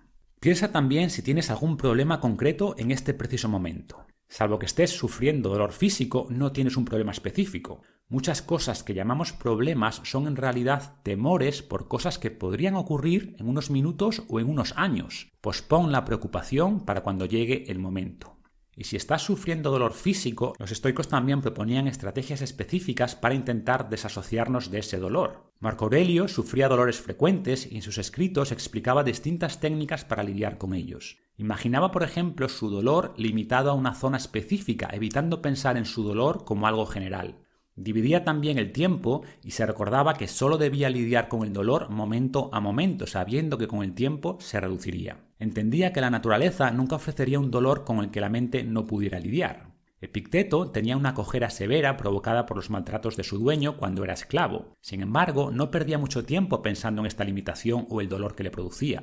La cojera es un impedimento para la pierna, no para la mente, decía. Simplemente lo aceptaba como algo que no podía cambiar. Aumentamos el dolor cuando pensamos en él. Tanto para el dolor como para el resto de nuestros problemas debemos intentar mantenerlos aislados en su parcela. Tendemos a fusionar nuestras preocupaciones en un gran amasijo mental, permitiendo que problemas en un área de nuestra vida infecten las demás. Debemos aplicar el divide y vencerás. Evalúa los problemas uno a uno, definiendo estrategias específicas para cada uno. Y el siguiente punto para vencer la adversidad es recuerda tus capacidades. La naturaleza nos prepara para soportar todo lo que nos ocurre. Marco Aurelio. Somos capaces de tolerar mucho más de lo que creemos. La naturaleza nos ha preparado para soportar gran adversidad, pero debemos creer en esta capacidad. Los estoicos veían la mente como una gran hoguera que se alimenta de cualquier material. Como decía Marco Aurelio, un fuego ardiente crea luz y llamas de todo aquello que se arroja en él. Incluso en los momentos de mayor desesperación debes confiar en tu capacidad de superación. Piensa en todas las personas que han pasado por lo mismo y han salido airosas, no son diferentes de ti. Pero además de confiar en tus capacidades, debes planificar tu respuesta. ¿Qué acciones concretas puedes empezar a tomar para mejorar tu situación? ¿Qué personas han pasado por algo similar y quizá te puedan aconsejar? Toda dificultad es una oportunidad para mirar adentro e invocar nuestros recursos internos. Los desafíos que enfrentamos nos muestran nuestras fortalezas. El sabio mira más allá del problema y busca la forma de sacarle provecho. Posees fuerzas de las que no eres consciente. Encuentra la adecuada. Úsala. Epicteto. Cuanto antes pases de la lamentación a la acción, antes reducirás las emociones negativas causadas por lo ocurrido. Por otro lado, recordar que puedes lidiar con tu situación no quiere decir que te autoengañes. Si tu situación es realmente mala, deberás reconocerla como tal, pero hundirte no ayudará. James Stockdale era un piloto americano en la guerra de Vietnam y durante años había estudiado la filosofía estoica. El 9 de septiembre de 1965 su avión fue derribado por el enemigo y mientras descendía al suelo en paracaídas pensó estoy dejando el mundo de la tecnología para entrar en el mundo de Picteto. Pasó los siguientes siete años como prisionero de guerra, sometido a constantes vejaciones y torturas. Gracias a su filosofía no solo soportó el tormento, sino que se alzó como líder del campamento, inspirando de paso a miles de prisioneros. Décadas más tarde, ya libre, afirmaba que quienes más sufrían en el campamento eran los optimistas, los que pensaban que serían liberados antes de Navidad o antes del verano o en cualquier otro momento arbitrario. Cuando sus expectativas no se cumplían, se hundían. Resistían a aquellos que, sin abandonar la esperanza, se centraban en superar la adversidad un día a la vez. Acepta tu situación, por dura que sea, pero confía en tu capacidad de superarla. No importa si tardas un mes, un año o una década. Da la vuelta a los problemas. La mente puede dar la vuelta a cualquier problema y usarlo para su propósito. Marco Aurelio. Los estoicos entrenaban sus mentes para encontrar utilidad en todo lo que les ocurría. Practicaban una especie de alquimia mental, convirtiendo los obstáculos en objetos valiosos. Su objetivo era reemplazar nuestra reacción natural ¿por qué a mí? por otra más productiva. ¿Cómo puedo usar esto a mi favor? Es una extensión de la idea anterior de amor fati. No solo aceptamos el destino, lo amamos. Usamos la adversidad como materia prima para construir mejores cosas. ¿Crees que el sabio es molestado por sus problemas? No, los usa. Fidias hacía sus estatuas de marfil, pero también de bronce. Le dieras el material que le dieras, hubiera hecho la mejor estatua posible, y así debe obrar el sabio, haciendo lo mejor posible con el material que le ofrece el destino. Séneca. Tenemos poca capacidad de juzgar con objetividad lo que nos ocurre. A veces las cosas que consideramos buenas a corto plazo nos dañan con el tiempo, y al revés, muchos problemas nos enseñan lecciones que nos ayudarán toda la vida o son el revulsivo que necesitábamos para transformar nuestra vida. Lo que parece ser a veces el final del camino es solo el inicio de uno distinto y potencialmente mejor. Pero para verlo debemos estar atentos. Si nos cegamos con la vieja puerta que se cierra, no podremos ver todas las nuevas puertas que se abren. La destrucción es muchas veces necesaria para dar espacio a algo mejor. Proyéctate al futuro y piensa cómo puedes usar lo que te ha ocurrido a tu favor. Si, por ejemplo, has sufrido una lesión, puedes aprovechar para leer más o practicar nuevos movimientos. Aprenderás más sobre tu propio cuerpo y sobre estrategias de rehabilitación. Problemas graves de salud son muchas veces lo que hace a las personas empezar a tomarse en serio el cuidado de su cuerpo. Paradójicamente, la enfermedad les ayuda a vivir después una vida mejor. Si has lanzado un negocio y ha fracasado, piensa en las lecciones que has aprendido. Pocas personas tienen éxito en su primer intento y solo las que aprenden constantemente de sus fracasos logran finalmente lo que persiguen. Intenta ver todo como un experimento donde el resultado es indiferente. Lo importante es la lección y todo conocimiento te hará mejor. Y por último, recuerda que saldrás fortalecido. Cuanto mayor es la dificultad, más gloria hay en superarla. Los buenos navegantes logran su reputación en las tormentas y tempestades. Epicteto. Los árboles agitados por el viento desarrollan raíces más fuertes. Los árboles que crecen en valles soleados son los más débiles. Séneca. Incluso si eres incapaz de ver el lado bueno del problema que enfrentas, debes al menos interpretar lo que te ocurre como una oportunidad para fortalecerte y demostrar quién eres. Como decía Séneca, el fuego prueba al oro, la adversidad prueba al hombre. Solo conoces realmente a las personas cuando atraviesan momentos difíciles. La adversidad saca lo peor de unos y lo mejor de otros. ¿Cuál es tu caso? Las circunstancias no hacen al hombre, simplemente lo revelan. Epicteto. Los estoicos utilizaban muchas analogías deportivas. Veían, por ejemplo, la adversidad como un contrincante a derrotar, pero uno a quien debíamos dar la bienvenida. Sin contrincantes, nuestros logros no tendrían valor. Dices que eres un gran hombre, pero ¿cómo lo puedo saber si el destino nunca te ha dado la oportunidad de probarlo? Vas a los Juegos Olímpicos, pero eres el único participante. Ganas la corona, pero no la victoria. Séneca. Siguiendo las analogías deportivas, nos decían también que nuestros músculos se fortalecen con la adversidad al someterlos al estrés constante del peso. Si no entrenas, tus músculos se atrofian y si no resuelves problemas, es tu mente la que se atrofia. Como decía Séneca, la adversidad nos convertirá en un contrincante a su altura. Los cuerpos de los marineros son fortalecidos por el envite del mar, las manos de los agricultores fortalecidas con callos y los brazos de los soldados fortalecidas al usar sus armas. Mejoramos aquello que entrenamos. Es al sufrir adversidades que la mente aprende a desafiar el sufrimiento.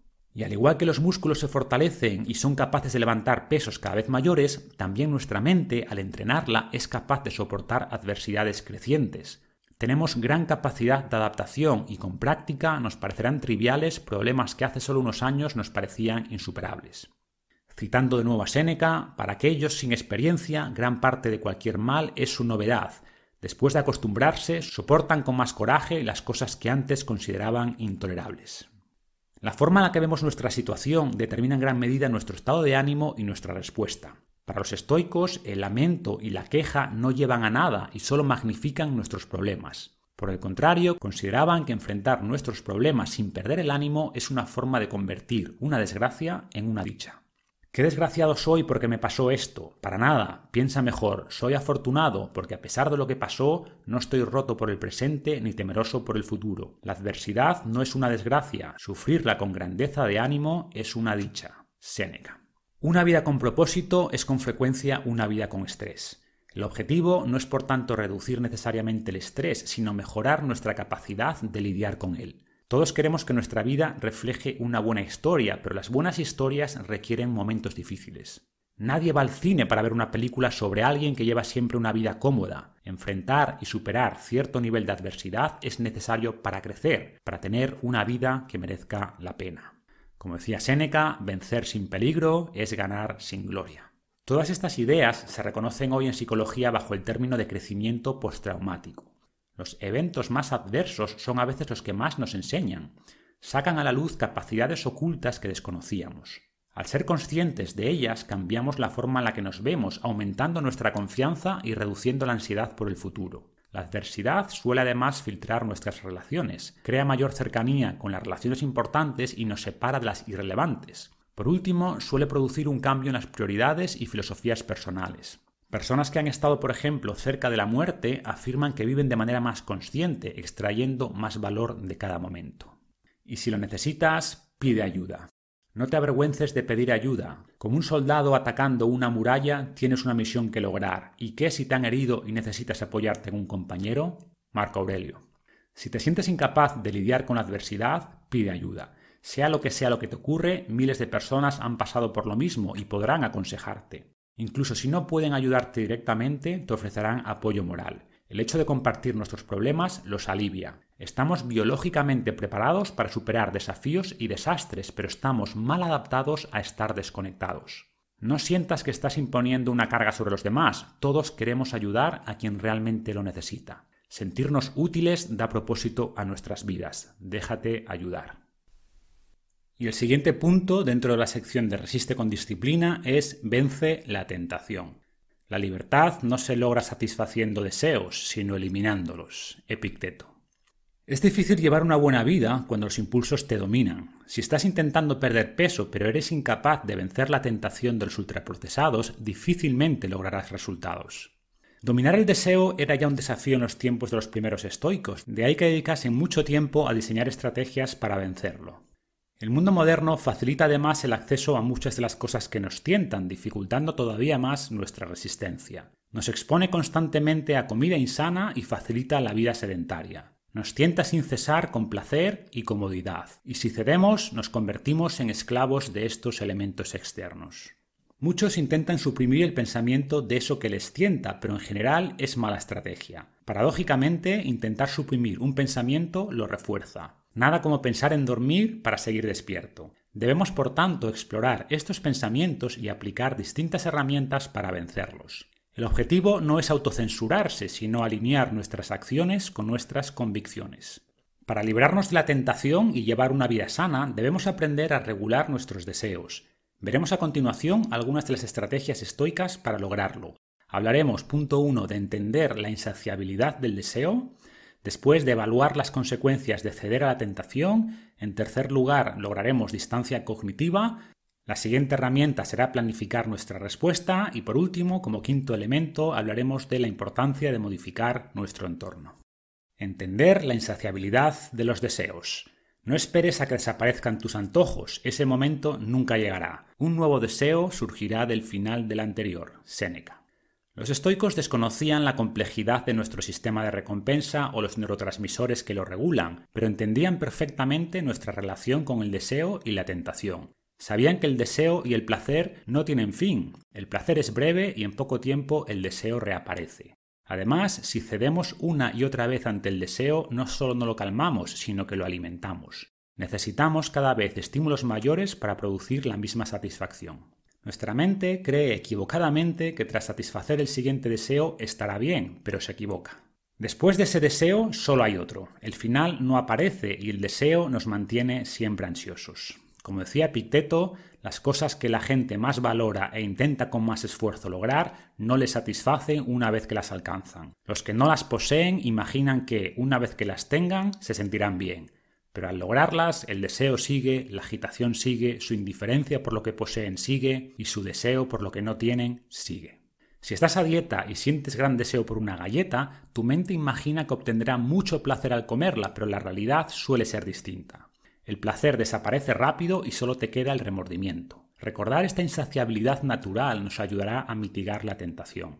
El deseo hace promesas que el placer no puede cumplir. Ser consciente de que te engaña te ayudará a prestarle menos atención. Como decía Séneca, solo vemos lo bueno de algo cuando lo perseguimos y solo vemos lo malo cuando lo alcanzamos.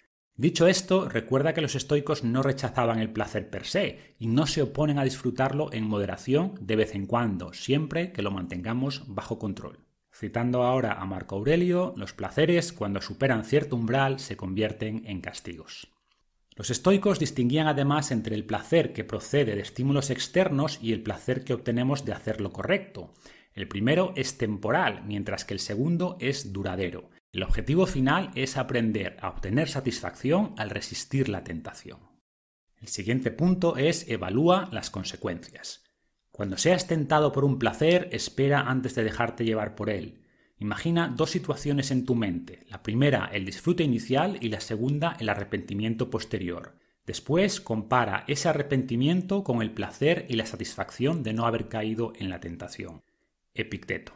Para lograr cosas importantes en tu vida debes valorar el futuro y eso implica realizar sacrificios en el presente. El problema del deseo es que produce el efecto contrario, resaltando el beneficio a corto plazo y ocultando el daño futuro. Para contrarrestar el deseo, los estoicos proponían revertir este sesgo, siguiendo la recomendación de Epicteto. En vez de pensar en la acción que te produce el deseo, por ejemplo fumar, Piensa en el momento inmediatamente posterior, cuando te arrepientes de tus actos y en un momento futuro, cuando tu salud se deteriora. Piensa ahora en el orgullo que sentirás a corto plazo por no caer en la tentación y en los beneficios a tu salud que obtendrás a largo plazo. Es decir, debemos cambiar el foco, pensando menos en el objeto de nuestro deseo y más en las consecuencias de obtenerlo. Además, al visualizar nuestro objetivo futuro, aumentamos el deseo por él, utilizando así la energía del deseo a nuestro favor. La dirigimos hacia algo bueno en el futuro para reducir la tentación por algo malo en el presente. Este proceso tiene un beneficio adicional y es que mientras lo completas estás postergando tu respuesta. Acostumbras a tu cerebro a no responder impulsivamente ante los estímulos externos, alargando el espacio intermedio entre el deseo y tu respuesta. Incluso si finalmente acabas cediendo a la tentación, la práctica es positiva y con el tiempo mejorará tu disciplina. La siguiente técnica para vencer la tentación es lograr distancia cognitiva. Al comer ricos alimentos piensa que son solo el cadáver de un pez o el cadáver de un pájaro o de un cerdo, o que ese caro vino es solo el resultado de exprimir un montón de uvas, o esa cara túnica no es más que lana de oveja teñida con sangre de un molusco, o el sexo es solo frotar carnes acompañado de una convulsión y excreción de fluidos. Marco Aurelio. La llamada distancia cognitiva es una técnica de gran importancia para tu salud mental, que cubriremos más adelante en mayor detalle. Aplicada en concreto a superar nuestro deseo, nos permite separarnos de aquello que nos tienta, viéndolo con distancia y frialdad. Según los estoicos, no nos tientan tanto los objetos externos como la imagen idealizada que de ellos tenemos. Al descomponer un objeto en sus partes, debilitamos el poder que tiene sobre nosotros. Marco Aurelio utilizaba esta técnica con todo aquello que le tentaba. Si deseaba vino, se recordaba que no era más que zumo de uva fermentada, o si le tentaba la última toga de moda, se decía que solo era lana de una pobre oveja teñida con alguna sustancia. Y recordemos que Marco Aurelio era el hombre más poderoso del momento, podría haber tenido todo lo que deseaba, pero sabía que dejarse guiar por sus apetencias no produciría una vida satisfactoria. Volviendo a tu dieta, piensa que ese ultraprocesado que tanto te tienta no es más que harina refinada con aceite vegetal rancio y cantidades ingentes de azúcar, junto con aditivos y colorantes. ¿Realmente vas a comprometer tu salud por eso? ¿Vale más el placer inmediato de la bollería que la satisfacción de estar a gusto con tu cuerpo? Y repito una vez más, esto no implica que no puedas comer de vez en cuando eso que te tienta, pero de manera consciente y manteniendo el control. Lo que realmente buscamos es dejar de ser esclavos de impulsos incontrolados. Y la siguiente técnica es planifica tu respuesta. El sabio se armará mucho antes de ser atacado. Es demasiado tarde preparar la mente para soportar peligros una vez que estos ya han aparecido. Séneca. Los estoicos nos recordaban con frecuencia que el enemigo nos hace más daño si nos pilla por sorpresa. Proponían, por tanto, adelantarse a los obstáculos, preparando nuestra mente para lidiar con ellos cuando finalmente se presenten. Y para ello podemos aplicar nuevamente la herramienta de intención de implementación. Como vimos previamente, puede ayudarnos a superar la procrastinación, pero también en este caso a vencer la tentación. Para aplicar esta herramienta debes seleccionar los principales obstáculos o situaciones que te hacen obrar mal, proponiendo después la respuesta deseada. Algunos ejemplos concretos. Cuando me ofrezcan pan en el restaurante, responderé que se lo lleven. Cuando pongan galletas en las reuniones, las alejaré de mí. Cuando sienta hambre antes de la hora de comer, beberé un vaso de agua. Al programar este compromiso contigo mismo, te será más fácil vencer la tentación. Y como siempre, cuanto más repitas la acción al darse la situación, más se reforzará esta asociación. Con el tiempo, el comportamiento automático será el deseado. Notarás además que al mejorar la disciplina en un ámbito de tu vida, te será más fácil aplicarla a otros, generando un círculo virtuoso en tu comportamiento. Y el último elemento es modifica tu entorno.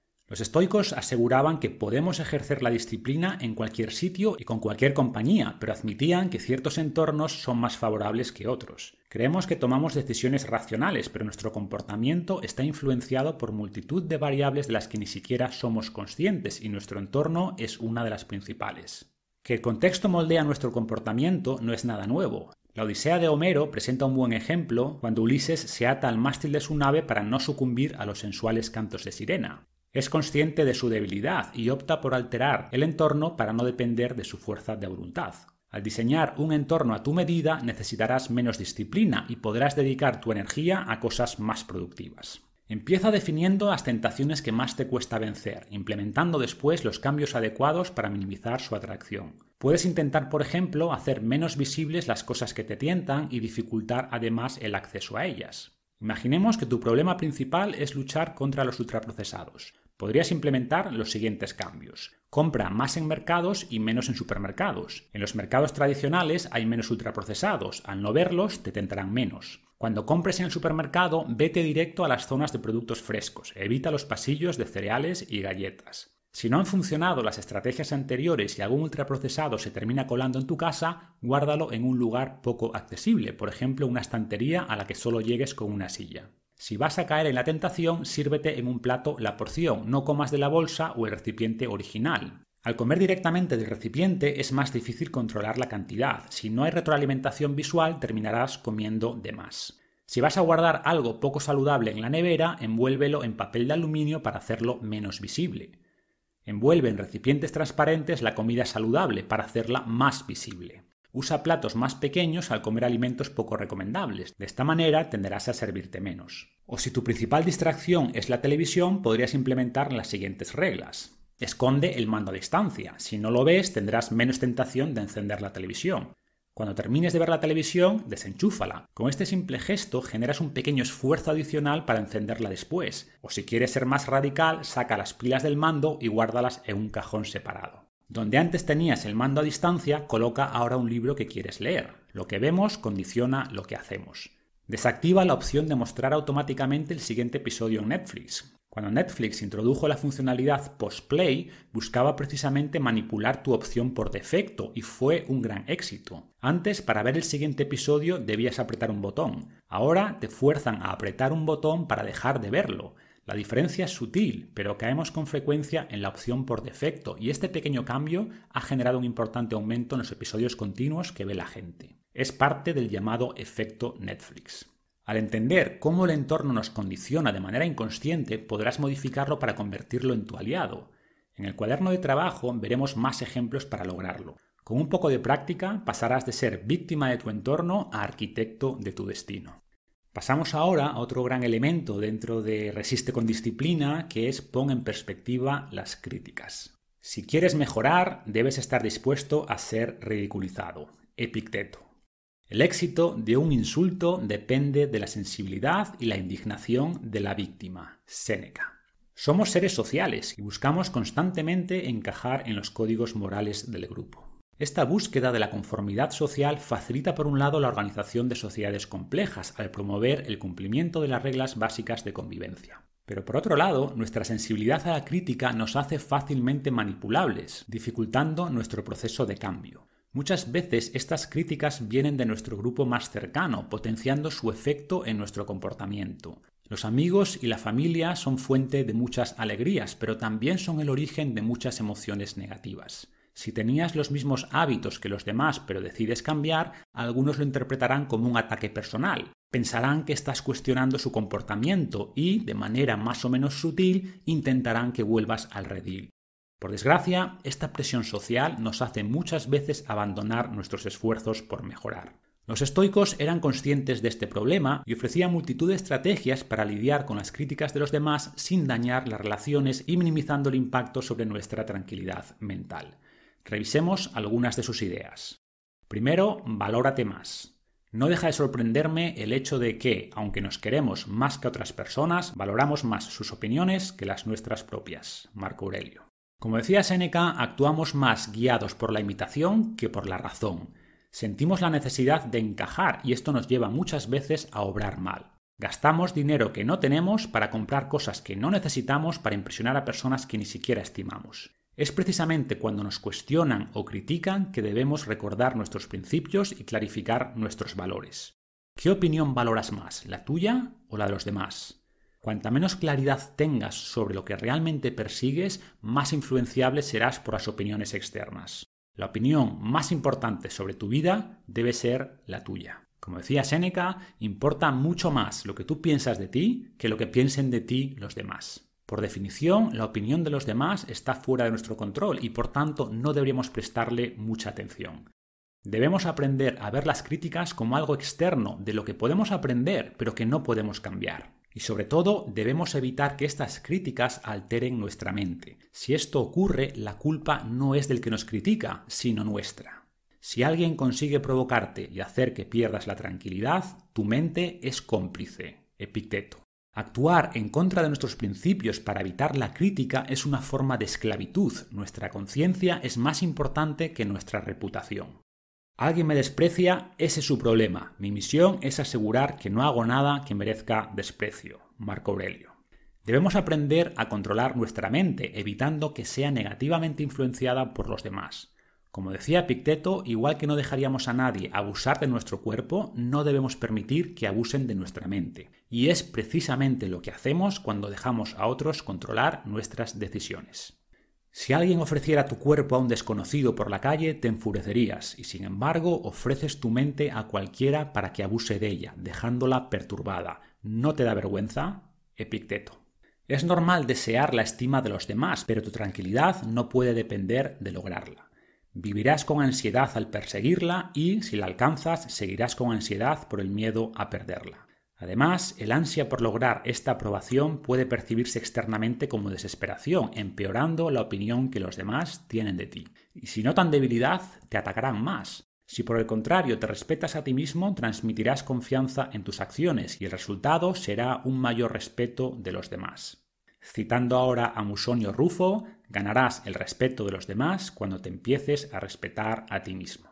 Las buenas acciones favorecen los buenos resultados y cuando logras cosas de valor generarás resentimiento en ciertas personas. No dejes que esto te frene. El primer arte que deben aprender los que aspiran al poder es el de ser capaces de soportar el odio. Séneca. Nunca dejarás de sufrir si reaccionas emocionalmente a las críticas de los demás. Si las palabras te controlan, cualquier persona te puede controlar. La capacidad de detenerse y reflexionar te da poder sobre las palabras de los demás. El antídoto de la crítica externa es la estima interna. Valora más tus objetivos que sus opiniones. Eres tú quien deberá vivir con las consecuencias de tus acciones. El siguiente punto es evalúa la crítica y su emisor. Examina quiénes son estas personas cuya admiración persigues y qué principios guían sus vidas. De esta manera no los culparás cuando te ofendan y no necesitarás su aprobación cuando conozcas sus motivaciones y opiniones. ¿Quiénes son exactamente estas personas cuya admiración buscas? ¿No son los mismos a los que tildas de locos? ¿Es tu ambición en la vida ganar la aprobación de lunáticos? Marco Aurelio. Los estoicos no proponían ignorar todas las críticas, sino evaluar su valía antes de ser influenciados por ellas. Debes escuchar con atención las opiniones de los demás, pero no las aceptes sin juzgarlas previamente. En algunos casos, estas críticas son ataques personales y los estoicos recomendaban tomarse con humor este tipo de acciones infantiles. Si te atacan por algo que es cierto, ríete y acéptalo. Una vez aceptes tus defectos, nadie podrá usarlos contra ti. Cesarán en sus esfuerzos al percibir que sus ataques no tienen efecto. Se burlan de mi calvicie, mi pobre vista, mis delgadas piernas, mi peso. ¿Cómo va a ser un insulto que te digan lo que es evidente? Séneca. Si te atacan por algo falso, siente lástima por su ignorancia. Los estoicos proponían ver a estas personas como niños o animales con poca capacidad de raciocinio. Igual que nadie se molestaría porque un niño llorase o un perro les ladrase, no debemos molestarnos por las opiniones de personas que no saben de lo que hablan. Citando de nuevo a Séneca, es la seña de identidad de una gran mente elevarse por encima de los insultos. Trata los insultos como los ladridos de pequeños perros. Los estoicos recomendaban asumir que estas personas actuaban más por ignorancia que por malicia. Esto les ayudaba a controlar la ira que sentían y reducía el riesgo de enzarzarse en peleas absurdas. Algunas personas siempre van a criticar y esperar que no lo hagan es como esperar que la higuera no dé higos. En vez de enfadarnos, podemos intentar educar, pero solo cuando veamos que la otra parte está dispuesta a cambiar. Si no lo está, no pierdas el tiempo. Cuando conozcas a alguien, pregúntate desde el principio cuáles son sus creencias sobre lo que es bueno y malo en esta vida. Cuando alguien actúe como tu enemigo, te insulte o se oponga a ti, recuerda que simplemente está haciendo lo que le parece correcto en ese momento, no sabe actuar mejor. Epicteto. Evalúa a la persona que te critica. ¿Es una persona que admiras? ¿Su comportamiento es un ejemplo para ti? En caso afirmativo, presta especial atención a su opinión y analiza si quizá has cometido un error. No asumas necesariamente que su crítica es válida, pero quizá tenga algo que enseñarte. Tampoco asumas malicia en la crítica de los demás y a veces intentan realmente ayudar. Ante cualquier disputa, analiza si quizá tú tienes parte de culpa. Examina tu propio comportamiento y permanece abierto a la posibilidad de que los demás vean algo que se te escapa.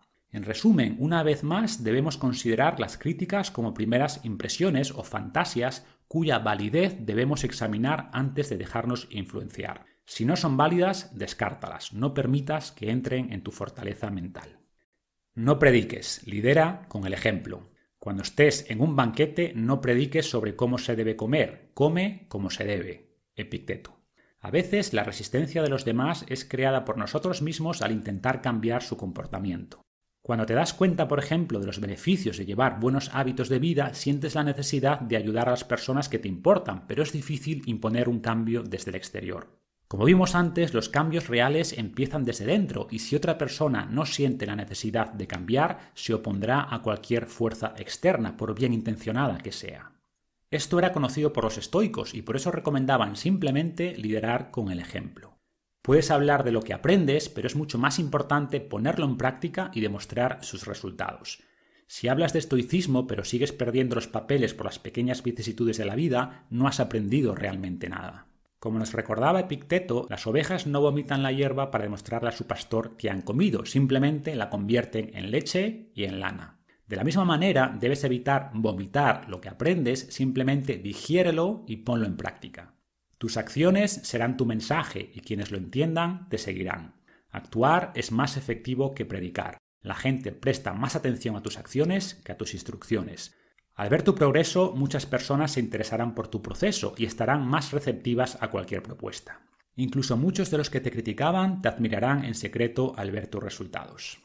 Como decía Epicteto, debes seguir tus ideales con humildad y consistencia. Aférrate a lo que sabes que es correcto. Con el tiempo, aquellos que te ridiculizaban llegarán a admirarte. Por último, recuerda que siempre serás atacado por hacer lo correcto, hazlo igualmente. Y por último, dentro de este capítulo, la importancia de tener paciencia.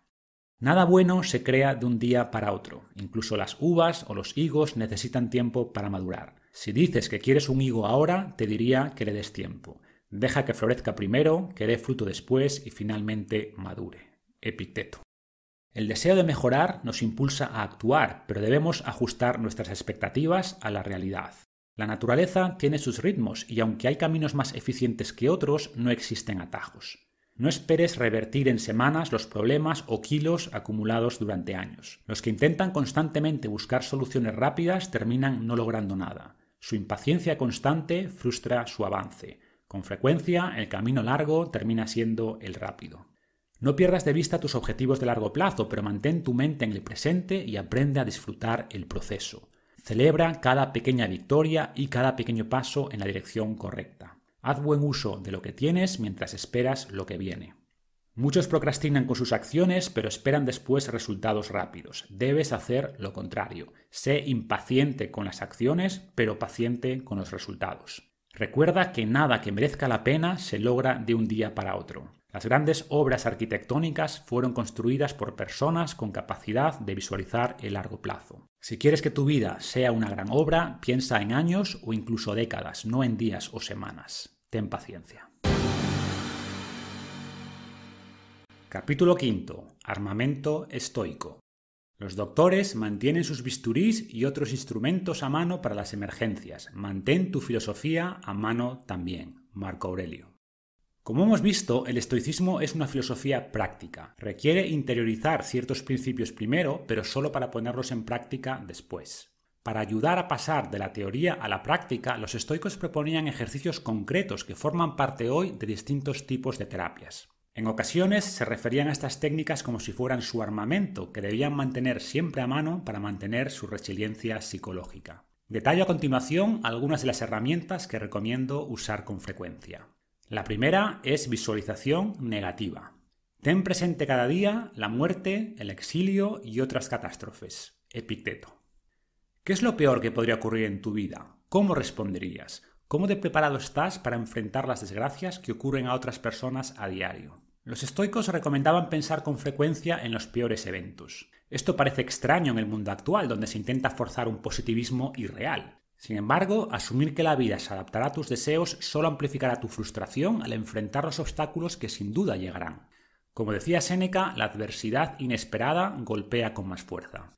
Para que la adversidad no nos pille por sorpresa, los estoicos practicaban una técnica denominada premeditatio malorum, que consiste en visualizar aquello que tememos. Puedes aplicarlo a lo que quieras, aunque los estoicos hacían especial énfasis en temáticas como la pobreza, la invalidez, la enfermedad, la muerte de un ser querido o el exilio. Los estoicos afirmaban que pensar en la adversidad aportaba multitud de beneficios. Revisemos los principales. El primero es que nos ayuda a aceptar lo indiferente. Querían acostumbrarse a considerar indiferentes los eventos que para otros eran catástrofes. Como vimos previamente, nada externo es para los estoicos malo o bueno, sino indiferente. Lo malo o lo bueno es aplicable únicamente a nuestras acciones y nada en el futuro podrá impedirnos actuar con virtud, salvo la propia muerte, de la que hablaremos en breve. Por tanto, debemos acostumbrarnos a etiquetar estos posibles acontecimientos como indiferentes no preferidos. Lo malo no es que nos ocurra, sino que respondamos mal. Al considerarlos indiferentes, reducimos además la ansiedad, adoptando una postura más desapegada. Epicteto recomendaba a sus alumnos responder a estos miedos diciendo esto no es nada para mí o lo que está fuera de mi control es indiferente para mí.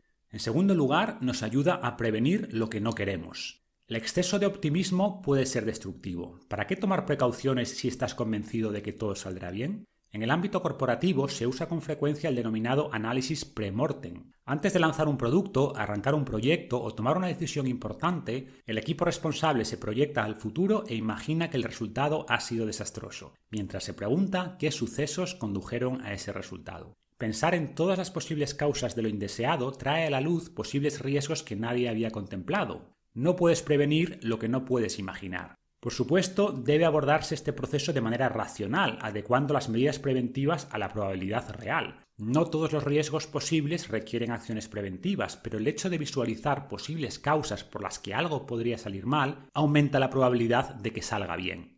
Y lo mismo en tu vida. Visualiza que no logras los resultados esperados en tu intento de cambio. ¿Qué obstáculos te pueden haber frenado? Regresa ahora al presente y toma las medidas adecuadas para evitarlos. El siguiente beneficio de esta práctica es que te ayuda a preparar tu respuesta. Incluso en los casos donde no hay estrategia preventiva posible, visualizar lo que tememos nos ayuda a preparar nuestra respuesta. Marco Aurelio empezaba el día visualizando que se encontraría con personas entrometidas, ingratas, insolentes, desleales, falsas y egoístas. Se preparaba mentalmente para ello, pero también planificaba su respuesta. Ninguno de ellos me puede herir ni implicarme en su maldad ni debo tampoco sentir odio por ellos. Nacimos para trabajar juntos como pies, manos, ojos y nuestras dos filas de dientes. Esta preprogramación diaria te ayudará seguramente a ser más paciente y tolerante al encontrar a estos individuos, manteniendo así tu tranquilidad.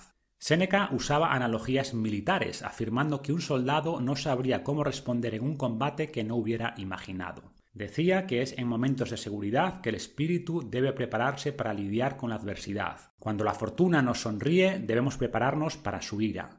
Es durante la paz que los soldados entrenan para una posible guerra. Si quieres que alguien mantenga fría su cabeza cuando la crisis golpea, debes entrenarle antes de que llegue. En resumen, imaginar algo malo nos ayuda a prepararnos.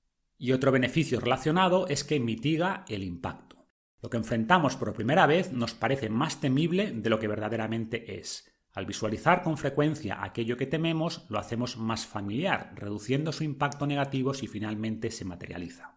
Afrontamos con más valentía aquello para lo que nos hemos preparado. Los que nunca se anticiparon son presa del pánico ante hechos insignificantes. Debemos asegurarnos que nada nos pilla por sorpresa. Y dado que es la falta de familiaridad lo que hace las cosas más importantes de lo que son, este hábito de reflexión constante asegurará que no eres un novato ante cualquier tipo de adversidad.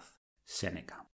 Para superar un miedo es necesario exponerse a él de manera gradual y una forma de lograrlo es a través de la imaginación. Debemos vernos enfrentando y superando la situación que tememos. Esta visualización es una especie de simulacro emocional y en cierta medida nos inmuniza contra la ansiedad producida por los eventos que nos dan miedo. Al exponernos a dosis controladas de una desgracia, aunque solo sea nuestra imaginación, elevamos nuestra tolerancia al hecho real, mejorando nuestra resiliencia emocional. Intentar ignorar o suprimir nuestros miedos los magnifica, traerlos al presente y enfrentarlos directamente los mitiga. Al repetir una imagen en nuestra cabeza nos habituamos a ella, reduciendo el poder que ejerce sobre nosotros.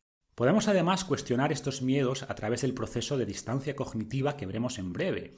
¿Es realmente tan malo? ¿No habría nada bueno en ello? ¿Destrozaría realmente mi vida? ¿Hay gente que ha superado eso que me da tanto miedo? En resumen, recalibramos lo que tanto tememos para ajustarlos a un nivel más adecuado. El siguiente beneficio de la visualización negativa es que evita la adaptación hedónica. No imagines tener las cosas de las que careces, elige las mejores cosas que tienes y piensa cuánto las extrañarías si no las tuvieras. Marco Aurelio.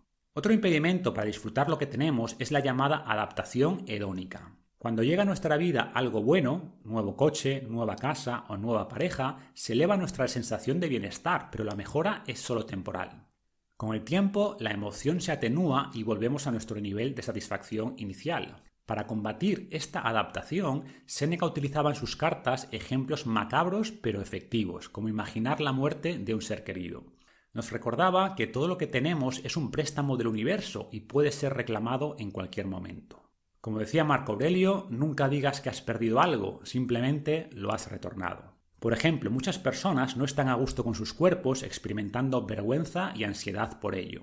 Sin duda debemos intentar mejorar aquellas partes que nos gustan menos, pero sin dejar de apreciar todo lo que nuestro cuerpo nos permite experimentar. Imagina por un momento que te amputan una pierna o te quedas ciego. ¿Cuánto pagarías por volver a tener exactamente el cuerpo que tienes ahora? Apreciar todo lo bueno de tu cuerpo restará importancia a sus pequeños defectos. En resumen, imaginar la pérdida de algo valioso nos ayuda a apreciarlo en vez de darlo por sentado. Y dado que nada es más valioso que la propia vida, los estoicos recomendaban además reflexionar sobre la muerte, como veremos en breve. Esta práctica, conocida como memento mori, recuerda que vas a morir, nos da perspectiva y nos ayuda a poner en contexto nuestros problemas.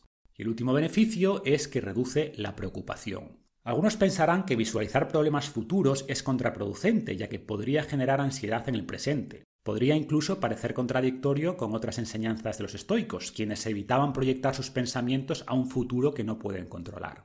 ¿Cómo resolvían esta aparente paradoja? Separando la reflexión de la preocupación. Reflexionar sobre un posible suceso no implica preocuparse por él y de hecho reducirá muchas veces la ansiedad. Las cosas abstractas nos producen con frecuencia más miedo que las concretas. Visualizar con claridad aquello que tememos acota sus fronteras. Hay una diferencia muy importante entre visualizar algo negativo y preocuparse por ese algo. Visualizar es un ejercicio intelectual que puede realizarse sin despertar emociones negativas. La contemplación no implica preocupación. De hecho, la evidencia reciente confirma que aquellos capaces de aceptar pensamientos o sensaciones desagradables sin ser alterados por su presencia son más resilientes mentalmente que los que intentan evitar estos pensamientos. Pero como todo, esta capacidad requiere práctica. Al final, la preocupación es una forma de miedo y los miedos se amplifican si nos negamos a enfrentarlos. Debemos observarlos con objetividad y distancia. La habituación reducirá su impacto hasta producirnos aburrimiento. En este momento nuestra mente cambiará de foco, pero ya no como estrategia de supresión, sino por desinterés. Por último, nuestra ansiedad ante la incertidumbre se reduce cuando sabemos que estamos preparados para afrontar los peores escenarios. Esperamos lo mejor, pero estamos preparados para lo peor. La segunda arma estoica es el memento mori. Podrías morir ahora mismo, que esto determine lo que haces y piensas en cada momento. Marco Aurelio. En los tiempos de los estoicos, muchos generales romanos tenían sirvientes que susurraban a sus oídos memento mori cuando eran adulados por su pueblo. Así recordaban que a pesar de sus victorias y su gran poder militar, iban a morir como cualquier otro mortal. Esto les ayudaba a mantener los pies en la tierra, evitando cometer errores arrastrados por su ego. Más allá de mantener nuestro ego bajo control, pensar en nuestra propia muerte es una técnica potente para lograr dos objetivos. Primero, perder el miedo a nuestro enemigo más temido y segundo, lograr claridad al ser conscientes de nuestro inevitable final. Detallando el primer punto, que es perder el miedo a morir, decía Epicteto que la fuente de muchos males del hombre no es la muerte, sino el miedo a la muerte. Los estoicos usaban la razón para analizar nuestros miedos y nada nos aterra más que la muerte. Para perderle el miedo nos hacían ver que es en realidad una preocupación irracional. Igual que no lamentamos todo el tiempo pasado antes de nuestro nacimiento, no deberíamos lamentar que existirá un tiempo igual de largo después de nuestra muerte. Al morir simplemente regresamos al mismo estado que teníamos antes de nacer. Piensa que la muerte no es nada para ti, ya que todo depende de tu percepción, y la muerte representa el cese de la percepción. Mientras existimos, la muerte no está presente, y cuando la muerte se presenta, nosotros ya no existimos. Séneca. Para perder el miedo al evento concreto, debemos también entender que la muerte es un proceso, morimos un poco cada día. Como decía Séneca, nos equivocamos al buscar la muerte en el futuro, porque gran parte de la muerte reside en el pasado. Los años que están detrás de nosotros están ya en manos de la muerte. En resumen, la muerte no es tan mala como parece, y citando de nuevo a Séneca, ninguno de los que hablan mal de ella la han probado.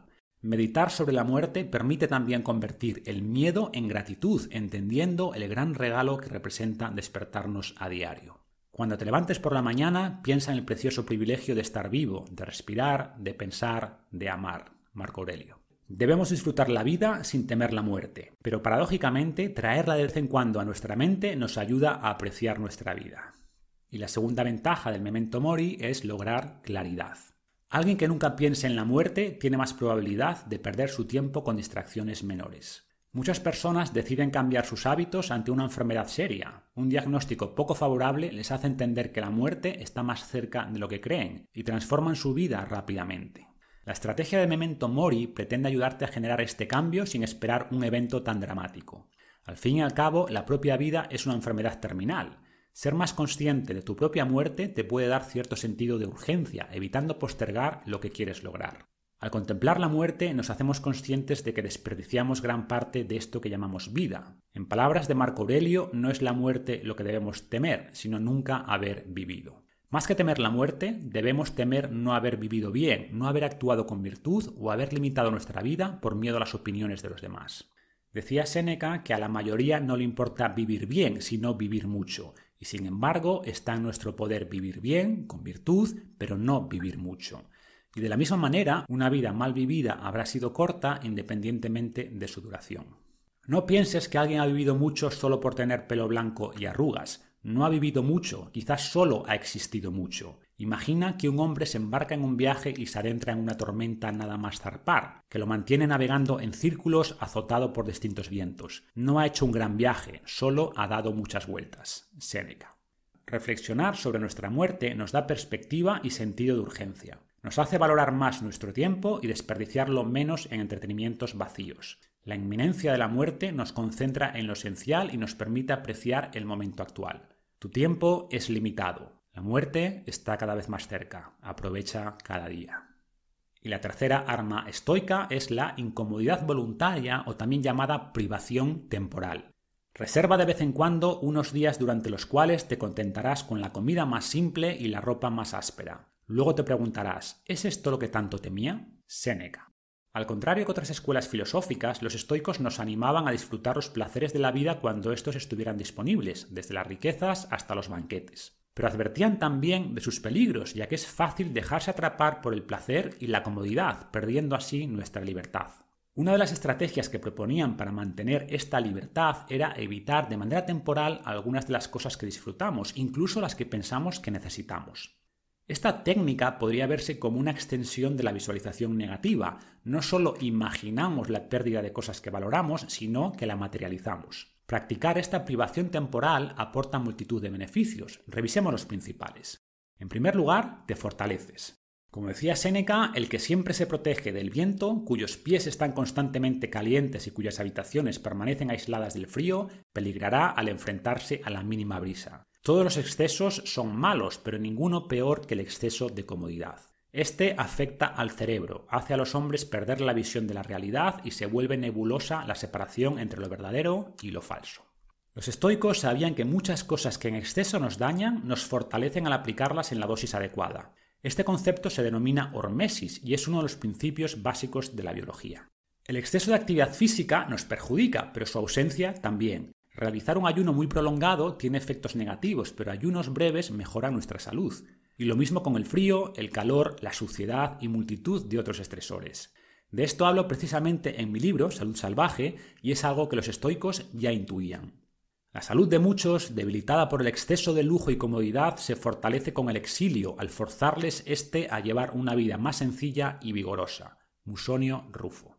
El beneficio no es solo físico, también psicológico. Nos acostumbramos a vivir en nuestra zona de confort, evitando hacer cualquier cosa que nos produzca miedo o incomodidad. Con el tiempo, nuestro mundo se vuelve cada vez más pequeño y la rutina se apodera de nuestras vidas. Debemos salir con frecuencia de esta zona de confort, pasando ciertos espacios de tiempo en la llamada zona de aprendizaje o crecimiento. Tampoco olvidemos que, como decía Paracelso, la dosis hace el veneno. El exceso de comodidad es malo, pero también el exceso de incomodidad. No queremos estar siempre incómodos ni exponernos a estresores psicológicos que exacerben nuestros miedos, entrando en la llamada zona de pánico o peligro. Buscamos aplicar dosis adecuadas y frecuentes de incomodidad de manera gradual y considerando nuestra capacidad individual. El siguiente beneficio de esta técnica de privación temporal o incomodidad voluntaria es que reduces la dependencia. La ansiedad se origina muchas veces por miedo a perder lo que tenemos. Privarnos temporalmente de eso que pensamos necesitar nos hace ver que estamos preparados para lidiar con su ausencia, reduciendo nuestra ansiedad.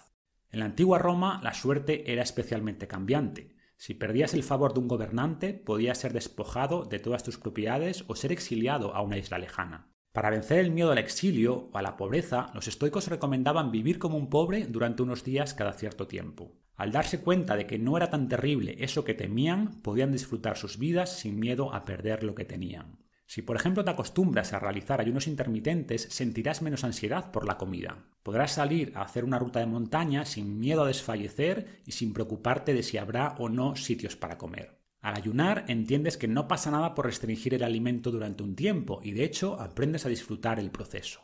Mientras la mayoría necesita interrumpir su día multitud de veces para ingerir comida, tú mantienes la atención en cosas más importantes. Mientras que algunos viven para comer, tú comes para vivir. Y lo mismo aplicaría al frío, otro estresor del que hablaban mucho los estoicos. Los que más se protegen del frío desarrollan miedo a él. Tanto Séneca como Musonio Rufo recomendaban pasar frío e ir descalzos de vez en cuando. Y la ciencia demuestra hoy que ambos comportamientos mejoran nuestra salud, además de enseñarnos que necesitamos menos de lo que pensamos. Y cuantas menos cosas necesites, más libre eres. Esta incomodidad voluntaria nos recuerda además la importancia de valorar lo esencial nos enseña que las cosas importantes y esenciales de la vida son realmente pocas. Muchos golpes del destino dejan de asustarnos porque nos arrebatan simplemente las cosas superfluas de las que podemos prescindir. Por último, renunciar de manera temporal a cosas que disfrutas te ayuda a apreciarlas más. La comida sabe mejor tras un periodo de ayuno y el calor del hogar se disfruta más después de exponerse al frío. La privación potencia el placer. Cada vez que llega algo bueno a nuestras vidas, experimentamos un breve periodo de alegría, pero en poco tiempo lo nuevo se convierte en lo normal y lo dejamos de apreciar. Prescindir temporalmente de estos elementos nos permite apreciar más lo que tenemos y pensar menos en lo que nos falta. Como dicen, no sabemos lo que tenemos hasta que lo perdemos. Perder algunas cosas de manera voluntaria y temporal nos ayudará a valorarlas más. La cuarta técnica estoica es la contemplación del sabio. Cuando te enfrentes a cualquier situación, pregúntate qué hubieran hecho Sócrates o Zenón y sabrás cómo actuar. Epicteto. Elige a alguien cuya forma de vida quieras emular. Tenlo siempre presente como un ejemplo a seguir. Necesitamos un estándar contra el que medirnos, alguien recto que pueda enderezar al torcido. Séneca. Como vimos previamente, nuestro comportamiento depende en gran medida de la gente que nos rodea. Rodearnos de personas cuyos hábitos queremos emular simplifica enormemente el proceso de cambio. Sin embargo, esto no es siempre posible o habrá momentos donde nuestro entorno no es el que deseamos. Y de nuevo los estoicos recomiendan en estos casos utilizar la visualización, imaginando cómo actuarían las personas que admiramos si estuvieran en nuestra situación. El simple hecho de visualizar las cualidades de las personas que nos inspiran nos ayuda a mejorar nuestro comportamiento. Marco Aurelio empieza su libro de meditaciones describiendo las cualidades que admiraba en personas cercanas, la bondad y ecuanimidad de mi abuelo, la simplicidad en el vivir de mi madre, la firmeza de mi padre. Se recordaba todo lo que había aprendido de las personas que valoraba e intentaba constantemente seguir sus ejemplos. Nuestros padres tienen una gran influencia en nosotros, pero siempre podemos elegir de quién aprender y a quién emular en cada momento. Podemos seleccionar nuestros mentores, incluso aunque no tengamos ninguna relación con ellos o lleven miles de años muertos. Como decía Séneca, no podemos elegir a nuestros padres porque los asigna el destino, pero podemos elegir de quienes queremos ser hijos. Cuando estés abrumado ante un problema, trae a tu mente a alguien que admires. Intenta ver el mundo a través de sus ojos y pregúntate qué haría en tu situación. Ser conscientes del contraste entre el comportamiento al que aspiramos y el que tenemos en realidad nos puede motivar a cambiar. Simplemente imaginar que nos observa alguien que admiramos mejorará nuestros hábitos. De manera inconsciente nos comportamos peor cuando nadie nos vigila. Actúa como si tu conducta fuera siempre pública. Es útil definir un guardián, alguien a quien admirar, para que participe en tus pensamientos. Vive como si estuvieras siempre bajo la mirada de alguien noble. Es cuando estás solo que sueles obrar mal. Séneca. Siempre es mejor contar con un verdadero mentor, por supuesto, pero el simple hecho de imaginarlo te ayudará a ajustar tu brújula moral. Los estoicos se preguntaban con frecuencia cómo actuaría en su situación Zenón o Sócrates. No se trata solo de modelar sus comportamientos, sino también sus actitudes. Piensa qué capacidades te gustaría desarrollar para parecerte más a las personas que admiras. Intenta modelar tu comportamiento según su ejemplo. Tampoco esperes parecerte a tus héroes de la noche a la mañana. De hecho, quizá nunca llegues a su nivel, pero si te comportas como ellos lo harían, tu situación mejorará. Incluso pequeños cambios pueden tener gran impacto. Quinta técnica o arma estoica, distanciamiento cognitivo. No son las cosas las que nos perturban, sino nuestra opinión sobre ellas. Epicteto. Los estoicos sabían que al cambiar la forma en la que vemos los eventos externos cambiamos su impacto sobre nosotros. Recomendaban, por ejemplo, separar nuestros pensamientos de los elementos externos, evitando fusionarnos con ellos. Al mantener esta distancia cognitiva podemos evaluar todo con más objetividad y serenidad. El primer paso es entender que no somos nuestros pensamientos y que podemos distanciarnos de ellos. Podemos examinarlos de manera racional en vez de dejarnos arrastrar por su impacto emocional. Dar un paso atrás nos permite ver con más claridad y preguntarnos si hay otra forma de interpretar nuestra realidad. En las terapias modernas se denomina a esta técnica distanciamiento cognitivo y aunque es aplicable en multitud de ámbitos, los estoicos la utilizaban principalmente para mitigar los golpes del destino y para evitar ceder ante las tentaciones diarias. Existen a su vez distintas estrategias para lograr este distanciamiento. El primer enfoque es la descomposición, usando la razón para descomponer en sus elementos básicos lo que nos causa miedo o deseo. En segundo lugar, podemos ver lo que nos ocurre como si le ocurriera a otra persona, creando distanciamiento entre nosotros y lo que nos pasa. Y por último, los estoicos recomendaban adoptar una visión mucho más amplia del espacio y del tiempo, alterando nuestra perspectiva sobre cualquier evento. Revisemos cada una de estas técnicas. Descomposición. Las cosas que nos tientan pierden poder al ser descompuestas. Vimos, por ejemplo, cómo Marco Aurelio afirmaba que su lujosa toga imperial no era más que pelo de oveja teñido con crustáceos aplastados, el vino simple zumo de uva fermentada y su comida el cadáver de un animal. A pesar de poder tener todo lo que se le antojara, prefería ceñirse a lo esencial, utilizando la descomposición de sus deseos para evitar sucumbir ante ellos. Las palabras que usamos para describir mentalmente las cosas externas condicionan las emociones que nos provocan. Debemos, por tanto, usar palabras que nos ayuden a regular las emociones exageradas. Cuando veamos cosas que parecen demandar alta estima, debemos desnudarlas y privarlas de todas las palabras que las exaltan. La apariencia externa de las cosas pervierte con frecuencia la razón. Marco Aurelio. Nadie conoce mejor el poder de las apariencias que las agencias de marketing. Por ejemplo, la industria alimentaria intenta asociar sus productos ultraprocesados a ideales aspiracionales como felicidad o sofisticación. Intentan que su publicidad despierte en nosotros emociones de deseo y necesidad. Aplicar la técnica de descomposición nos puede ayudar a luchar contra estas artimañas. Debes ver estos productos con objetividad, reduciendo su atracción. La Coca-Cola no es más que agua con azúcar y aditivos. Tu galleta favorita es una simple mezcla de ingredientes baratos y refinados, harina, grasas vegetales y edulcorantes, entre otros ingredientes poco recomendables. El objetivo no es reducir el disfrute de la vida, sino aprender a valorar las cosas que importan de verdad, reduciendo la atracción por aquellas que nos dañan. También se puede aplicar esta técnica si te genera ansiedad hablar con personas que percibes de mayor autoridad o estatus social. Para no dejarnos deslumbrar por la popularidad, el poder o las riquezas de los demás, los estoicos nos recordaban que si quitamos todos los elementos de adorno, esos que nos producen ansiedad son personas como las demás. Como decía Séneca, ¿por qué te parece ese hombre tan imponente? Porque no lo estás considerando solo a él, sino también a su pedestal. Un enano no pasa a ser alto por subirse a una montaña. Este es el error que cometemos al no valorar a los hombres por lo que son, sino por los adornos que llevan. La siguiente estrategia de distancia cognitiva es mirar a través de los ojos de otro. Las opiniones que tenemos cuando algo le ocurre a los demás suelen ser más objetivas que cuando nos ocurren a nosotros. Los estoicos afirmaban que el verdadero sabio ve lo que le ocurre a él con la misma distancia que si le ocurriera a su vecino. Cuando el esclavo del vecino rompe una taza, pensamos que son cosas que pasan. Por tanto, cuando te ocurre a ti, debes reaccionar de la misma manera. Transfiere ahora esta idea a asuntos mayores. Si se muere el hijo o la esposa de otra persona, dirías que es lo que nos toca vivir como humanos. Pero si te ocurre a ti, te desconsuelas y te dices pobre de mí. Deberíamos recordar en estos casos cómo nos sentimos cuando escuchamos estos sucesos en otros. Epicteto. Como siempre, esto es más fácil de entender que de aplicar, pero esforzarnos por intentar ver lo que nos ocurre a través de los ojos de un tercero reducirá su impacto. En las terapias cognitivo-conductuales recomiendan, por ejemplo, escribir sobre nuestros problemas en tercera persona para ganar algo de distancia sobre ellos. Con frecuencia damos recomendaciones racionales ante los problemas de los demás, pero somos incapaces de aplicarnos nuestras propias recomendaciones al enfrentar esos mismos problemas. Puedes también aprovechar aquí la estrategia previa de contemplación del sabio. Intenta ver tu situación a través de los ojos de alguien que admiras. ¿Cómo reaccionaría? Quizá no logres comportarte de manera ideal, pero entender al menos que existe una perspectiva distinta te ayudará.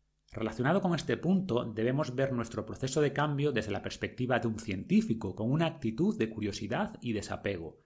En vez de quejarnos y venirnos abajo porque, por ejemplo, en la última semana no perdimos nada de peso, investigamos simplemente cuáles pueden ser las causas y qué estrategia adoptar para el siguiente periodo. No hay fracasos, solo acciones y resultados. Y la última técnica de distancia cognitiva es expandir el tiempo y el espacio.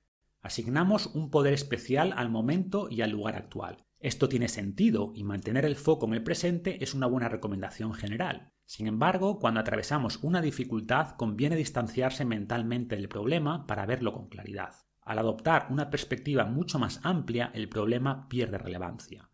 Los estoicos proponían ejercicios para expandir nuestra mente, tanto en espacio como en tiempo. Según Marco Aurelio, podemos reducir el impacto de cualquier agravio del destino si visualizamos en nuestra mente la enormidad del universo y el tiempo infinito, observando la transitoriedad de todas las cosas, incluyendo nuestra propia vida.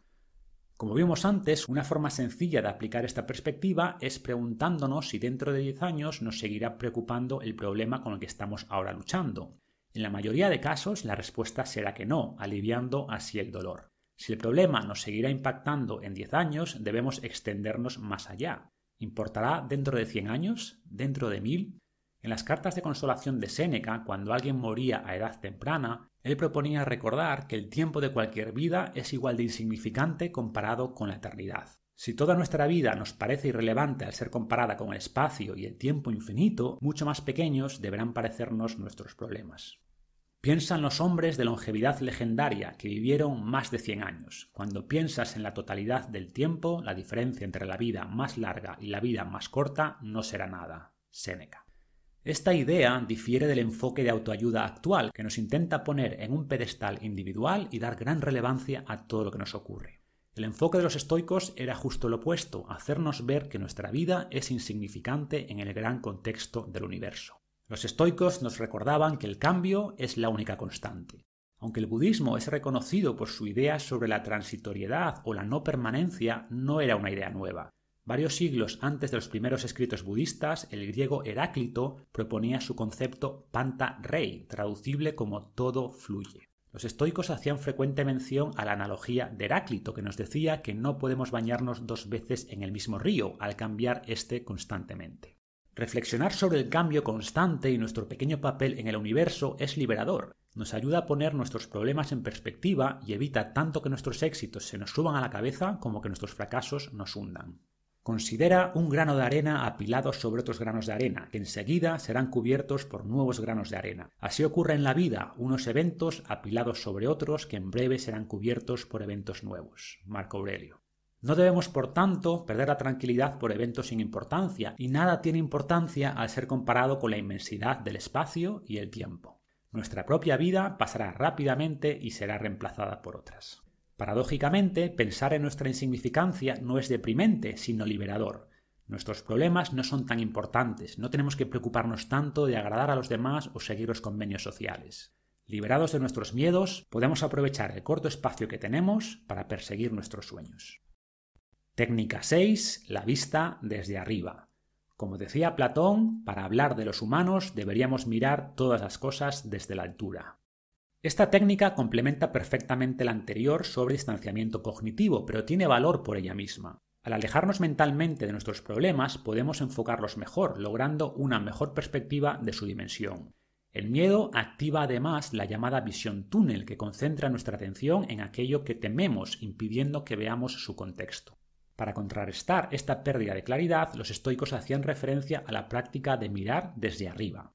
Imagina que te ves desde una gran altura. Notarás cuán pequeño eres en comparación con la ciudad y cuán pequeña es esa ciudad en comparación con el país. Luego te darás cuenta de que el país es pequeño comparado con la Tierra y que el propio planeta no es más que un pequeño punto en la galaxia.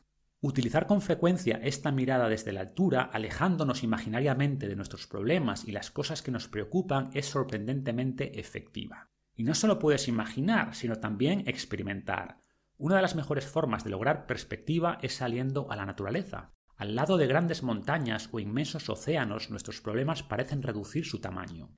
Múltiples estudios demuestran que pasar más tiempo en la naturaleza mejora la perspectiva sobre nuestros problemas, reduciendo la ansiedad y los síntomas de depresión. Esta mejoría se explica por distintas vías, pero una de ellas es que la naturaleza pone nuestra propia existencia en perspectiva y nos damos cuenta de que somos una pequeña parte de algo mucho más grande. Esto no significa, por supuesto, que nuestros problemas sean irrelevantes, tan solo que a veces nos quedamos atrapados en nuestras interpretaciones de los eventos, perdiendo de vista el contexto. Debemos desarrollar nuestra capacidad de cambiar el foco según demanden las circunstancias. Necesitamos adoptar primero una visión amplia para lograr una perspectiva adecuada y definir después cómo debemos actuar. Una vez fijado el plan de acción, cerraremos el foco para concentrar nuestra energía y atención en mejorar nuestra situación. La técnica 7 es la gratitud. Muchos están delante de ti, considera que tienes muchos más detrás. ¿Sabes cuál es tu principal problema? Que tu contabilidad está distorsionada. Valoras demasiado lo que has pagado y muy poco lo que te ha sido dado. Séneca. Nuestro cerebro es una máquina especializada en identificar amenazas. La selección natural favorece la supervivencia, no la felicidad.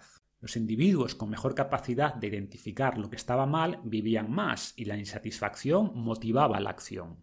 Ahora vivimos en un mundo mucho más seguro, pero nuestro cerebro sigue centrando su atención en todos los problemas a nuestro alrededor. Y dado que nuestra atención define nuestra realidad, vivimos abrumados por nuestros problemas, muchas veces imaginarios.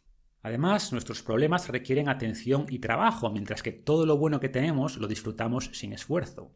Asumimos, por tanto, que nuestros problemas son mucho más numerosos que nuestros privilegios. Paradójicamente, nos ocurre lo contrario cuando evaluamos a los demás. Asumimos que han tenido menos problemas y más privilegios. Y esta es la receta perfecta para una vida de resentimiento y envidia.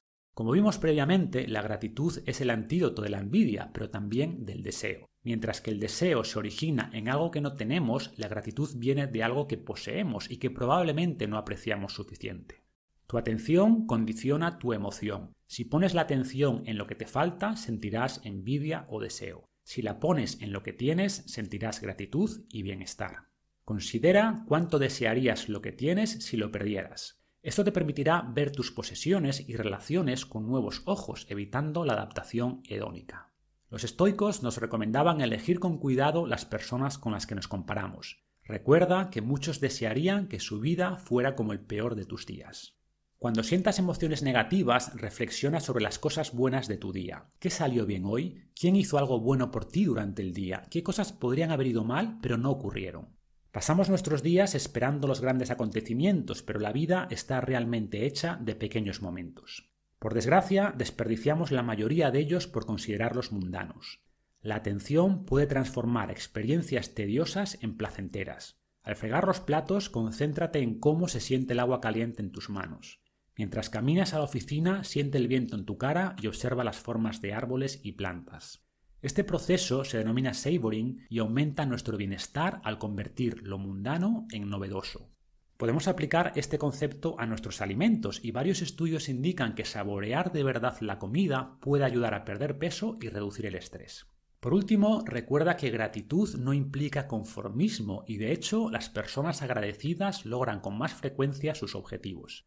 Se trata de apreciar lo que tienes mientras persigues otras cosas que quieres. Nos acercamos ya al final, vamos a la técnica 8, que es la repetición de preceptos. Todavía debo recordarme actuar según lo que recomiendo y aún así no siempre sigo mis preceptos. Debemos tener nuestros principios listos para la práctica, tan interiorizados que nos vengan rápido en momentos de crisis. Algunas lanas absorben rápido los colores y otras deben remojarse repetidamente. Séneca. Esta técnica podría considerarse una recopilación de los conceptos básicos de todas las anteriores, en el sentido de que intenta que tengas a mano preceptos estoicos para que su aplicación sea automática. Estamos intentando reprogramar nuestras mentes, cambiar nuestras respuestas aprendidas por otras más útiles y productivas. Por desgracia, no es fácil cambiar estos patrones mentales que han sido reforzados por miles de repeticiones a lo largo de los años. La reprogramación requiere mucha repetición. Seneca utilizaba la analogía de la lana, que era coloreada sumergiéndola en distintas tintas. Y al igual que algunas lanas absorbían los colores más rápido que otras, algunas mentes tardan más en absorber los principios estoicos que otras. Para que nuestra mente tome los colores adecuados, debemos sumergirla con frecuencia en estas ideas. Como decía Marco Aurelio, la mente se tiñe de los colores de nuestros pensamientos. Repetirse con frecuencia preguntas o afirmaciones como las siguientes en los momentos adecuados nos ayuda a mantener los principios estoicos a mano. ¿Depende esto de mí? ¿Hay algo que pueda hacer? ¿Estoy deseando cosas fuera de mi control? ¿Es esto realmente tan malo como indica mi primera emoción? ¿Será relevante este problema en un año? ¿En diez años? ¿Qué puedo aprender de esta situación? ¿Cómo puedo usarla a mi favor? ¿Estoy viendo las cosas como realmente son o estoy añadiendo juicios de valor? ¿Tengo algún problema ahora mismo? ¿Me estoy adelantando a los acontecimientos? ¿Mis emociones reflejan la realidad o estoy siendo víctima de pasiones exageradas? ¿Paso más tiempo deseando lo que no tengo que agradeciendo lo que tengo? ¿Estoy centrando mi atención en cosas importantes dentro de mi círculo de control? ¿Esta acción está alineada con mis valores y mis objetivos de largo plazo? Algunas no son preguntas sino afirmaciones como haz lo que debes hacer o piensa cómo te sentirás después si caes ahora en la tentación. ¿Estoy controlando el placer o estoy siendo controlado por él? ¿Prefiero ejercer disciplina ahora o sufrir arrepentimiento después? ¿Qué haría Séneca en mi situación? Puedo lidiar con esto. Esto también pasará. Las emociones vienen y van. Solo debo pensar en superar el momento actual. Y por último, memento mori. En cualquier caso, estos son simples ejemplos. Mi recomendación es que vayas creando tus propios preceptos con el tiempo. Unos te ayudarán más que otros según tu situación particular y los aspectos que te cuesten más. Apunta las frases que resuenan contigo y repítelas con frecuencia. De esta manera surgirán automáticamente en el momento adecuado. La ciencia reciente demuestra que dialogar con nosotros mismos de esta manera modifica nuestros pensamientos y nuestras emociones y finalmente nuestras acciones. Citando a Séneca, estos preceptos son como semillas de pequeñas dimensiones, pero con grandes resultados a largo plazo si encuentran una mente fértil. Técnica 9. Preparación y reflexión. Los estoicos no pautaban rutinas específicas a realizar a lo largo del día, pero veían especial utilidad en prepararse al inicio de cada mañana y en reflexionar sobre su día antes de irse a la cama. De la misma manera, tu jornada será más productiva si dedicas unos minutos a prepararte antes de entrar en la vorágine de actividad. Define los objetivos principales del día y las actividades en las que te debes centrar. ¿Qué quieres lograr hoy? ¿Qué necesitas hacer? El simple hecho de establecer con claridad lo que quieres lograr te ayudará a vencer la procrastinación y la distracción. La preparación no pretende únicamente establecer lo que quieres lograr, sino también cómo te debes comportar. Marco Aurelio se recordaba cada mañana que tendría que lidiar con personas egoístas y desagradecidas durante el día, pero no por ello perdería su tranquilidad o su afecto por los demás. Siguiendo su ejemplo, puedes aprovechar el inicio del día para aplicar visualización negativa. ¿Qué podría salir mal hoy? ¿Puedes hacer algo para reducir el riesgo? Si es así, hazlo. Si no, acepta que puede ocurrir, pero recuerda que estás preparado para lidiar con cualquier escenario. El sabio comienza cada día recordándose que la fortuna no le da nada que pueda realmente poseer. Nada, ni público ni privado, es estable. Séneca. La preparación inicial debe incluir también un momento de gratitud. Marco Aurelio agradecía en su diario la llegada del amanecer. Veía cada día como una nueva oportunidad para experimentar y crecer. En resumen, reserva un tiempo cada mañana para preparar tu mente. Con objetivos claros, libre de emociones negativas y listo para enfrentar cualquier desafío, tu actividad puede comenzar. La contrapartida viene al final del día, momento para revisar y reflexionar sobre nuestras acciones. Cada día defiendo mi caso ante mi propio tribunal. Cuando la luz se apaga y mi esposa se ha retirado, conocedora de mi hábito, examino mi día completo y reviso lo que he hecho y dicho, sin esconderme nada. Séneca. Ahora es el momento de preguntarse si alcanzaste los objetivos que te propusiste al inicio del día y si te comportaste siguiendo tus principios. ¿Qué hiciste bien? ¿Qué hiciste mal? ¿Cómo puedes mejorar? Séneca asimilaba este proceso a sentarse cada noche delante de un juez. Es más probable que prestes atención a tus acciones si sabes que al llegar la noche deberás rendir cuentas de tu comportamiento, aunque sea en tu propio tribunal. Epicteto se preguntaba al final de cada día qué cosas no había logrado completar y las dejaba como propósito para el día siguiente.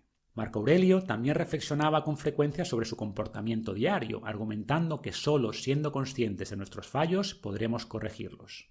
¿Estoy acercándome a mi potencial como ser racional? ¿A qué fin estoy dedicando mi mente? ¿Estoy siendo desviado de mi camino por el miedo o el deseo? Marco Aurelio. Reflexionar a diario sobre tus acciones y respuestas a los desafíos que encuentras te ayudará a conocerte mejor y a crecer. El progreso no ocurre por azar. Y como siempre, el objetivo de este ejercicio es mejorar, no castigarse por los errores. Como decía Séneca, ¿por qué debería tener miedo de revisar mis actos si puedo simplemente decir, te perdono, pero intenta no hacerlo de nuevo? Si te parece demasiado realizar este proceso de preparación y reflexión a diario, limítalo a una vez a la semana. El lunes por la mañana planifica la semana y en la tarde del domingo siguiente reflexiona sobre tus principales aciertos y errores. Y por último, la técnica 10 es el diario. Y empieza con una cita de Picteto cuando decía, estas son las cosas sobre las que los filósofos deben meditar, pensar y escribir cada día. El proceso anterior de preparación y reflexión se puede realizar directamente en la mente. El simple hecho de ser consciente de nuestros pensamientos, emociones y acciones nos ayudará a mejorar. Sin embargo, registrar todo en un diario nos permitirá ir un paso más allá. A veces las herramientas más sencillas son las más efectivas y esto es especialmente cierto en el caso del diario. Pasar del pensamiento al papel potenciará tu proceso de aprendizaje constante. Escribir nos ayuda a clarificar nuestras ideas, a identificar los obstáculos que nos bloquean y a evaluar mejor nuestro progreso. Nos convierte además en observadores de nuestro propio pensamiento. No olvidemos que las meditaciones de Marco Aurelio eran en realidad su diario personal, por eso al leerlo no se ve un orden claro y se repiten muchas veces las mismas ideas y conceptos. Era su forma de recordarse cómo actuar y de corregirse cuando fallaba. Era su diario de entrenamiento, pero con el tiempo se convirtió en su principal legado. Intentando ayudarse a sí mismo, creó una obra de arte que nos sigue inspirando casi dos mil años después de su muerte. Epicteto también recomendaba a sus alumnos llevar un diario, primero para recordar lo que aprendían, después para reflexionar sobre sus experiencias al poner en práctica el nuevo conocimiento adquirido. Estudios recientes demuestran el poder del diario en multitud de aspectos. Escribir sobre tus objetivos centra tu mente, reduciendo las distracciones. Reflexionar sobre tus errores reduce la probabilidad de volver a cometerlos. Revisar tus logros aumenta tu autoestima y motivación, reforzando el comportamiento correcto. Recordar lo aprendido ayuda a consolidarlo y a ser consciente de tu progreso. Escribir sobre las cosas que agradeces mitiga las emociones negativas y te da más energía. Pasar al papel las cosas que te preocupan reducirá su carga mental y te ayudará a encontrar soluciones. En resumen, un diario es un gran compañero en tu proceso de cambio, una gran herramienta para cerrar la brecha entre lo que eres y lo que puedes llegar a ser. No hay una estructura ideal para llevar este diario, pero en el cuaderno de trabajo incluimos plantillas que te ayudarán a iniciarte en este proceso de preparación y reflexión estoica. Tu diario será el testigo de tu cambio.